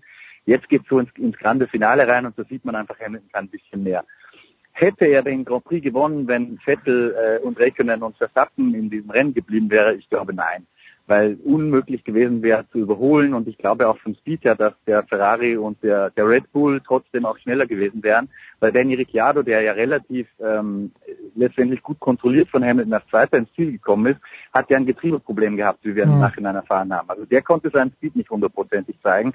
Also ich glaube, Lewis Hamilton hätte vielleicht ein Podium eine Chance gehabt, aber selbst das wäre schwierig geworden. Aber er hat ja auch selbst zugegeben, das war einfach ein Gottesgeschenk, was da passiert ist für ihn. Und ich weiß nicht, ob wir auch über die Schuldfrage direkt sprechen wollen, Jens. Ja, dann lassen wir das den Stefan doch mal anklingen und du, du, du haust dich dann rein. Stefan, wer war denn schuld? Ich höre, Max Verstappen sagt, Sebastian war schuld. Äh, ich weiß nicht, wer es gesagt hat, Kimi Räikkönen war schuld. Wer war denn schuld? Stefan Ehlen, aus deiner Sicht. Also wer schuld war, das kannst du im Prinzip jeden Rennfahrer einzeln fragen und er war es natürlich nicht, das ist ja auch klar. Ähm, der Verstappen hat natürlich die unglückliche Position, er war genau in der Mitte. Der äh, Sebastian Vettel zieht natürlich nach links, weil er den Verstappen blockieren will, weil er den abschneiden will vor der ersten Kurve. Und er hat in dem Moment nicht damit gerechnet, dass der Kimi Räikkönen noch innen war. Der Kimi Räikkönen wiederum zieht auch nach rechts und der Verstappen mhm. ist irgendwie mittendrin. Der hat noch versucht, ein bisschen rauszukommen aus der Situation, aber es war dann schon zu spät und dann kam es zu der Kollision. Ja, ich glaube, die Rennleitung hat es eigentlich richtig entschieden. Es war wohl ein Rennunfall. Das, das zeigt immer so ein bisschen, die haben ja wirklich viele Kameraperspektiven. Die haben jetzt wirklich alle Telemetriedaten. Die können ganz genau sagen, was da genau los war. Wurde ja auch nach dem Rennen untersucht alles. Und ich glaube, das hat ziemlich genau getroffen. Es war eine Verkettung unglücklicher Umstände. Wenn der Kimi Räikkönen so nicht da gewesen wäre, dann hätte es den Unfall nicht gegeben. Dass es dann auch noch den Alonso trifft beispielsweise, war dann einfach nur die oh ja. Folge dessen, dass es da vorher schon gekracht hat. Ähm, insofern dem Vettel da die Schuld zuzugeben, er war vorne, er darf die Linie wählen, alles andere, was hinter ihm passiert, ist im Prinzip nicht sein Bier. Äh, ja, ich glaube, man muss es einfach sagen, es ist ein Rennunfall gewesen, da hat vielleicht jeder ein bisschen wenig Übersicht gehabt, aber auf der anderen Seite Formel 1 Startunfall, das ist jetzt eine Geschichte, die haben wir seit 50 Jahren, insofern jetzt ist es halt mal wieder passiert. Aber Christian müsste nicht Kimi Räikkönen zurückziehen oder irgendwo hinfahren, damit er seinen Teamkameraden hier nicht aus dem WM-Rennen nimmt. Ja, klar. Ich glaube aber, das kann man dem in der Situation nicht zum Vorwurf machen, weil der Räikkönen hat ja nicht den Vettel unmittelbar attackiert, sondern wollte erstmal am Verstappen vorbei. Hm. Das hätte er auch mit Sicherheit geschafft. Also der hat einen Speedüberschuss gehabt, der hätte, so wie man sehen konnte von der Entwicklung der ersten Meter her, wahrscheinlich sogar gereicht, um in Führung zu gehen. Und ich glaube, wenn der erstmal den Verstappen hinter sich gehabt hätte, hätte er sich gegen Vettel in der ersten Kurve nicht mehr wahnsinnig zur Wehr gesetzt. Nur was der Räikkönen natürlich nicht ahnen kann, ist, dass der Vettel dem Verstappen zumacht und dann äh, wird es halt zu eng für drei. Und da sind wir jetzt bei der Bewertung dieser Kollision, die ich hundertprozentig die Einschätzung von Stefan teile, dass das ein Rennunfall war. Wenn man es ganz kritisch hinterfragen will, wer war denn der Auslöser, also nicht der Schuldige, das finde ich in dem Fall ganz wichtig, weil Schuld kannst du tatsächlich niemandem geben, aber ausgelöst hat es letztendlich der Vettel selbst, weil der da nicht rübergezogen, um sich gegen Verstappen zu verteidigen, was eine völlig natürliche Reaktion ist, ähm, dann wäre das alles nicht passiert. Also einfach echt aus, aus Ferrari-Sicht und aus Vettel-Sicht wirklich, wirklich dumm gelaufen. Und Vorwurf kann man einfach keinen, keinem machen. Also ich glaube, jeder hat in, in seiner individuellen Situation genau das gemacht, was für den richtig war. Und die drei individuellen Intentionen, die haben sich dann halt irgendwie gespießt. Aber das kann einfach in, in so, so schnell wie das geht an einem Start, kann man das echt keinem Fahrer zum Vorwurf machen, glaube ich. Jetzt müssen wir vielleicht, äh, Stefan, du hast den Namen schon genannt, Fernando Alonso. Es scheint mir so, als ob er mit seinem Auto in den letzten Rennen ein bisschen mehr auf gleich gekommen wäre, was nicht heißt, dass er auch ins Ziel kommt. Aber siehst du eine Entwicklung bei McLaren Honda jetzt, wo sie, wo klar ist, dass Honda im nächsten Jahr die äh, McLaren nicht mehr ausstatten wird, oder ist das ein bisschen zu optimistisch von mir beurteilt? Naja, also dass McLaren gut entwickeln kann und dass sie das auch aufsetzen, äh, umsetzen auf der Strecke, das haben wir ja schon das ganze Jahr oder die vergangenen Jahre immer wieder äh, gesehen. Also es liegt nicht nur am Chassis, sondern der Hauptgrund, warum McLaren nicht konkurrenzfähig ist, war tatsächlich der Motor. Ja, ich glaube, McLaren hat tatsächlich manchmal auch ein bisschen auf die Spitze getrieben und vielleicht das Chassis auch so eingestellt, dass es dem Motor nicht unbedingt förderlich war. Das haben wir zum Beispiel in Spa gesehen, da war der McLaren extrem gekippt also hinten auf der Hinterachse hoch und vorne sehr niedrig. Das ist gut für die Aerodynamik und schlecht für die Motorleistung. Hm. Also so ein bisschen getrickst hat man da schon, um natürlich das Team ein bisschen in den Vordergrund zu stellen und den Finger ein bisschen auf Honda zu nehmen.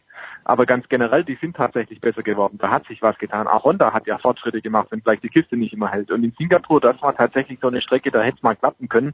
Ja, Alonso hat ja nach dem Rennen gesagt, so ein bisschen in die Richtung, naja, Podium war quasi sicher drin. Hm. Und äh, vielleicht sogar wäre ein Sieg möglich gewesen. Weiß man nicht so richtig. Die Haltbarkeit ist ja auch immer ein großes Fragezeichen. Und zuletzt kann man ja auch sagen, da hat Alonso vielleicht einfach aus seinen freien Stücken abgestellt, ohne dass jetzt hier ein Engine-Problem vorgelegen hat, wie er es dann so gern formuliert hat. Aber in Singapur, der Christian hat schon skizziert, überholen quasi unmöglich. Und wenn du einmal vorne bist, clevere Boxenstrategie, ein Stopp, du bist durch, äh, dann hätte das schon funktionieren können. Also ich denke, ein Top-5-Ergebnis, das wäre durchaus realistisch gewesen. Wenn wir jetzt dann denken, dass äh, Joe Lyon Palmer im Renault zum ersten Mal in dieser Saison gepunktet hat, der fährt in die Top 6, dann Hm. glaube ich, hätte es ein Alonso auch geschafft in McLaren. Also insofern, dem Alonso ging das schade, äh, schade. Ein richtig gutes Ergebnis durch die Lappen. Weil wir aber schon bei Renault sind, Christian. Nico Hülkenberg, ich meine, er trägt ja selbst mit absoluter Fassung und mit Humor, aber ist das äh, wirklich immer nur Pech, dass Nico Hülkenberg, wie viel sind es, 142 Grand Prix, ich weiß es gar nicht genau, und noch kein Podiumsplatz oder ja, darf, darf, darf man so streng sagen, ist er vielleicht auch nicht gut genug? Ich glaube, es sind 129 Rennen, Ja, 129. die er ohne Podium hat. Und ich fand bemerkenswert, ich hole jetzt vielleicht ein bisschen aus. Wir haben eine Fotostrecke vorbereitet am Wochenende zu den Rekordhaltern, die Fahrer, die die meisten Formel 1 Rennen ohne Podiumsplätze sozusagen gemacht haben. Und das ist eine Liste, da muss man ganz klar sagen, die da herauskommt, da stehen Fahrer drauf, da ist Nico Hülkenberg vom, vom Talent her weit überlegen. Also der gehört definitiv eigentlich nicht in diesen Club. War das jetzt am Wochenende zum Beispiel, hat er eigentlich alles richtig gemacht. Er hat ein richtig starkes Rennen gefahren, der hat keinen Fehler gemacht bis dahin, anders als zum Beispiel in Baku, wo er auch einen möglichen Top-5-Platz selbst weggeschmissen hat. Das, das hat er selbst zu verantworten gehabt. Also in diesen 129 Rennen hat er schon teilweise auch selbst mal Mist gebaut, wie es bei jedem anderen Fahrer aber halt auch ist. Dass jetzt in Singapur wieder was passiert ist, das war tatsächlich nicht sein Verschulden, sondern Mhm. da ist halt äh, Hydrauliköl hat da einfach gefehlt im System. Da mussten sie das beim, beim Boxenstopp nachfüllen und dann ging die Mühle ja komplett dicht bei ihm. Schon mehr Pech als Talentversagen. Ich habe aber immer die Theorie, und die ist absolut nicht wissenschaftlich begründbar, dass ein Fahrer, der so lange in der Formel 1 ist und so lange nicht den durchschlagenden Erfolg hat, dass der irgendwann so ein bisschen an, an Biss verliert. Also es gab ja auch die Jano Trullis und Giancarlo Fisichella Mhm. dieser Welt, wo einem eigentlich am Anfang ihrer Karrieren jeder beschieden hat, das sind absolute Ausnahmetalente, die auch das Zeug zum Weltmeister haben. Und gegen, gegen Ende ihrer Karriere sind sie einfach irgendwie so ein bisschen müde geworden, glaube ich. Auch von diesen ständigen Erfolglosigkeiten, ein bisschen Pech, vielleicht bei Teamwechseln. Und da läuft Nico Hülkenberg, glaube ich, schon Gefahr, dass er irgendwo in, in dieser Kategorie landet. Was jetzt gegen meine These spricht, ist, dass er, glaube ich, mit Renault in einem Team sitzt, das sich momentan sehr stark weiterentwickelt. Die, die große Frage ist, wie lange dauert es, bis Renault tatsächlich siegfähig sein wird? Das kann ich mir fast nicht vorstellen, dass die nächstes Jahr schon soweit sein werden. Ähm, und was in zwei, drei Jahren ist, ist noch schwieriger abzusehen. Aber also ich, ich wage jetzt mal eine Prognose, ich lehne mich weiter aus dem Fenster, Nico Hülkenberg wird nicht seine Karriere beenden ohne Podestplatz. Und wenn, dann wird das seinem Talentanspruch nicht gerecht werden.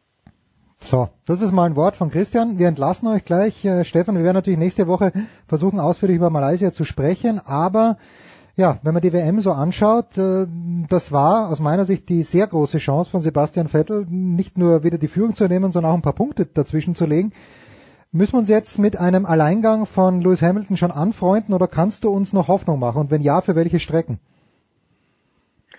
Also prinzipiell, glaube ich, muss man sich langsam mit dem Gedanken anfreunden. Es spielt sich ab zwischen Lewis Hamilton und Sebastian Vettel mit klaren Vorteilen für Hamilton. Wenn der Hamilton nicht mehr ausfällt, wird es natürlich sehr schwierig für den mhm. Vettel. Also wir wissen, jetzt sind ja sieben Punkte Abstand zwischen Platz eins und Platz zwei. Rein theoretisch ist dann noch gar nichts entschieden. Auch wenn der Vettel jetzt jedes Rennen gewinnt und der Hamilton Zweiter wird, dann geht sich also trotzdem noch raus für Vettel. Aber das Ding ist natürlich auch, der Hamilton muss quasi auch einmal ausfallen oder richtig ein schlechtes Rennen erwischen zum mhm. Beispiel und der Vettel muss gewinnen, damit die Sache wieder pari wird. Und das sehe ich momentan echt nicht. Die Kisten sind mittlerweile so haltbar, da muss es echt einen Unfall geben oder einen größeren Zwischenfall, vielleicht auch mal richtig viel Pech mit dem Safety Car. Und äh, da gehört dann schon die große Portion Glück oder Pech dazu. Und eigentlich, wenn wir ehrlich sind, tatsächlich Singapur war die Strecke, wo mhm. sich Ferrari was ausgerechnet hat. Ansonsten ist wahrscheinlich Mercedes mindestens auf Augenhöhe, wenn nicht sogar im Vorteil aufgrund äh, des stärkeren Motors. Und da kommen schon noch mal ein paar Strecken, wo richtig Power gefragt ist. Also am ehesten wahrscheinlich könnte vielleicht Austin was sein. Da sind auch tatsächlich große Abtriebswerte gefragt. Da ist der Motor nicht so entscheidend, aber tatsächlich sind es auch viele Rennstrecken, wo einfach lange Geraden drin sind. Und das ist natürlich ein Killer für Ferrari, die zwar auch einen starken Motor haben, aber Mercedes hat da eben den Vorteil. Und es ist wie immer in der Formel 1, wer vorne steht im Qualifying, der hat tatsächlich den Vorteil, weil Überholen auf der Strecke, das ist immer noch eine Seltenheit, trotz DRS, trotz Hybridanteilen, was es nicht alles gibt. Ja, also ich würde ganz, ganz klar sagen, Vorteil Hamilton im Titelkampf. Hatte ich fast so befürchtet, wobei ich natürlich nichts gegen Lewis Hamilton habe. Ich würde mir nur heuer wieder, gut, es war im letzten Jahr auch spannend mit Nico Rosberg, aber äh, das war halt Teamkameraden. So, ich bedanke mich ganz herzlich bei Christian Nimmervoll, Formel1.de, bei Stefan Ehlen, motorsport.com. Jetzt wieder in einer Familie. Das ist wunderschön. Ich freue mich sehr. Wir machen eine kurze Pause. Big Show 324.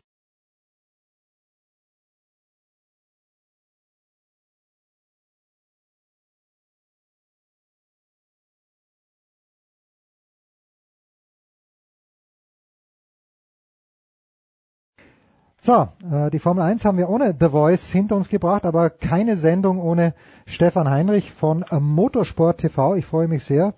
The Voice, grüß dich. Wir haben äh, Singapur abgehakt mit der Statik. Wir haben uns darauf geeinigt, Rennunfall. Kannst du dich diesem Urteil anschließen? Auf jeden Fall, äh, wobei, wenn man überhaupt ein, äh, äh, quasi einen roten, eine rote Karte verteilen möchte, geht die tatsächlich in Richtung Vettel, weil er als WM-Leader oder als Spitzenkandidat für die Weltmeisterschaft ähm, einfach auf Nummer sicher gehen muss und einfach nicht radikal reinhalten kann. Aber ich glaube, wie die Rennkommissare entschieden haben und euer, euer, euer Expertengremium hier auf Sportradio 360 sehe ich genauso. Das hat im Eifer des Gefechts passieren können. Zum ersten Mal Singapur in zehn Jahren im Regen. Keiner wusste, wie gut der Start ist, wie die Streckenbedingungen sind, wie rutschig es tatsächlich ist. Und insofern konnte das passieren, dass ein Mad Max nicht zurückzieht, war auch klar. Es war eine Verkettung von blöden Umständen, aber ich glaube, derjenige, den es am härtesten getroffen hat, Sebastian Vettel, hat auch am meisten dran zu knabbern und wird das, glaube ich, für sich auch selber wissen. So, das ist die Formel 1. Äh, wir mhm. aber kümmern uns natürlich mit dir, wir haben sie auch vorbesprochen, äh, letzte Woche auch mit Mario Fritsche in Miami, nämlich äh, NASCAR. Die Playoffs haben begonnen und Stefan, es macht mir ein kleines bisschen Angst, dass der Mann, von dem alle sprachen, nämlich auch du selbstverständlich, Martin Truex Jr., schon wieder gewonnen hat. Gibt es denn dafür Präzedenzfälle, dass wirklich jemand so überlegen war, dass er in diese Endphase reingegangen ist und dann auch das erste Rennen gleich gewonnen hat? Ja, das gab schon. Äh, in den Playoffs äh, haben wir nun auch schon seit 15, Jahr, 15 Jahren, wenn auch mit unterschiedlichen Formaten, es hat schon gegeben, aber nichtsdestoweniger sehe ich es genauso wie du. Es ist natürlich ein äh, neuer psychologischer Ansatz und der Druck ist nochmal höher. Ähm, das zeigt aber, wie stark tatsächlich dieses kleine äh, Zwei-Wagen-Team äh, in Amerika im Tourenwagensport aktuell wirklich ist. Ähm, wie sportlich stark, äh, wie gut die Strukturen funktionieren und wie frei ganz offenbar und befreit Martik Truex Jr. agiert als wäre es nichts gewesen, war er im entscheidenden Moment da und das dürfte ihm weiter Selbstvertrauen geben für die noch ausstehenden neuen Rennen, zumal er jetzt ja für Abschnitt 2 mit diesem Sieg in Chicago schon qualifiziert mhm. ist. Also er muss jetzt nicht nur, was er oft in diesem Jahr schon gezeigt hat, reguläre Rennen in der regulären Distanz in den ersten beiden Drittel äh, dominieren, sondern er kann es auch in der Schlussphase machen, da auch nochmal zulegen. Das ist natürlich schon mal toll und wir hatten es, glaube ich, auch schon gesagt, du hast gesagt, Kollege Mario Fritsche, der Pete Fink hat hier gesagt, der Stefan Ehlen, wie alle, die sich da um den US-Motorsport besonders kümmern, der ist für uns der eindeutige Favorit und das wäre toll, weil er als eines der ganz, ganz wenigen oder weil er für ein Team fährt, das als eines der ganz wenigen Teams nicht dort ist, wo alle anderen, wir sollten nochmal sagen, 90 Prozent aller äh, NASCAR-Teams sind rund um Charlotte in North Carolina zu Hause. Das ist der Dreh- und Angelpunkt der Mittelpunkt wirklich der Nesca-Welt. Und die sind in Denver, in Colorado, ganz woanders, in Ausläufern der Rocky Mountains und machen also viele Dinge wirklich anders. Der hat zum Beispiel auch Martin Truex Jr., kein US-Amerikaner als Crew Chief, sondern ein Kanadier. Hm. Also die gehen ein bisschen andere Wege und auch das kann offenbar zum Erfolg führen. Die meisten ähm, Punkte, Sonderpunkte in der regulären Saison hat er eh schon kassiert für die meisten Führungsrunden, für die meisten Stage Wins und jetzt hat er gleich wieder in Chicago ähm, unaufhaltsam losgelegt, während ein paar andere der, der Stars doch einen holprigen Auftakt in die Playoffs hatten. So, jetzt ist aber so, also 16 Leute sind noch in den Playoffs, dann 12, dann 8, dann 4 und das entscheidet sich dann in den letzten Rennen. Aber wenn ich mir die Ergebnisliste so anschaue, wenn ich sie richtig interpretiere, dann sind von den Top 10 sind neun Playoff-Teilnehmer, weil die diese Phase noch ernster nehmen als zuvor, weil die Teams äh, bei Fahrern, die nicht in den Playoffs sind, äh, ja, bis bisschen sparen bei der Motorleistung, bei, bei der Ausrüstung. Ist das nur mit der Klasse zu erklären oder wie erklärst du dir das? Das hat vor allem mit der Klasse tatsächlich zu tun, ähm, dass die jetzt halt in diesem ganzen Jahr tatsächlich alle ihren Rhythmus gefunden haben und nicht durch Zufall sich für die, den Shootout und die Playoffs qualifiziert haben. Ähm, aber klar ist auch, was du gerade schon in dieser einen Frage ähm, dominiert hast, dass man auf jeden Fall sagen muss, klar, es sind alle Teams, die jetzt qualifiziert sind und für die es jetzt weitergeht, in immer drei Rennabschnitten. Also innerhalb von drei Rennen musste ich für den nächsten Stage, für den nächsten Abschnitt qualifizieren. Ein Sieg wie Martin Truex Jr. in Chicago bringt dich automatisch weiter. Wir nähern uns natürlich jetzt auch den Millionen Dollar Geldzahlungen. Und hm. klar ist, dass natürlich jedes Team dann besonders äh, konzentriert zu Werke geht. Allerdings hat, haben die Playoffs das haben wir in den letzten Jahren gesehen, eben auch ihre eigene Dynamik. Ähm, wenn du die reguläre Saison 26 Rennen bis äh, also von Daytona bis Richmond nimmst, dann muss man sagen, wenn es dann mal ein Rennen sein sollte, was du verpatzt hast, ist es nicht so schlimm. Meistens geht es am nächsten Wochenende schon weiter und dann kannst du sagen, okay, dumm gelaufen, wir lernen aus den Fehlern, äh, Mund abwischen, aufstehen, weitermachen. In den Playoffs hast du halt nur drei Chancen, dich direkt zu mhm. qualifizieren. Mhm. Und neben den drei Siegern, so dass drei unterschiedliche sind, geht's dann über die Punkte. Das heißt, in den Playoffs ein wirklich katastrophales Rennen und du kannst draußen sein. Also muss man in der Tat, so man dabei ist, sicherlich dann doch etwas noch engagierter zu Werke gehen als, als in, der, in der Anfangsphase der Meisterschaft. Ja, und deswegen vergleiche ich den NASCAR ja gerne mit Tennis. Ein katastrophaler mhm. Tag und du bist draußen aus dem Turnier nämlich. Ja. Wenn du in so der ein bisschen K.O.-Format hat das jetzt natürlich dann auch ja. bei den Playoffs. Es sind zwar jetzt drei Rennen, ja. aber es gibt in der Tat nicht mehr wahnsinnig viele Chancen, mal äh, einen, einen blöden Fehler, sei es vom Mechaniker, sei es mhm. vom, vom Crew Chief, der einen falschen Call macht, dich mit der falschen Taktik zum falschen Zeitpunkt an die Box bringt, oder, oder vom Fahrer selbst das ist jetzt deutlich schwieriger auszugleichen. Interessant ist, ähm, wie momentan auch die Fans reagieren. Und dann gehen wir mal ein bisschen weg vielleicht auch tatsächlich von den Spitzenleuten, von Martin Truex Jr. oder einem etwas bedröppelten äh, Kyle Busch, für den tatsächlich äh, Chicago ein Rückschlag war, sondern gehen wir mal zu Danica Patrick, für die es weiterhin zäh läuft. Und mhm. klar ist, wir haben es ja schon gesagt, den Vollzeitplatz hat sie verloren. In Amerika wird gerade ganz interessant darüber philosophiert, was sie denn jetzt wohl machen soll, was die Öffentlichkeit wirklich glaubt. Und man hat wirklich tatsächlich jetzt auch ein, ein, intensive Gespräche geführt und viele Journalisten haben sich darüber gemeldet und haben, haben sich geäußert, warum es denn so ist, dass es so eine, eine Hassliebe ist, die wahnsinnig viele Fans zu Danica haben. Warum das mhm. tatsächlich so ist, denn sie ist ja bei den letzten Rennen bei den Fahrervorstellungen teilweise auch ausgebuht worden. Das hatten wir ähm, in den ersten Jahren ihrer Vollzeitmitgliedschaft im, im äh, Nesca-Kader wirklich nicht erlebt. Sie war ganz groß der große Liebling zu Beginn, ähnlich wie in ihrer sehr erfolgreichen Indica-Karriere. Ähm, Jetzt aber ganz klar, und wir hatten es deutlicher bei dir, Jens, auf Sport 3360 schon gesagt, sie ist einfach von den Ergebnissen nicht gut genug. Und da hat es ja ein paar andere Leute auch schon erwischt, die momentan ohne Cockpit sind. Zum Beispiel Kurt Busch, ehemaliger mhm. Champion. Also über dessen fahrerischen Qualitäten in einem Tourenwagen in den USA brauchen wir nicht zu diskutieren. Er ist ein Meister und hat viele Rennen schon gewonnen, auch Daytona 500. Trotzdem steht er ohne Cockpit aktuell da.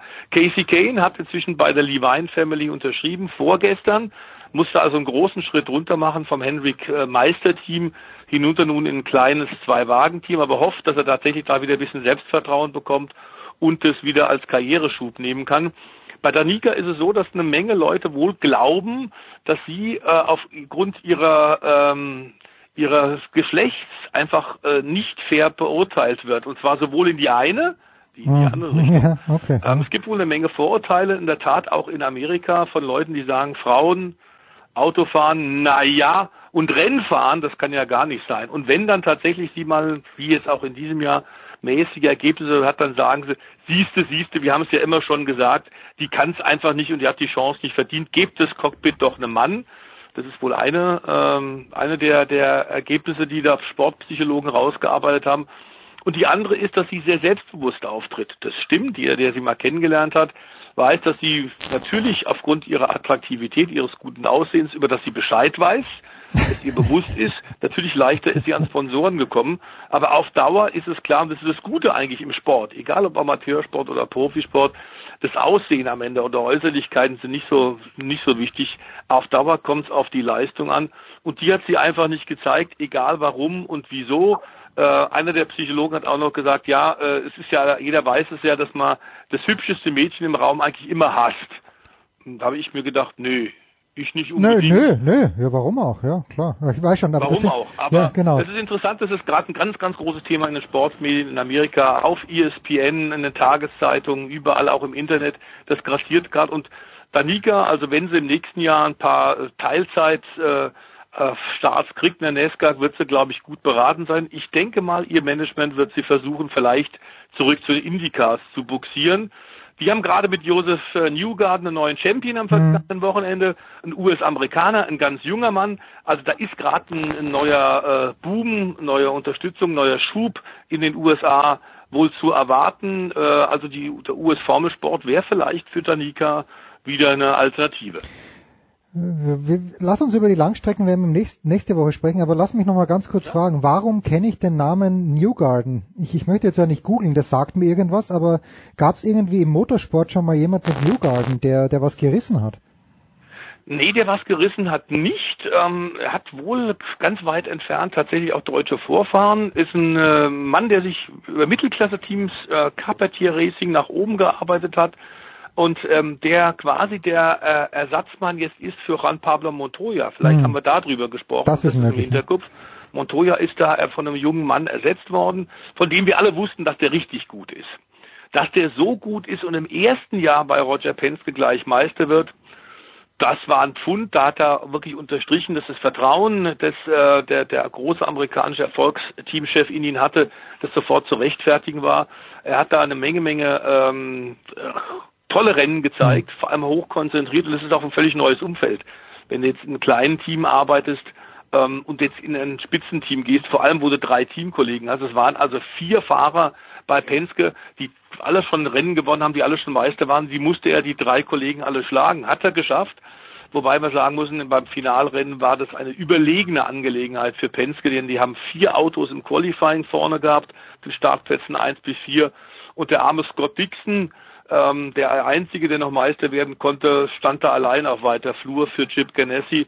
Es waren, glaube ich, ein hartes Brot für ihn und am Ende also Newgarden sehr umjubelt in Amerika, in den Medien, in der Öffentlichkeit. Endlich mal wieder ein junger US-Amerikaner, der es allen anderen gezeigt hat. Und möglicherweise wird der Danica im nächsten Jahr gegen den anzutreten haben. Abschli wirklich abschließende Frage, wo möchte der Herr Newgarden hin, denkst du?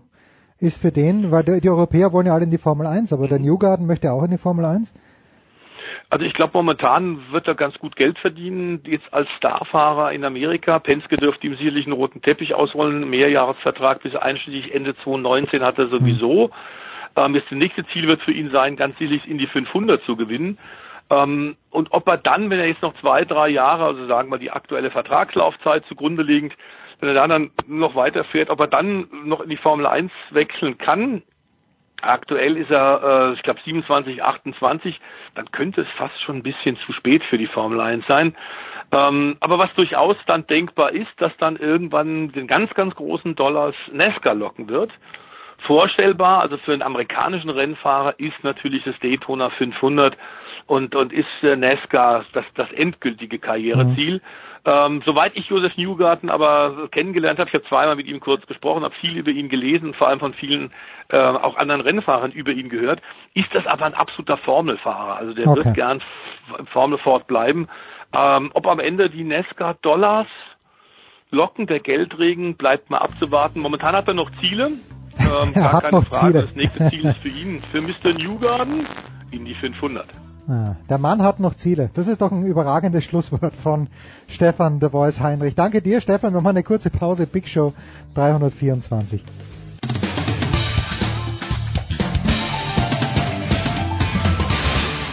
Ja, hallo liebe Sportradio 360-Hörer, hier ist der Jürgen Melzer und ich wünsche einen schönen Tag.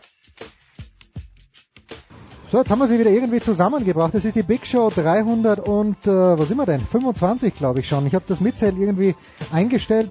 Jürgen Schmiede in Los Angeles. Servus Jürgen und wir haben einen Gast. Servus. Wir haben einen, ich meine, wir haben einen Gast, den wir beide lieben von Herzen. Der ist ja. allerdings in der norddeutschen, darf man sagen, Provinz. Nein, Heiko Olderb in Kiel. Servus Heiko, in kurzen Worten, wie war das Spiel Holstein-Kiel gegen den FC St. Pauli? Wie ist es ganz generell in Kiel? Ja, will zu viel, fahren nach Kiel, ne, heißt es ja so schön. Und äh, deshalb bin ich hier mal hergefahren, war ja das Spitzenspiel.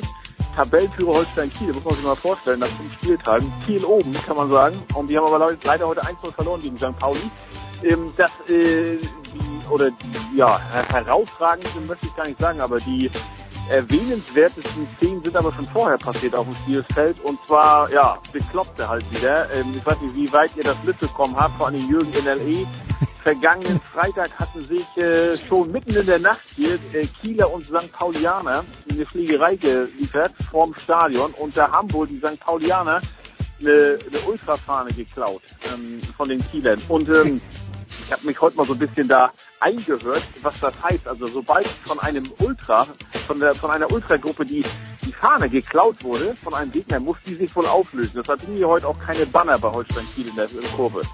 Vor dem Spiel sind dann von Kiel äh, 20, 30 Vermummte quer über den Platz, während die Mannschaften sich hier warm machen, rennen über den Platz in die St. Pauli-Kurve, klauen von da an rennt zurück, ordnet hinterher sogar Sammy Alagui, äh, Spieler von St. Pauli, geht sogar auch noch dazwischen und stellen die, bevor die Kieler zurück in ihre eigenen Reihen konnten. Also äh, Jürgen Hollywood hätte das nicht besser, besser schreiben können, aber dir, du, du lachst wahrscheinlich, ja. aber ja. Halt, das ist ja wie beim College Maskottchen klauen. Genau, das ist halt der deutsche Liga-Fußball hier in Norddeutschland, ne? Was passiert, wenn beim College ein Maskottchen geklaut wird, Jürgen? Das, wenn ich wüsste, ich glaube, das muss dann einfach zurückgestohlen werden. Also da muss sich keiner auflösen. Ich weiß, in Michigan gab es so eine Wand und die haben dann die Ohio State Burschen immer beschmiert.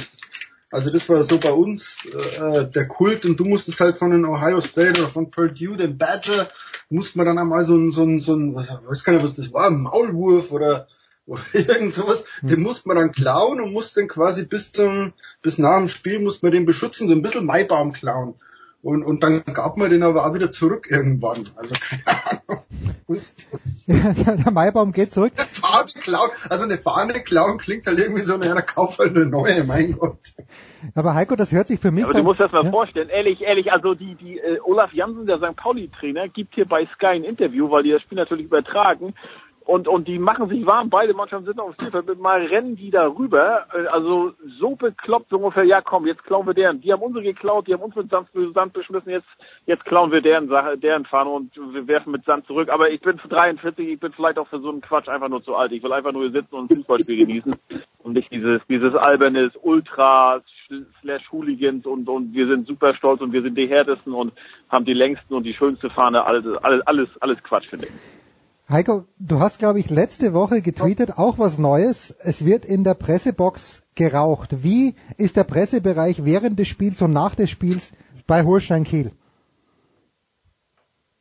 Äh, der Pressebereich ist sehr, sehr klein hier und es ist alles sehr, sehr klein eigentlich, weil es waren 12.000 Zuschauer hier, ne, und das heißt ausverkauft und das ist, die, die Arena hier ist noch also so ein kleines Käst, Schmuckkästchen so, drei Tribünen halt ganz nah dran, aber der Gäste, die Gästekurve, die ist hier noch wörtlich zu nehmen, also wirklich so ein Bogen hinterm Tor, unüberdacht, der erinnert mich so ein bisschen an die ehemalige, oder das heißt glaube ich immer noch Grotenburg Arena, äh, in, äh, oder Grotenburg Kampfbahn äh, bei Bayer Oerding. Äh, ja, ansonsten ist alles sehr übersichtlich hier. Ähm, es gab Gulaschsuppe vorm Essen, aber ich war leider ein bisschen zu spät hier. Äh, deshalb habe ich da nichts abbekommen. Äh, der Presseraum ist sehr, sehr klein. Ähm, man merkt halt, dass hier 36 Jahre kein Profifußball gespielt wurde. Aber die bauen hier was auf. Die haben hier zwei Millionäre in der Hinterhand. Der eine ist von dem, äh, der eine ist der Geschäftsführer von City, von dieser äh, Gruppe, und dem anderen gehört Famila. Und die, die buttern hier ordentlich rein. Und also ich glaube auch, ähm, was die so wirklich systematisch aufgebaut haben, haben schon ganz ein sehr gutes Nachwuchsleistungszentrum alles. Also die sind nicht nur hier für ein oder zwei Jahre in der zweiten Liga, ich glaube, die könnten da schon sich etablieren. Jürgen, du hast keine guten Erfahrungen gemacht mit, äh, mit St. Paul. Äh, nein, nicht mit St. Paul, mit Holstein Kiel. Warum nochmal? Die waren damals beim Bundesliga-Manager, waren die in der dritten Liga. Und ich habe ja immer den, den SV Sandhausen genommen, weil mir der Name so gefiel als Zehnjähriger. Und Holstein Kiel war immer die beste Mannschaft. Gegen die kommt man nicht gewinnen. Deswegen, ich, ich mag Holstein Kiel nicht. Nur wegen einem Computerspiel. Das ist echt so, so, so bleibt eine, ein lebenslanger Groll. Völlig unbegründet. Das ist wahrscheinlich der tollste Verein der Welt, aber es hilft nichts. Äh, glaube ich, vielen sowieso nur bekannt äh, von den von den Werner Beinhardt-Filmen früher, ne? Oder dem Werner Beinhardt-Film. Da war ja Holzbein Kiel, war ja gleich zu Beginn der Szene auf dem auf dem, äh, auf dem Wochenmarkt da, wie die dann kommentiert wurde mit Holzbein Kiel. Also ansonsten ist Kiel ja eher für Handball bekannt, aber ja, für eine ja, Kiste Brocken von Inner Mailand zu Holstein Kiel wechselte. Bernie Blindmann, der Mann mit dem Durchblick. genau, Bernie Blindmann, richtig, richtig. Unglaublich.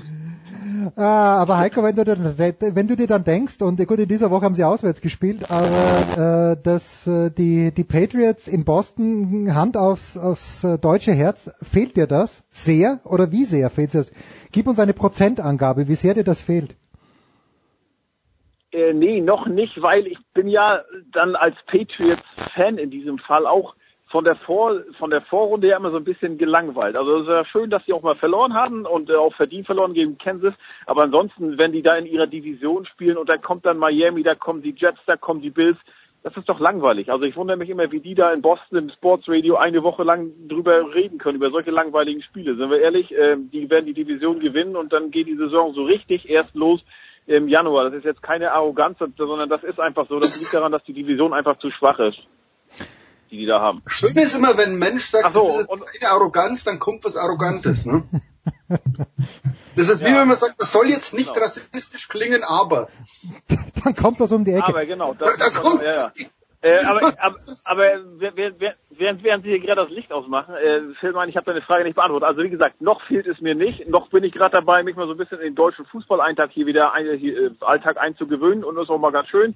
Morgen dann auch beim HSV, aber die Zeit, äh, wo es mir fehlen wird, wird auf jeden Fall der Januar sein, weil dann ist der Januar ist hier in Deutschland wettermäßig katastrophal ähm, und in äh, Boston ist das Wetter zwar auch nicht schöner, aber da sind zumindest die die NFL Playoffs und äh, das macht es da immer dann äh, ertragenswert oder erträglich. Ach komm, du wirst dich so in die DEL verlieben und überhaupt. Wir haben ja früher mal gesagt, Jürgen, Heiko Older. Gibt's ja nicht. Gibt, die Ah, ja, gibt, gibt's ja. ja nicht. Gibt's nicht. Äh, äh, die, die Hamburg äh, Freezers sind doch weg. Das nächste wäre Bremerhaven. Ich Aber wollte, ich wollte dich gerade fragen, die Bremer, das sind die, die Fishtown Penguins, oder? In Bremerhaven. Fishtown Penguin. Penguins, ja. Das, das tut ein kleines bisschen weh. Früher haben wir immer gesagt, Jürgen, wir erinnern uns gerne, Heiko Olderb unterwegs für die DPA. Dann haben wir gesagt, Heiko Olderbs in den USA unterwegs für Spiegel Online. Heiko, wer in Gottes Namen hat dich nach Kiel geschickt?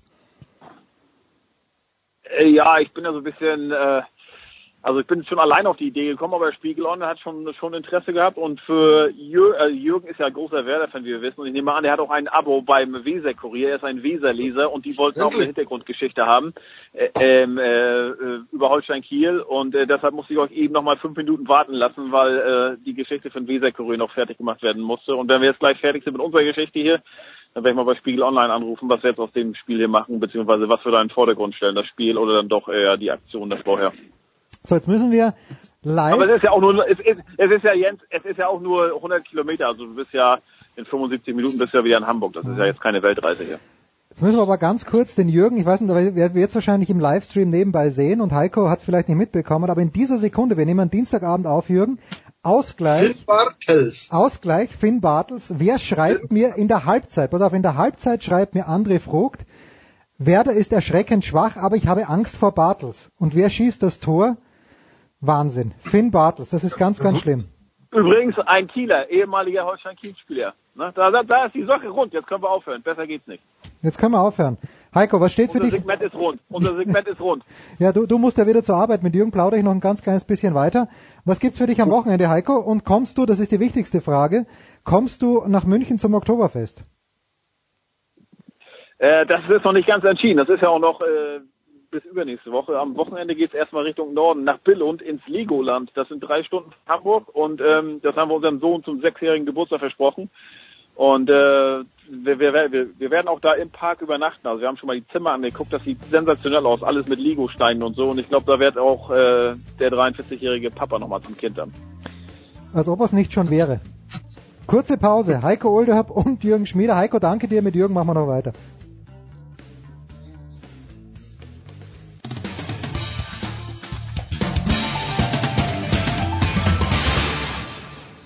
Hallo, hier ist Flo Meyer und ihr hört Sportradio 360. So, Jürgen Schmieder ist eigentlich gar nicht zu Wort gekommen, aber wenn Heiko dran ist, Jürgen, dann lauschen wir eigentlich Heiko am liebsten. Finde ich. Das ist völlig, völlig zu Recht. Also la- lass Heiko reden.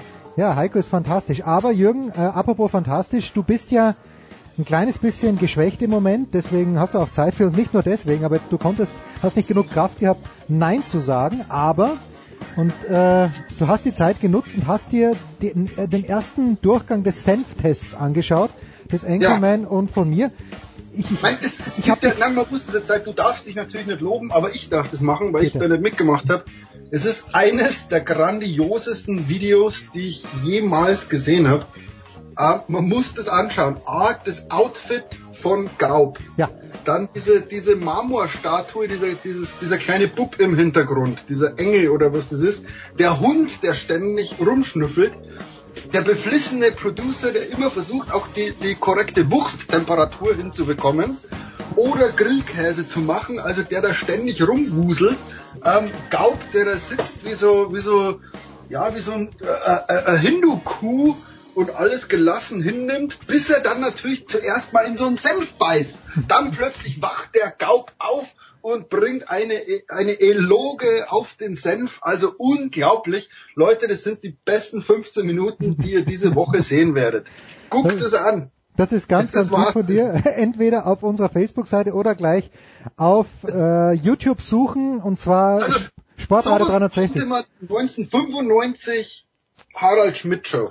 Ja, ja, das stimmt. Also ich, Genauso, also wenn Harald Schmidt Senf getestet hätte, du wärst wahrscheinlich Manuel Andrak gewesen. Und das habe ich befürchtet. Gaub Harald Schmidt ja, das hatte ich ein und bisschen genau befürchtet. wär's gewesen. Hatte ich ein bisschen befürchtet, dass ich dann nur, nur unter Anführungszeichen Manuel Antrag bin und äh, aber Gaub ist der Schmidt, aber was soll man machen? Jürgen, äh, die gute Nachricht für uns alle ist, glaube ich, dass du ja Ende November nach Deutschland kommen wirst und ich frage dich jetzt ganz offiziell, vor Zeugen, wirst du denn möglicherweise für das Halbfinale zur Verfügung stehen, als zusätzlicher Senftester? Also ich kann ja mit also ich, ich, ich bin natürlich gern dabei, aber sowas kann man nicht toppen. Ich glaube, das könnt nur ihr zwei. Ähm, ich ich stelle mich da gern mit in, in den Wintergarten und spiele den Hund oder ich teste auch mal eine Wurst. Ähm, aber, aber so genial wie ihr zwei das macht, da, da, kann man eigentlich, da darf man nicht eingreifen. Das ist, als würde man, weiß nicht, als würde man so ein heiliges Video irgendwie angreifen. Nee, nee. Also ich bin gern dabei und, und komme gern vorbei. und stelle mich auch irgendwie als Gast dazu, aber ich glaube, ich darf da euer, eure Genialität nicht stören. Das sind, das sind wirklich ganz, ganz liebe Worte vom großen Jürgen Schmieder, der in Los Angeles äh, zurück ist. Er ist ein kleines bisschen erkrankt, konnte das ganze Wochenende eigentlich sich der Los Angeles Sports Scene hingeben und was wir gesehen haben, wir haben ja schon in der NFL und auch bei den Sofa Quarterbacks kurz drüber geplaudert, schon relativ leere Stadien, was heißt relativ, einigermaßen leere Stadien bei den Rams, auch bei den Chargers. Allerdings, du hast mir gesagt, dass ein Kumpel von dir bei den Chargers war und es wäre gar nicht so schlecht gewesen. Elaboriere doch bitte ein klein bisschen. Also, ja, fangen wir mit den Chargers an. Also, die, die spielen am StubHub Center, wo eigentlich LA Galaxy spielt. Das heißt, es ist ein Fußballstadion. Hm. Ähm, die haben das ein bisschen umgebaut, damit die das, das so enger hinkriegen und so. Ähm, die Leute sagen, was für eine geile Stimmung, wie toll ist es, nur 35.000 Leute. Ähm, also plötzlich wird dieser Gigantomanismus oder wie man das immer das nennt, ähm, in der NFL so ein bisschen in Frage gestellt und, und wird gesagt, warum brauchen wir denn eigentlich 100.000 Leute hm. Stadion? Ähm, in diesem intimen Ding, die Chargers würden wahrscheinlich sowieso nicht mehr als 40.000 verkaufen, 35.000, es ist viel los. Ähm, man kriegt eine gute Wurst, das, das loben die auch. Da, äh, man kann, man hat da ein bisschen Platz außen beim Rumgehen. Also die fanden das richtig, richtig cool. Und dann kommt natürlich der Gegensatz zu den Rams, die spielen im Coliseum. Ja. Ähm, haben natürlich alles Pech, dass am Tag vorher spielen die USC Trojans ein Wahnsinnsspiel gegen die Texans und man muss sagen, USC ist das Footballteam von LA. Ist zwar nur College, hm. aber das sind alle Leute äh, auf den Beinen. Man sieht es bei uns, die Nachbarn äh, fahren da um ein Uhr Nachmittag los, um, um sieben geht das Spiel los, die fahren zum Tailgaten. Dann ist das ein Wahnsinnsspiel. Alle sind natürlich betrunken, was weiß ich, Samstag. Ja, was mache ich dann am Sonntag? Fahre ich dann wieder da hoch. Äh, zumal das Parken, halte ich fest bei den Rams, pro Auto 100 Dollar. 100 Dollar parken. Bist du wahnsinnig? Äh, für uns fährt da nichts öffentlich hoch. Also das ist ein Wahnsinn. Also na, wenn du so einen Kater hast von USC, warum sollst du zu den Rams fahren? Gleichzeitig, beinahe gleichzeitig, spielen die Chargers. Hm. Also das zwei. Also normalerweise musst du das doch verhindern. Es haben noch nie die 60er äh, daheim gespielt, wenn, wenn Bayern München daheim spielt. Ja. Das ist das ist der NFL völlig wurscht. Also das siehst du, es, ah, es geht nur um, um Fernsehen, wer die Chargers sehen will, schaut die.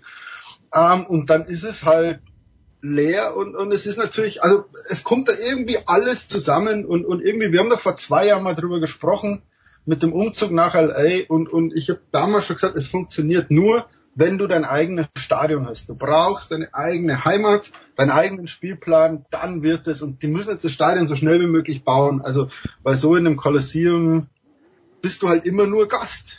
Trotzdem. Also wir haben es ja bei den US Open gesehen, da steht ja der Rohbau für das neue Armstrong-Stadion schon. Allerdings, das ist was für 10.000 Leute. Das neue Stadion in LA soll ja für wahrscheinlich irgendwo um die 80.000 Leute sein. Wo sind wir denn da im Zeitplan? Wann soll das denn fertig werden?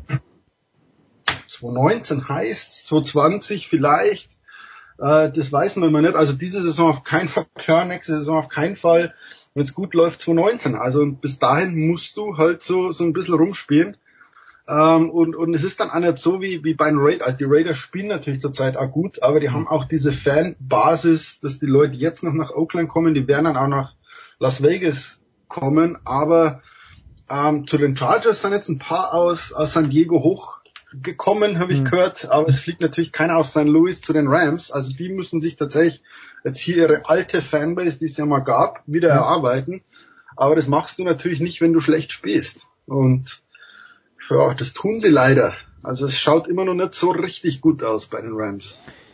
Jürgen, kannst du dich erinnern? Ich glaube, ein, zwei Wochen vor den US Open hast du ins Mikrofon geflüstert. Oui. Hier bei uns und hast, hast ganz, ganz leise, man konnte es kaum hören, aber in die, the Dodgers are really good. Ungefähr ja. so.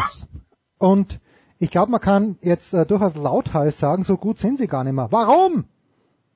Ich meine, die werden, die, die haben die Division gewonnen, werden die diese Division gewinnen, aber das ist ja wieder same old story. Das schaut mir wieder so aus, als ob sie in den Playoffs dann eingehen würden, wie die sprichwörtlichen Primeln. Es sind noch, warte mal, es sind noch zwölf Spiele zu spielen. Sie müssen davon die Hälfte gewinnen, dann haben sie 100, oder haben sie 96 oder 94? Ich glaube 94 äh, Siege haben sie. Das heißt, äh, die Hälfte der Spiele müssen sie gewinnen. Dann haben sie 100 Siege eingefahren, aber gut schaut das nicht aus in letzter Zeit. Ich schaue mir immer die Boxscores an, aber da stimmt was nicht. Was denn, Schmieder? Da, da musste Bill Plaschke fragen, weil der weiß ja alles. Na, der Also weiß also, der redet nicht, der weiß es, okay. Der, der weiß, warum es läuft, der weiß, warum es nicht läuft und der hat da einen Wahnsinnstext geschrieben, warum es nicht läuft, wo er quasi ähm, alles von vor zwei Wochen, wo er geschrieben hat, warum es lief, so, okay. einmal, um, um, einmal mal umgekehrt hat. Ähm, er hat natürlich dann Dave Roberts kritisiert für falsche Entscheidungen. Dann plötzlich den, den Transfer von Darvish, den er als Königstransfer gefeiert hat und irgendwie geschrieben hat oder, oder äh, als, als würde Jeff Bezos noch eine Million im Lotto gewinnen. Hm. Ähm, dann haben sie ja den Granderson aus, aus New York geholt, Mhm. wo sie gesagt haben, das ist ja der nächste Lotto. Also und, und jetzt plötzlich heißt, na, der Granderson ist schlecht für den fürs Clubhouse. Ähm, der Darvish ist ja doch kein so guter Pitcher. Der Roberts, na, jetzt nimmt der Spieler raus, äh, ob das denn so gut. Also äh, Moment mal. Ganz das ist jetzt ruhig. meine Meinung. Die Dodgers haben immer noch the best record im Baseball. Hm. Punkt. Die sind für die Playoffs qualifiziert. Punkt. Die hatten jetzt eine kleine Schwächephase. So what? Sie haben ein paar Spieler geschont. Genau das wurde ihnen ja in den letzten Jahren vorgeworfen, dass ein Kershaw zu früh von Verletzungen wiederkam, äh, dass sie den dann verheizt haben und dass der deswegen in den Playoffs nicht gut gepitcht hat. Jetzt macht der Roberts genau das Gegenteil ähm, sagt, ich ruhe mal ein paar Leute aus, wir nehmen die Niederlagen in Kauf, weil what the hell? Wir sind in Playoffs, wir werden wahrscheinlich Heimrecht haben, uns kann eigentlich nichts mehr passieren. Also dann verlieren wir halt mal 4-5. Ähm, die wollten natürlich keine 15 verlieren. Das, das, das, also da kommt man natürlich schnell in so ein Fahrwasser rein. Aber auf der anderen Seite, jetzt haben sie dann auch wieder ein paar gewonnen. Ich glaube drei oder vier in Folge. Jetzt haben sie wieder zwei verloren. Also die bereiten sich meiner Meinung nach auf die Playoffs vor.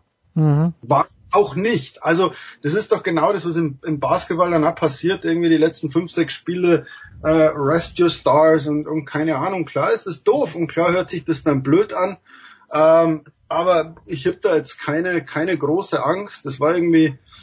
Ich habe dann lieber nach Cleveland geschaut, wo wo die Tribe dann so den, den quasi Rekord bricht mit 21 in Folge oder so. Ja. Ähm, dann schaut man sich lieber mal sowas an, schaut dann bei den Dodgers wieder vorbei, wenn sie mal gewinnen.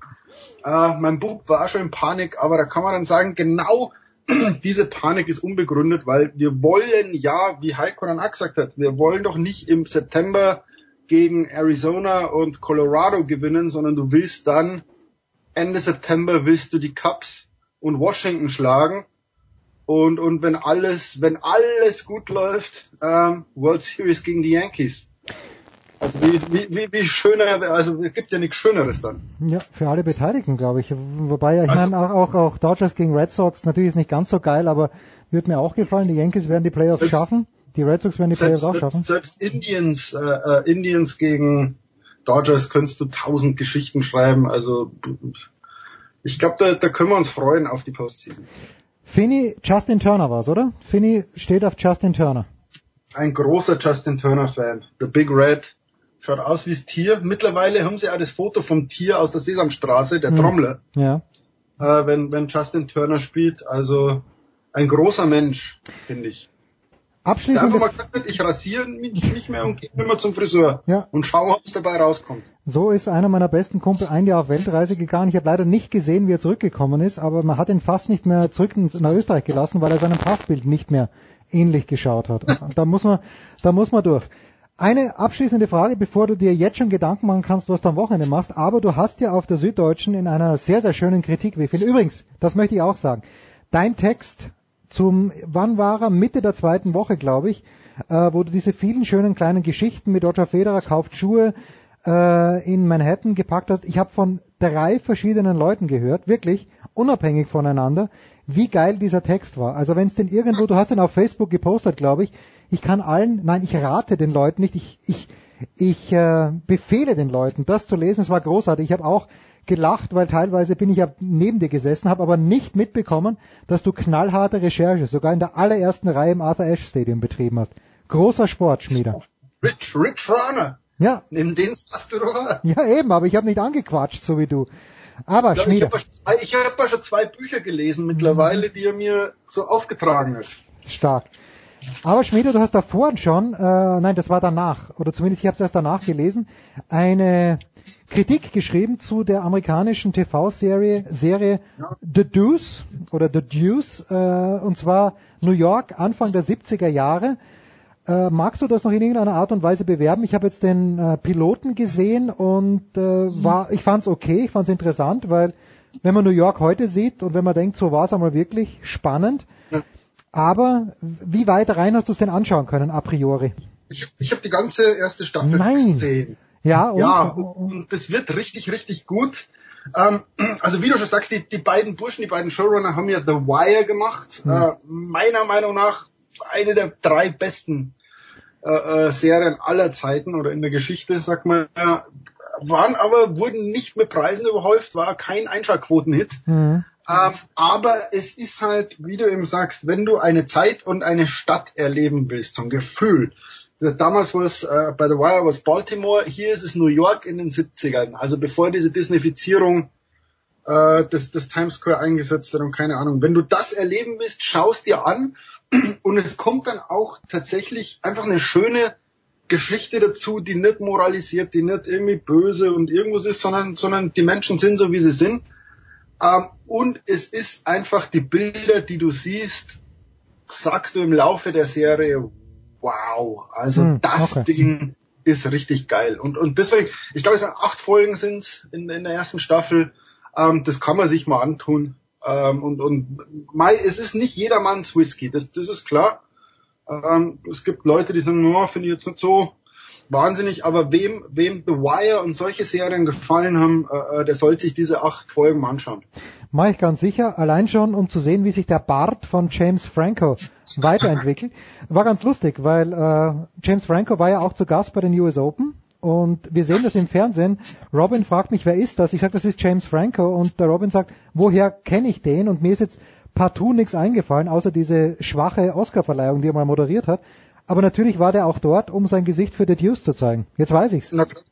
Also klar, für, für New York, aber ich glaube, der beste Film, den er gemacht hat, war dieses 147 Hours. Okay. Der Ah, da- Kletterer, der sich dann den eigenen Arm absägt, absägt, um ja, okay. so. Okay. Wahnsinnsfilm, Wahnsinnsfilm. Ja, aber das sowas, weißt du, ich habe hab hier auch äh, das gelesen, worum es geht, damit das ertrage ich nicht, weil es ist auch eine wahre Geschichte, glaube ich. Und äh, schlimme, schlimme Sache. Schmieder, was gibt's am Wochenende für dich und Finny? Steht er wieder im Fußballtor und wehrt in der vorletzten Minute den möglichen Ausgleich ab? Ich hoffe, also der muss jetzt die Woche trainieren. Irgendwann ist jetzt dann auch sein Jiu-Jitsu-Wettkampf. Ich weiß Hm. gar nicht, wann das ist. Also am besten gefällt mir ja sein Torwart-Trikot, auf dem hinten tatsächlich draufsteht Superbock. ja, aber warum? Also als warum? ein Oktoberfestbier oder irgendwas. Also Wahnsinn. Äh, ich muss jetzt erstmal gesund werden wieder. Und dann schauen wir mal, was ich am Wochenende mache. Wunderschön, Schmieder. Das war's mit Jürgen. Wir machen eine kurze Pause und dann machen wir weiter mit jemandem, Macht Senftest. Ich brauche mehr Videos Ja, von Senftest. In dieser Woche schon werden Gaub und ich wieder in die Bütte und ich verspreche auch hier jetzt live on air, weil das hat mir wirklich vorgenommen. Ich habe so viel Wurst gegessen, schon beim ersten Test. Ich werde danach mindestens ein halbes Jahr vegetarisch leben. So schaut's aus. Gut. Schmieder, danke. Kurze Pause. Big Show 325.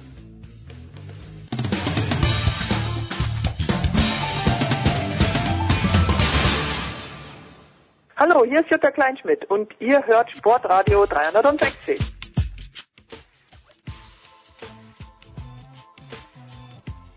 So, es geht weiter in der Big Show 324. Ich habe mich wie immer verzählt, 324. André Vogt war in 319 Sendungen dabei und das nur, weil ich ihn in der, erst in der sechsten erstmals gefragt habe. Dre, grüß dich. Mahlzeit, Jens. Du entwickelst auf deine alten Tage, Tage prophetische Gaben, möchte ich sagen. Du hast mich genötigt und ich habe es vergessen, ich habe es wirklich vergessen, viel Geld auf Slowenien zu setzen. Gewinner natürlich Pfeilgrad gegen Spanien und du schreibst mir gestern in der Halbzeit, und wir haben mit Schmied und Oldab kurz darüber gesprochen, du schreibst mir in der Halbzeit am Dienstag, dass du Angst vor Finn Bartels hast und der schießt tatsächlich das Tor. Ich habe die letzten 20 Minuten gesehen. Es war nicht gut, Dre. Wie schlecht war es wirklich? Ja, ich glaube, ich habe eigentlich jetzt zweimal war ich im Stadion äh, beim VfL, äh, zweimal das gleiche Spiel gesehen. Das war, glaube ich, äh, gegen, gegen Werder nicht anders, gegen Hannover. Hm. Man auch in der ersten Halbzeit, glaube ich, das relativ gut gemacht hat äh, und dann auf einmal ja seinen, seinen Weg verliert und in der zweiten Halbzeit das Fußballspiel so ein bisschen einstellt. Natürlich waren die Gründe dafür so anders. In Europa hat man einfach, ja, weiß ich auch nicht, was da passiert ist. Man hat Fußball mehr gespielt und jetzt gegen äh, Bremen hat man halt einfach die Umstellung, die Bremen dann da gemacht hat, gar nicht konnte. Gut, wenn der Trainer erst eine Einheit gemacht hat, ja. ist es vielleicht auch zu erwarten, aber ähm, ja, war ehrlich gespielt, man hat geführt, man hat eine Bude gekriegt, die unglücklich war. Ich meine, abgefälscht auch auf Bartels Kopf. Ähm, aber so ist es nun mal. Und äh, ja, ich bin trotzdem noch voller Hoffnung, dass die Ära Martin Schmidt eine erfolgreiche wird. Aber was bleibt mir auch anderes übrig? Also ich finde den Schmidt als Typ ja gut. Ich finde ihn extrem ja. unterhaltsam und äh, der scheint wirklich ein Zupacken, der scheint ein netter Kerl zu sein. Nicht, dass ich Bier trinken würde, aber ich glaube, wenn ich Bier tränke, dann würde ich es gerne mit Martin Schmidt trinken. Ja, scheint ein guter Typ zu sein. Ich glaube, einer, der sich auch sag mal, Gedanken macht, nicht, dass ich seine Vorgänger, da gab es jetzt einige in den letzten zwei Jahren, hm. keine Gedanken gemacht haben, aber ähm, ich war ja schon mal, gesagt, so äh, weit unten ist meine Erwartungshaltung. Ich fand es ja schon mal extrem spannend zu sehen, dass unsere Mannschaft auch in der gegnerischen Hälfte angreifen darf und da mal den Fehlpass provozieren darf. Ähm, hoffen wir, dass das vielleicht in Zukunft ein bisschen nachhaltig, nachhaltig intelligenter und besser machen als in der zweiten Halbzeit, aber ähm, immer noch besser, als von hinten drin zu stehen, zu gucken, äh, ob der Gegner jetzt kommt oder nicht, wie wir es letzten anderthalb Jahre gemacht haben. Und sind wir gespannt. Aber wie gesagt, ich bin noch, noch bin ich frohen Mutes. Ja, also Olli Seidel hat das Ganze natürlich auch schon analysiert. Ich frage mich halt, nach dem vierten Spieltag einen Trainer zu feuern, kommt, kommt mir komisch vor. Entweder hat man im Sommer schon gesehen, dass da was nicht passt, oder, aber warum? Ja, also komisch. Also ich sage immer so, ich sage das ja auch bei meinen, meinen Basketball-Podcast und zur Trainerentlassung geht auch immer. Also ich glaube, ähm, jetzt will ich nicht sagen, dass VfL unbedingt so ein Verein ist. Das müssen wir bei anderer Stelle nochmal debattieren. Aber ähm, ich glaube, ein, ein, guter Verein, ähm, egal welcher Sportart, welche Mannschaftssportart, äh, der guckt, glaube ich, nicht unbedingt schlussendlich immer nur auf die Ergebnisse, um dann zu entscheiden, ob er halt einen Trainer feuert oder nicht. Sicherlich gab es da in der Vergangenheit äh, Vereine, die es so gehandhabt haben, aber das waren, glaube ich, ja nicht die Guten, denn im Endeffekt geht es ja darum, wie gesagt, wie entwickelt sich so eine Mannschaft, wie ist die Ansprache vom Trainer an die Mannschaft, stimmt da irgendwas nicht, also ne, erreicht die einfach nicht mehr, sind die Trainingsinhalte vielleicht einfach auch nicht die, die man sich gewünscht hat und ich, ich hoffe einmal, dass Olaf Rebbe und Co. Äh, darauf halt gucken. Mhm. und nicht nur, dass man jetzt nur vier Punkte nach, was war in vier Spieltagen hat. Äh, und ich persönlich äh, stand der Sache eigentlich relativ ja offen gegenüber, wenn ich ehrlich bin. Ich, mhm. also ich bin selten einer, der den Kopf vom Trainer fordert, aber äh, ich fand schon erschreckend, dass, wenn man mal vergleicht, wie wir jetzt Fußball gespielt haben und wir haben bei einer Relegation Fußball gespielt und als Jonka kam, das war eigentlich immer das Gleiche. Also da haben sich vielleicht nur ein paar Namen geändert. Und, mhm. und das fand ich dann schon schwierig, weil es ja auch nicht unbedingt ein Erfolgsmodell war, das wir der vergangenen Saison verfolgt haben. Ja, und Dieter Hecking rüsiert in Gladbach. Wie schön ist das denn? Dre, Goran Dragic, äh, den ich natürlich als Miami Podcast-Hörer nicht kenne. Äh, ich würde ihn noch nicht erkennen, wenn er in der David Alaba Studios wäre, aber bester Spieler der Eurobasket geworden. Äh, spielt der anders, wenn er für sein Land spielt, für Slowenien, als wenn er in der NBA spielt? Äh, nö, das will ich nicht sagen. Vielleicht ein bisschen mehr Freiheiten, wenn er für Slowenien spielt, weil um ihn herum sicherlich, auch wenn wir natürlich jetzt vom Europameister sprechen, mhm. äh, vielleicht da die, die Qualität fehlt, die er sicherlich äh, in seiner NBA-Karriere an seiner Seite hatte, wo er ja zum Beispiel auch mal bei Phoenix gespielt hat, so ein bisschen der, der Lehrling von Steve Nash war, von mhm. dem er sicherlich auch ja, äh, eine Menge damals mitbekommen hat. Und wenn man sein Spiel so sieht, dann, dann sieht man, glaube ich, auch, dass ein paar Elemente äh, von Steve Nash sicherlich drin. Ähm, aber Dragic natürlich ähm, ist halt ein Point Guard, der in der NBA gute Spieler um sich rum hatte, äh, der lange brauchte, bis er so ein bisschen reinkam, eben weil er in Phoenix hinter äh, Steve Nash war. Hatte mhm. damals aber auch ein legendäres Spiel in den Playoffs, ich glaube es war gegen Houston oder so, wo er diesen da hat er auch schon eine Saison gehabt äh, in Phoenix, als er dann hauptverantwortlich war mit, mit 20 Punkten im Schnitt. Ähm, die hat er vergangenes Jahr in Miami auch aufgelegt. Also er zeigt schon, was er kann in der Liga. Ähm, oft vielleicht ein bisschen unter Wert verkauft gewesen letzten mhm. Jahre, weil in seiner Karriere nicht so die Stabilität da war. Äh, aber es ist ein mega abgezockter Typ, der halt auch irgendwie so mit alles kann, was ein Point Guard kann, er können, können kann. So, ähm, und einer, der diese dieses Flair halt mitbringt. Das ist ein Zockertyp und äh, ich habe ihn schon immer unglaublich gerne spielen sehen. Mich hat es halt mehr gefreut, dass Slowenien es im Endeffekt jetzt auch dann geschafft hat, mhm. äh, zu gewinnen. Auch natürlich, weil Doncic sich da so früh verletzt hat. Jetzt haben wir bei der Fußball-Europameisterschaft, bei der letzten, weiß ich gar nicht, was wir gelernt haben, dass äh, Tore eher rar sind. Aber manchmal gab es ja tatsächlich schon Weltmeisterschaften beim Fußball, wo mir dann erklärt wurde, jetzt haben wir wahnsinnig viel daraus gelernt. Lernst du aus einer Eurobasket taktisch irgendetwas? Mm. würde ich jetzt nicht sagen. Also ich meine, es ist jetzt auch nicht die Veranstaltung, glaube ich, sondern gleichgesetzt natürlich in der Fußball-WM.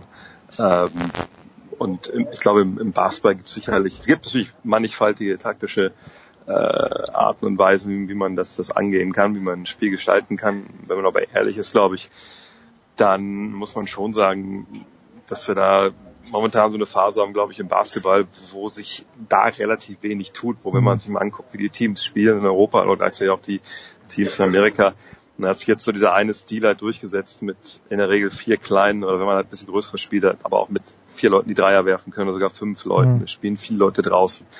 Es gibt da einen Unterschied, glaube ich, zwischen Nationen, wie man halt dann diesen Dreier halt freispielt, was die oft auch mit dem Spielermaterial zusammenhängt. Aber das wäre jetzt auf einmal, weiß ich nicht, äh, so äquivalent vom, vom Tannenbaum-System oder vom WM-System haben oder 4-4-2, was jetzt alle spielen müssen, weil es sich bei der WM durchgesetzt hat. Nee, das glaube ich nicht. Also die WM hat, äh, die EM war, glaube ich, ein relativ gutes Abbild von dem, was sowieso momentan im Basketball läuft.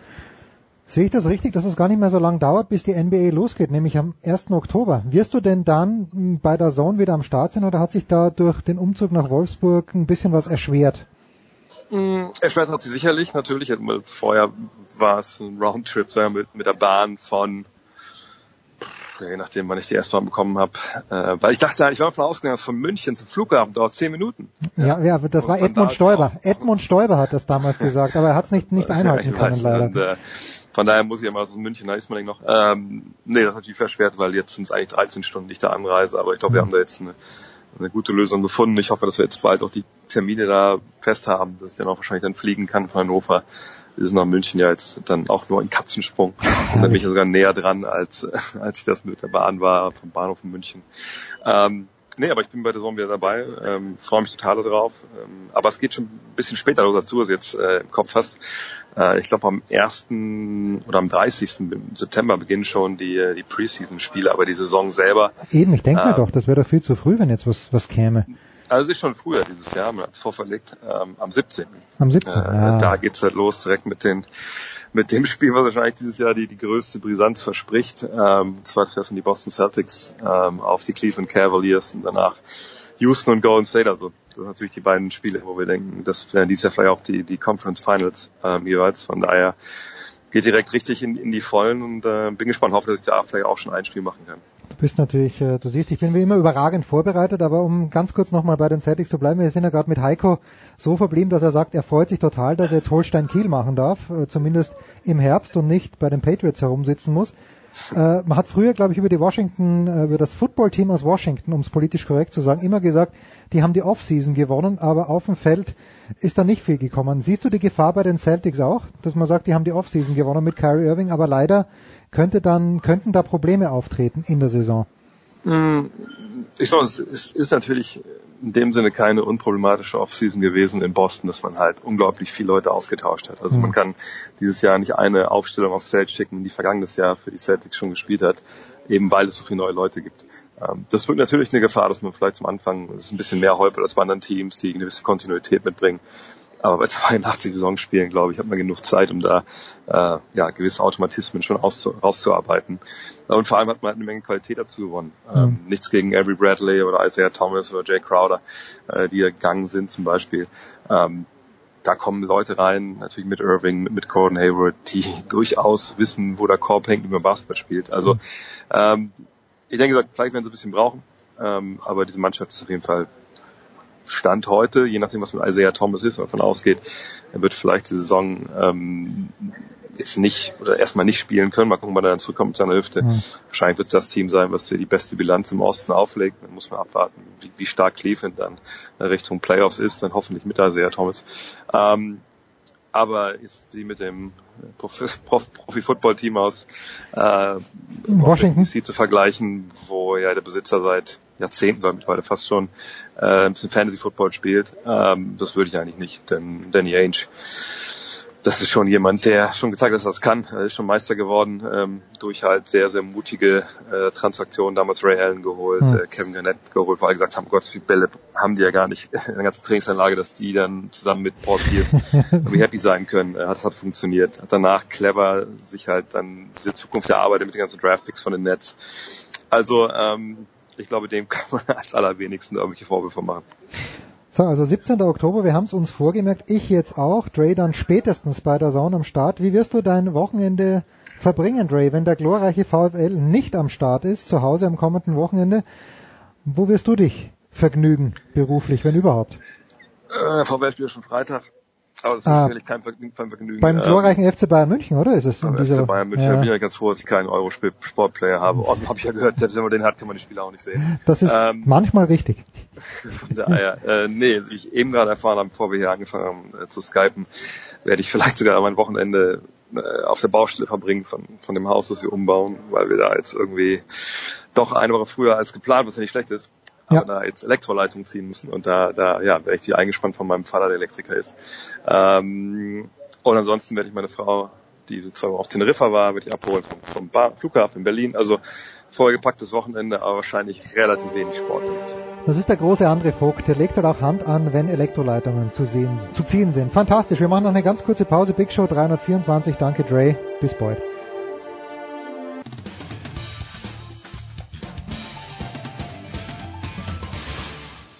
Hi, hier ist Philipp Kohlschreiber und ihr hört Sportradio 360.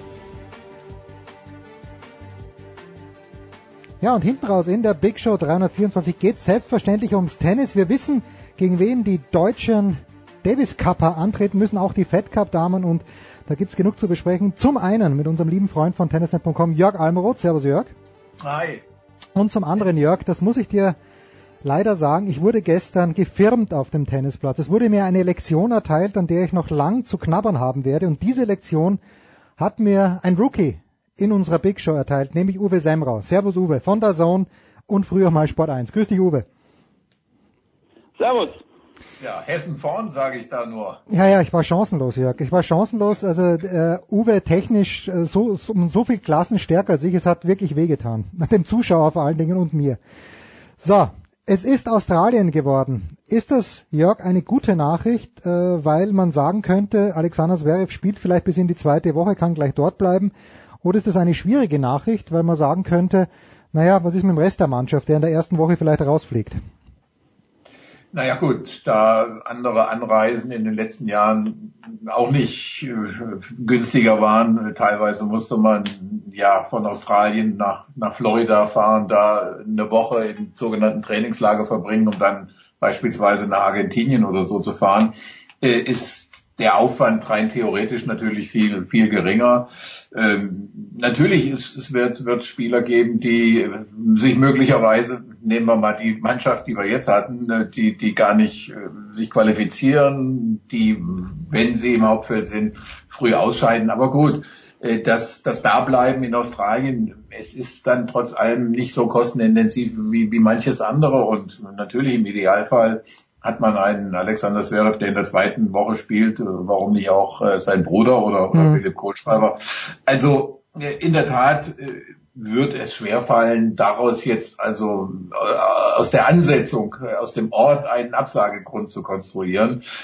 Das glaube ich auch nicht und ich meine auch, dass diese Begegnung ganz einfach jemanden wie äh, Alexander Zverev ja reizt, also gegen seinen Spezi Nick Kyr- Kyrgios da anzutreten und und äh, Mhm. ja, also ich, ich, ich denke, dass wir dass wir da doch ein äh, komplett anders besetztes deutsches Team äh, erleben werden, in dem allenfalls, wenn sich ähm, ja, da sind wir beim nächsten Thema, der Teamchef, sage ich jetzt einfach Ja. mal, äh, dazu entschließt, möglicherweise Stroff und Pütz als wirklich reines Doppel da aufzustellen, was ich für gefährlich hielte. Ähm, ja, ähm, ansonsten, wie gesagt, gehe ich, gehe ich eigentlich davon aus, von, von den Zverev-Brüdern, äh, Philipp Kohlschreiber und äh, einem, in Anführungszeichen, Ergänzungsspieler. Aber noch ein letztes Wort, äh, ein verdammt schweres Los und äh, ja, man hätte sich sicherlich äh, irgendwie mal, mal etwas für die erste Runde, etwas Bequemeres erwartet. Uwe, jetzt hat äh, Jörg am Ende doch noch Tim Pütz und Jan-Lennart Strupp aufs Tableau gebracht. Ich find's halt schon rechtschaffen unfair. Und wir haben ja auch dieses Panel gemacht bei Tennisnet, wo du ja auch beigetragen hast. Ich find's rechtschaffen unfair, dass Struff jetzt zum zweiten Mal innerhalb von zwei Jahren die Kohlen aus dem Feuer holen muss. Zum einen mal gegen Polen, dann in Portugal. Hat jetzt, er hat gewonnen, hat Matchball abgewehrt gegen Sosa. Also ganz blind ist der Sosa ja auch nicht. Wie bewertest du denn diese, diese ganze Gemengelage, dass dann im kommenden Jahr vielleicht die, die jetzt den Klassenerhalt gerettet haben oder ziemlich sicher, nicht in die Bütt dürfen in Australien? Also einen großen Dank kann man dann nicht erwarten. Ich glaube, dass alle Spieler wissen, dass die Besten spielen sollten, wenn sie zur Verfügung stehen. Und ich gehe mit dem Jörg einher in der Meinung, dass es sehr reizvoll ist nach dem Motto viel Feind, viel eher. Ähm, ich finde auch, dass äh, Mischas wäre in diese Konstellation viel besser reinpasst, möglicherweise als Doppelspieler. Und warum sollten wir nicht ein Team sehen, in dem Struff auch noch vorkommt, möglicherweise Kohlschreiber eine Option ist auf dem Hartplatz und dazu die Zverev-Brüder, das könnte ich mir gut vorstellen. Viel mehr würde ich mir erhoffen, ähm, denn das wäre die richtige Mischung, um auch in Australien zu bestehen. Glaube ich schon, dass die da na, vielleicht eine 40 oder 50-prozentige Chance hätten, wenn sie ähm, mit diesem Quartett dort auftreten würden. Ja, die Australier ja am Wochenende in Belgien ausgeschieden, da sage ich leider, weil äh, ich bin ein großer Bewunderer der Kunst von Nick Kyrgios, wenn er den mag, wenn er nicht mag, schaue ich nicht so wahnsinnig gern zu. Uwe, um vielleicht bei dir zu bleiben, wir haben ja gestern auch drüber geplaudert, wenn man sich so die Kommentare der letzten Tage angeschaut hat, Jörg hat auch einen geschrieben auf Tennisnet, Gerald Kleffmann in der Süddeutschen, das waren Plädoyers für das Bleiben von Michael Kohlmann, zu Recht, wie ich finde. Die Zeichen haben irgendwie nicht danach ausgeschaut und gestern, also am, am Dienstag, stellt sich Ulrich Klaus, der DTB-Präsident, hin und sagt, er geht davon aus, dass der Vertrag mit Michael Kohlmann verlängert wird, hat auf, äh, unter anderem auf Sky Sport News HD gesagt. Ich bin überrascht, Uwe. Du auch. Ja, und äh, ich glaube, Jörg ist da auch noch näher dran. Ähm, ich bin allerdings der gleichen Meinung. Warum soll man so einen Mann, der äh, sein, sich sehr zurücknehmen kann in der Öffentlichkeit und sehr mannschaftsdienlich agiert hat und versucht, diese schwierigen Befindlichkeiten unter einen Hut zu kriegen, äh, plötzlich wieder rauswerfen. Ich finde, er hat einen guten Job gemacht. Er ist ein Mann, der sehr teamorientiert ist und eine gute Truppe um die Truppe herum aufgestellt hat. Das sind alles Verdienste, die man Kohlmann durchaus zuschreiben kann. Und ähm, ich würde würde es sehr schade finden, wenn da ein anderer jetzt gefunden wird. Und er äh, hat ja bewiesen, dass er mit äh, dieser Ausgangslage in Portugal gut umgehen konnte ne? und und hat die Mannschaft äh, im Prinzip äh, nach vorne gebracht. Also von mir kannst du auch nur ein Plädoyer für Kohlmann erwarten. Jörg, du hast ja auch geschrieben in deinem Kommentar am Montag bei Tennisnet, dass Boris Becker gar nicht in die erste Reihe drängt. Also nach diesem Wochenende, dieser Eindruck bleibt bestehen, oder? Ja, also jeder andere Job äh, als der, den er jetzt macht, äh, ist, ist für mich einfach gar nicht vorstellbar. Also sich jetzt wirklich sozusagen in die erste Reihe zu stellen, unten auf dem Platz, ist aus vielerlei Gründen, äh, auch die rein physisch gesehen, halte ich das ja für schwierig, aber das ist auch wirklich nicht meiner Meinung nach das Thema. Also wenn jetzt über Kohlmann überhaupt diskutiert wird, dann, dann muss ich mich doch wirklich fragen, was, was, was wären jetzt, was wären die Vorwürfe? Also wären die, wären die wirklich so schwerwiegend? Sicher, also es gab ein äh, Grummeln und Mohren, das habe ich, das habe ich vernommen aus Vorstands-, also Präsidiumskreisen äh, über einmal diese Bodenbelagsgeschichte äh, äh, in Hannover, auch in Frankfurt, nochmal über die Kommunikation da offensichtlich äh, in, in Richtung des Werets. Das war alles wirklich marginal aus meiner Sicht. Denn äh, das große Plus, das hat Uwe ja auch gerade angesprochen und äh, du weißt es auch, äh, äh, ist eben wirklich die Art und Weise, wie, wie Michael Kohlmann mit dieser Mannschaft umgeht. Und äh, du hast schon immer diesen, sag ich mal, Charaktere gebraucht, äh, auf eine ganz andere Art und Weise, natürlich mit einem anderen, noch größeren Profil, ist damals eben ja auch Niki Pilic äh, mhm. in, ins, ins Rennen gegangen bei, bei Becker und Stich und diesen ganzen Leuten. Er hat das ja auch in einem Interview jetzt mal thematisiert und hat es auch Kohlmann eigentlich gewürdigt und, und äh, wie gesagt, du musst dich zurücknehmen, du weißt, äh, jeder muss wissen, der Spieler ist letztlich die oder die Spieler sind die wichtigsten Leute. Du musst, du, du darfst kein starkes, brutal starkes Ego haben als als Teamchef. Also das das ist nicht erwünscht. Ne? Du musst dich zurücknehmen können. Und wie gesagt, also all diese Voraussetzungen, ohne dass das jetzt eine, ist, gar keine Abwertung. Für mich ist Michael Kohlmann einfach ein, ein angenehmer Mensch, mit dem auch alle da klarkommen. Es besteht schlicht kein Handlungsbedarf aus meiner Sicht. Und äh, ich, ich meine, dass es auch wirklich schwer fällt, schwer viele der Öffentlichkeit mhm. zu vermitteln, warum da ein Wechsel stattfinden soll. Ja, zumal der Michael natürlich auch ganz nah dran ist an den meisten Spielern, äh, von denen ja einige in Oberhaching trainieren und auch bei den Turnieren immer am Start ist. Also ja wenn ich nur eins sagen darf, ja. das habe ich in dem Kommentar ja auch erwähnt. Also das Ideale finde ich in der Konstellation eben auch, dass er im Moment ja sein eigentlicher Brot- und Butterjob ist, die Jugend. Hm. So, da haben wir ja nun auch immer wieder gehört vom DTB, das soll auch etwas sein, was mit dem sich äh, Boris Becker beschäftigen soll. Also in diesem Austausch der absoluten Tagesarbeit, die da Michael Kohlmann auch macht, mit dem, was Boris da mit sag ich mal, vielleicht auch tatsächlich Präsenz bei einigen Lehrgängen und so weiter. Äh, das ist eigentlich ein Zusammenspiel, was funktionieren sollte. Und ich meine auch, nach allem, was ich eben gesehen habe, äh, in Portugal äh, nimmt, die, nimmt, nimmt keiner dem anderen was. Also Kohlmann sowieso nicht Becker und Becker auch nicht dem Kohlmann, weil er weiß, dass er das nicht machen sollte, weil er, hm. ich glaube, wirklich äh, absolut genau hellsichtig genug ist, um zu wissen, dass das, was er machen sollte, eben in einer anderen Funktion repräsentativer und und und und ja eben, sage ich mal, das ist, sag ich mal, abends am Lagerfeuer sitzen, Geschichten erzählen, ein bisschen Davis Cup. Das ist äh, nicht jetzt wirklich mit dem äh, in jedem äh, Detail über Vor- Rückhand oder irgend sowas zu sprechen. Natürlich, der sieht und hier und da was. Dann sagt er es dem Kohlmann, der Kohlmann sagt es dem Spieler. So soll es doch sein. An diesem Lagerfeuer würden wir alle gerne Platz nehmen. Uwe Semrau von der Zone, Jörg Almero, tennisnet.com, die Damen. Uwe, und wenn man sich jetzt hört, um Gottes Willen, Sie müssen zu einem diesjährigen Finalisten fahren. Wenn man dann aber hört, dieser diesjährige Finalist ist Weißrussland und äh, es steht zu befürchten für die Weißrussinnen, dass Viktoria Azarenka in der ersten Runde im kommenden Jahr gar nicht spielen wird. Ich finde dieses Los nicht schlecht. Uwe, du hast heute, denke ich, auch Angelique Kerber gesehen, wie sie gegen äh, Daria Kasatkina auf 2 zu 2 gestellt hat. Wie bewertest du, lieber Uwe, dieses Los in Weißrussland?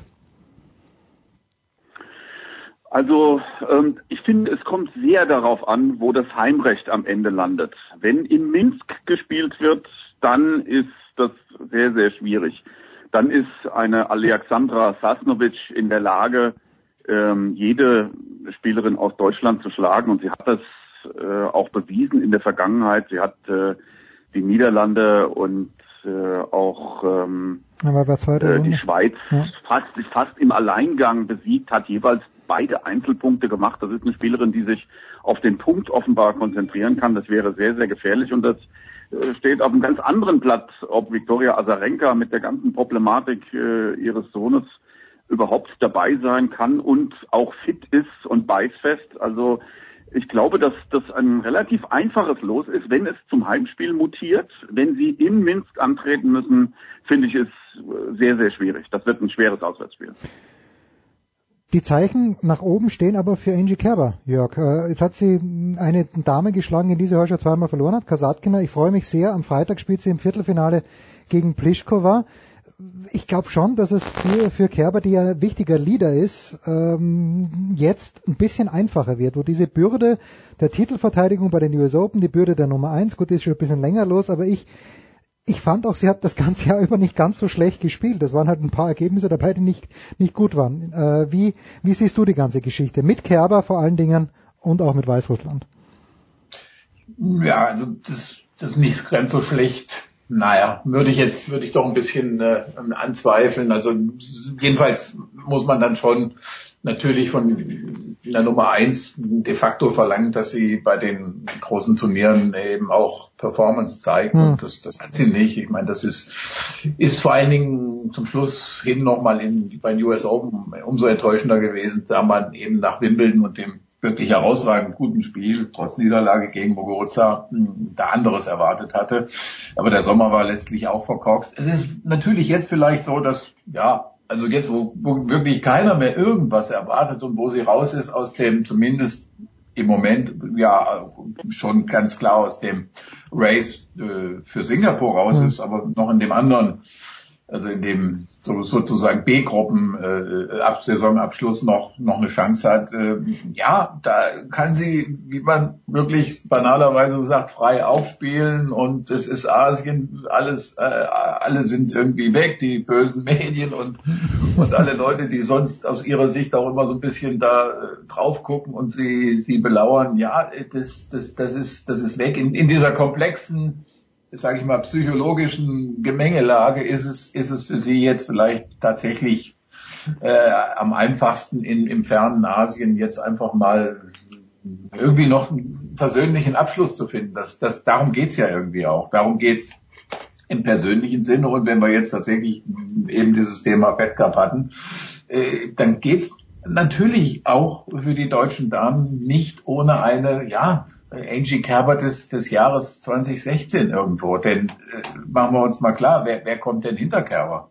Also, Julia. Ich denke, Julia. dass man, ich denke, dass man es natürlich aus der Sicht, dieses Spiel aus der Sicht der Weißrussinnen beleuchten äh, muss und kann und, und, und Heimspiel da also, oder Minsk oder andere Austragungsorte. Aber gucken wir uns wirklich mal die Deutschen an. Also was haben wir denn da? Also jetzt Kerber, klar. Ja, und die Julia, Julia Görges hat heuer schon gut gespielt, Jörg. Also ja, die letzten Wochen. Ja, genau. Okay. Görges. Ja, ja, genau. Das, das würde ich jetzt aber, die würde ich jetzt mal gefühlt als Nummer eins dieser Saison betrachten. Bei ja. Kerber eben die vielen Fragezeichen. Petkovic, ganz großes Fragezeichen. Lisicki und, und wer da noch so alles, Karina äh, Witthöft, naja, mh, äh, da sind ja auch noch keine Fettkappe. Also, es, es wäre, es wäre wirklich wünschenswert, natürlich zu diesem Spiel mit einer sozusagen mit den beiden starken Nordlichtern, Görges und und und äh, Kerber anzutreten. Mhm. Denn sonst sehe ich sonst sehe ich da schon also auch die Problematik, dass man wieder in, in die Relegation muss.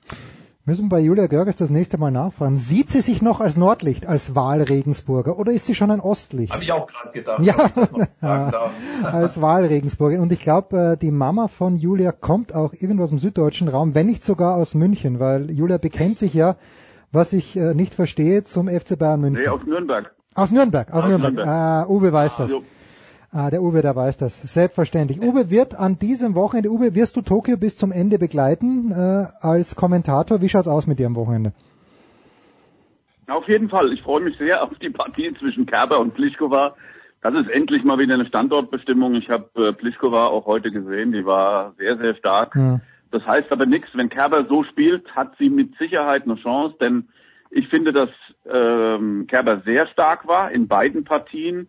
Sie hat ordentlich aufgeschlagen. Sie hat ein gutes Gefühl gehabt für die Aufschläge der Gegnerinnen. Das ist unabdingbar, um eine Chance zu haben gegen Pliskova. Da wird sie einfach gut retournieren müssen. Und ich finde, es war sehr viel im Spiel zu sehen. Man darf das nicht überbewerten, aber das waren zwei Spielerinnen, gegen die sie verloren hatte.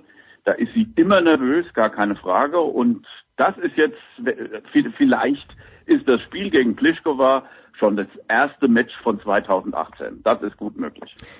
Wir freuen uns drauf, auf jeden Fall an diesem Wochenende. Es geht also am Freitag mit dem Viertelfinale weiter. Jörg, wirst du der Borussia irgendwo vor Ort die Treue halten? Ich glaube, ich erspare mir das potenzielle Desaster in Dortmund. Das habe ich schon äh, einige Male in den letzten Jahren äh, also am Fernsehen erlebt. Ich muss sagen, ganz früher, als ich selbst noch äh, Fußballberichterstattung betrieb, bin ich, wenn ich nach Dortmund fuhr und Gladbach spielte, dann, dann gewannen die da meistens, oft sogar ziemlich deutlich, aber die Zeiten sind ja vorbei und äh, naja, das gucke ich mir ganz gemütlich im Fernsehen an. Ausgezeichnet. Das war sie, die Big Show 324. Wem haben wir uns mit Tennis rausgeschmissen? Wir freuen uns sehr. Der Senftest geht weiter. Unbedingt auf YouTube uns anschauen. Sportradio 360 Anchorman eingeben, dann wird alles gut. Danke Uwe Semra, danke Jörg Almeroth. Das war's für diese Woche. Nächste Woche 325 und die 333, die nähert sich mit ganz, ganz großen Schritten. Das war die Big Show auf sportradio360.de. Folgen Sie uns auf Twitter, klicken Sie den Gefällt mir-Button auf unserer Facebook-Seite und abonnieren Sie uns via RSS-Feed oder auf iTunes. Die nächste Ausgabe der Big Show gibt es am kommenden Donnerstag. Bis dahin sollten Sie die Zeit nutzen und die weiteren Angebote auf sportradio360.de wahrnehmen. Play Ball! Da ist gar nichts toll!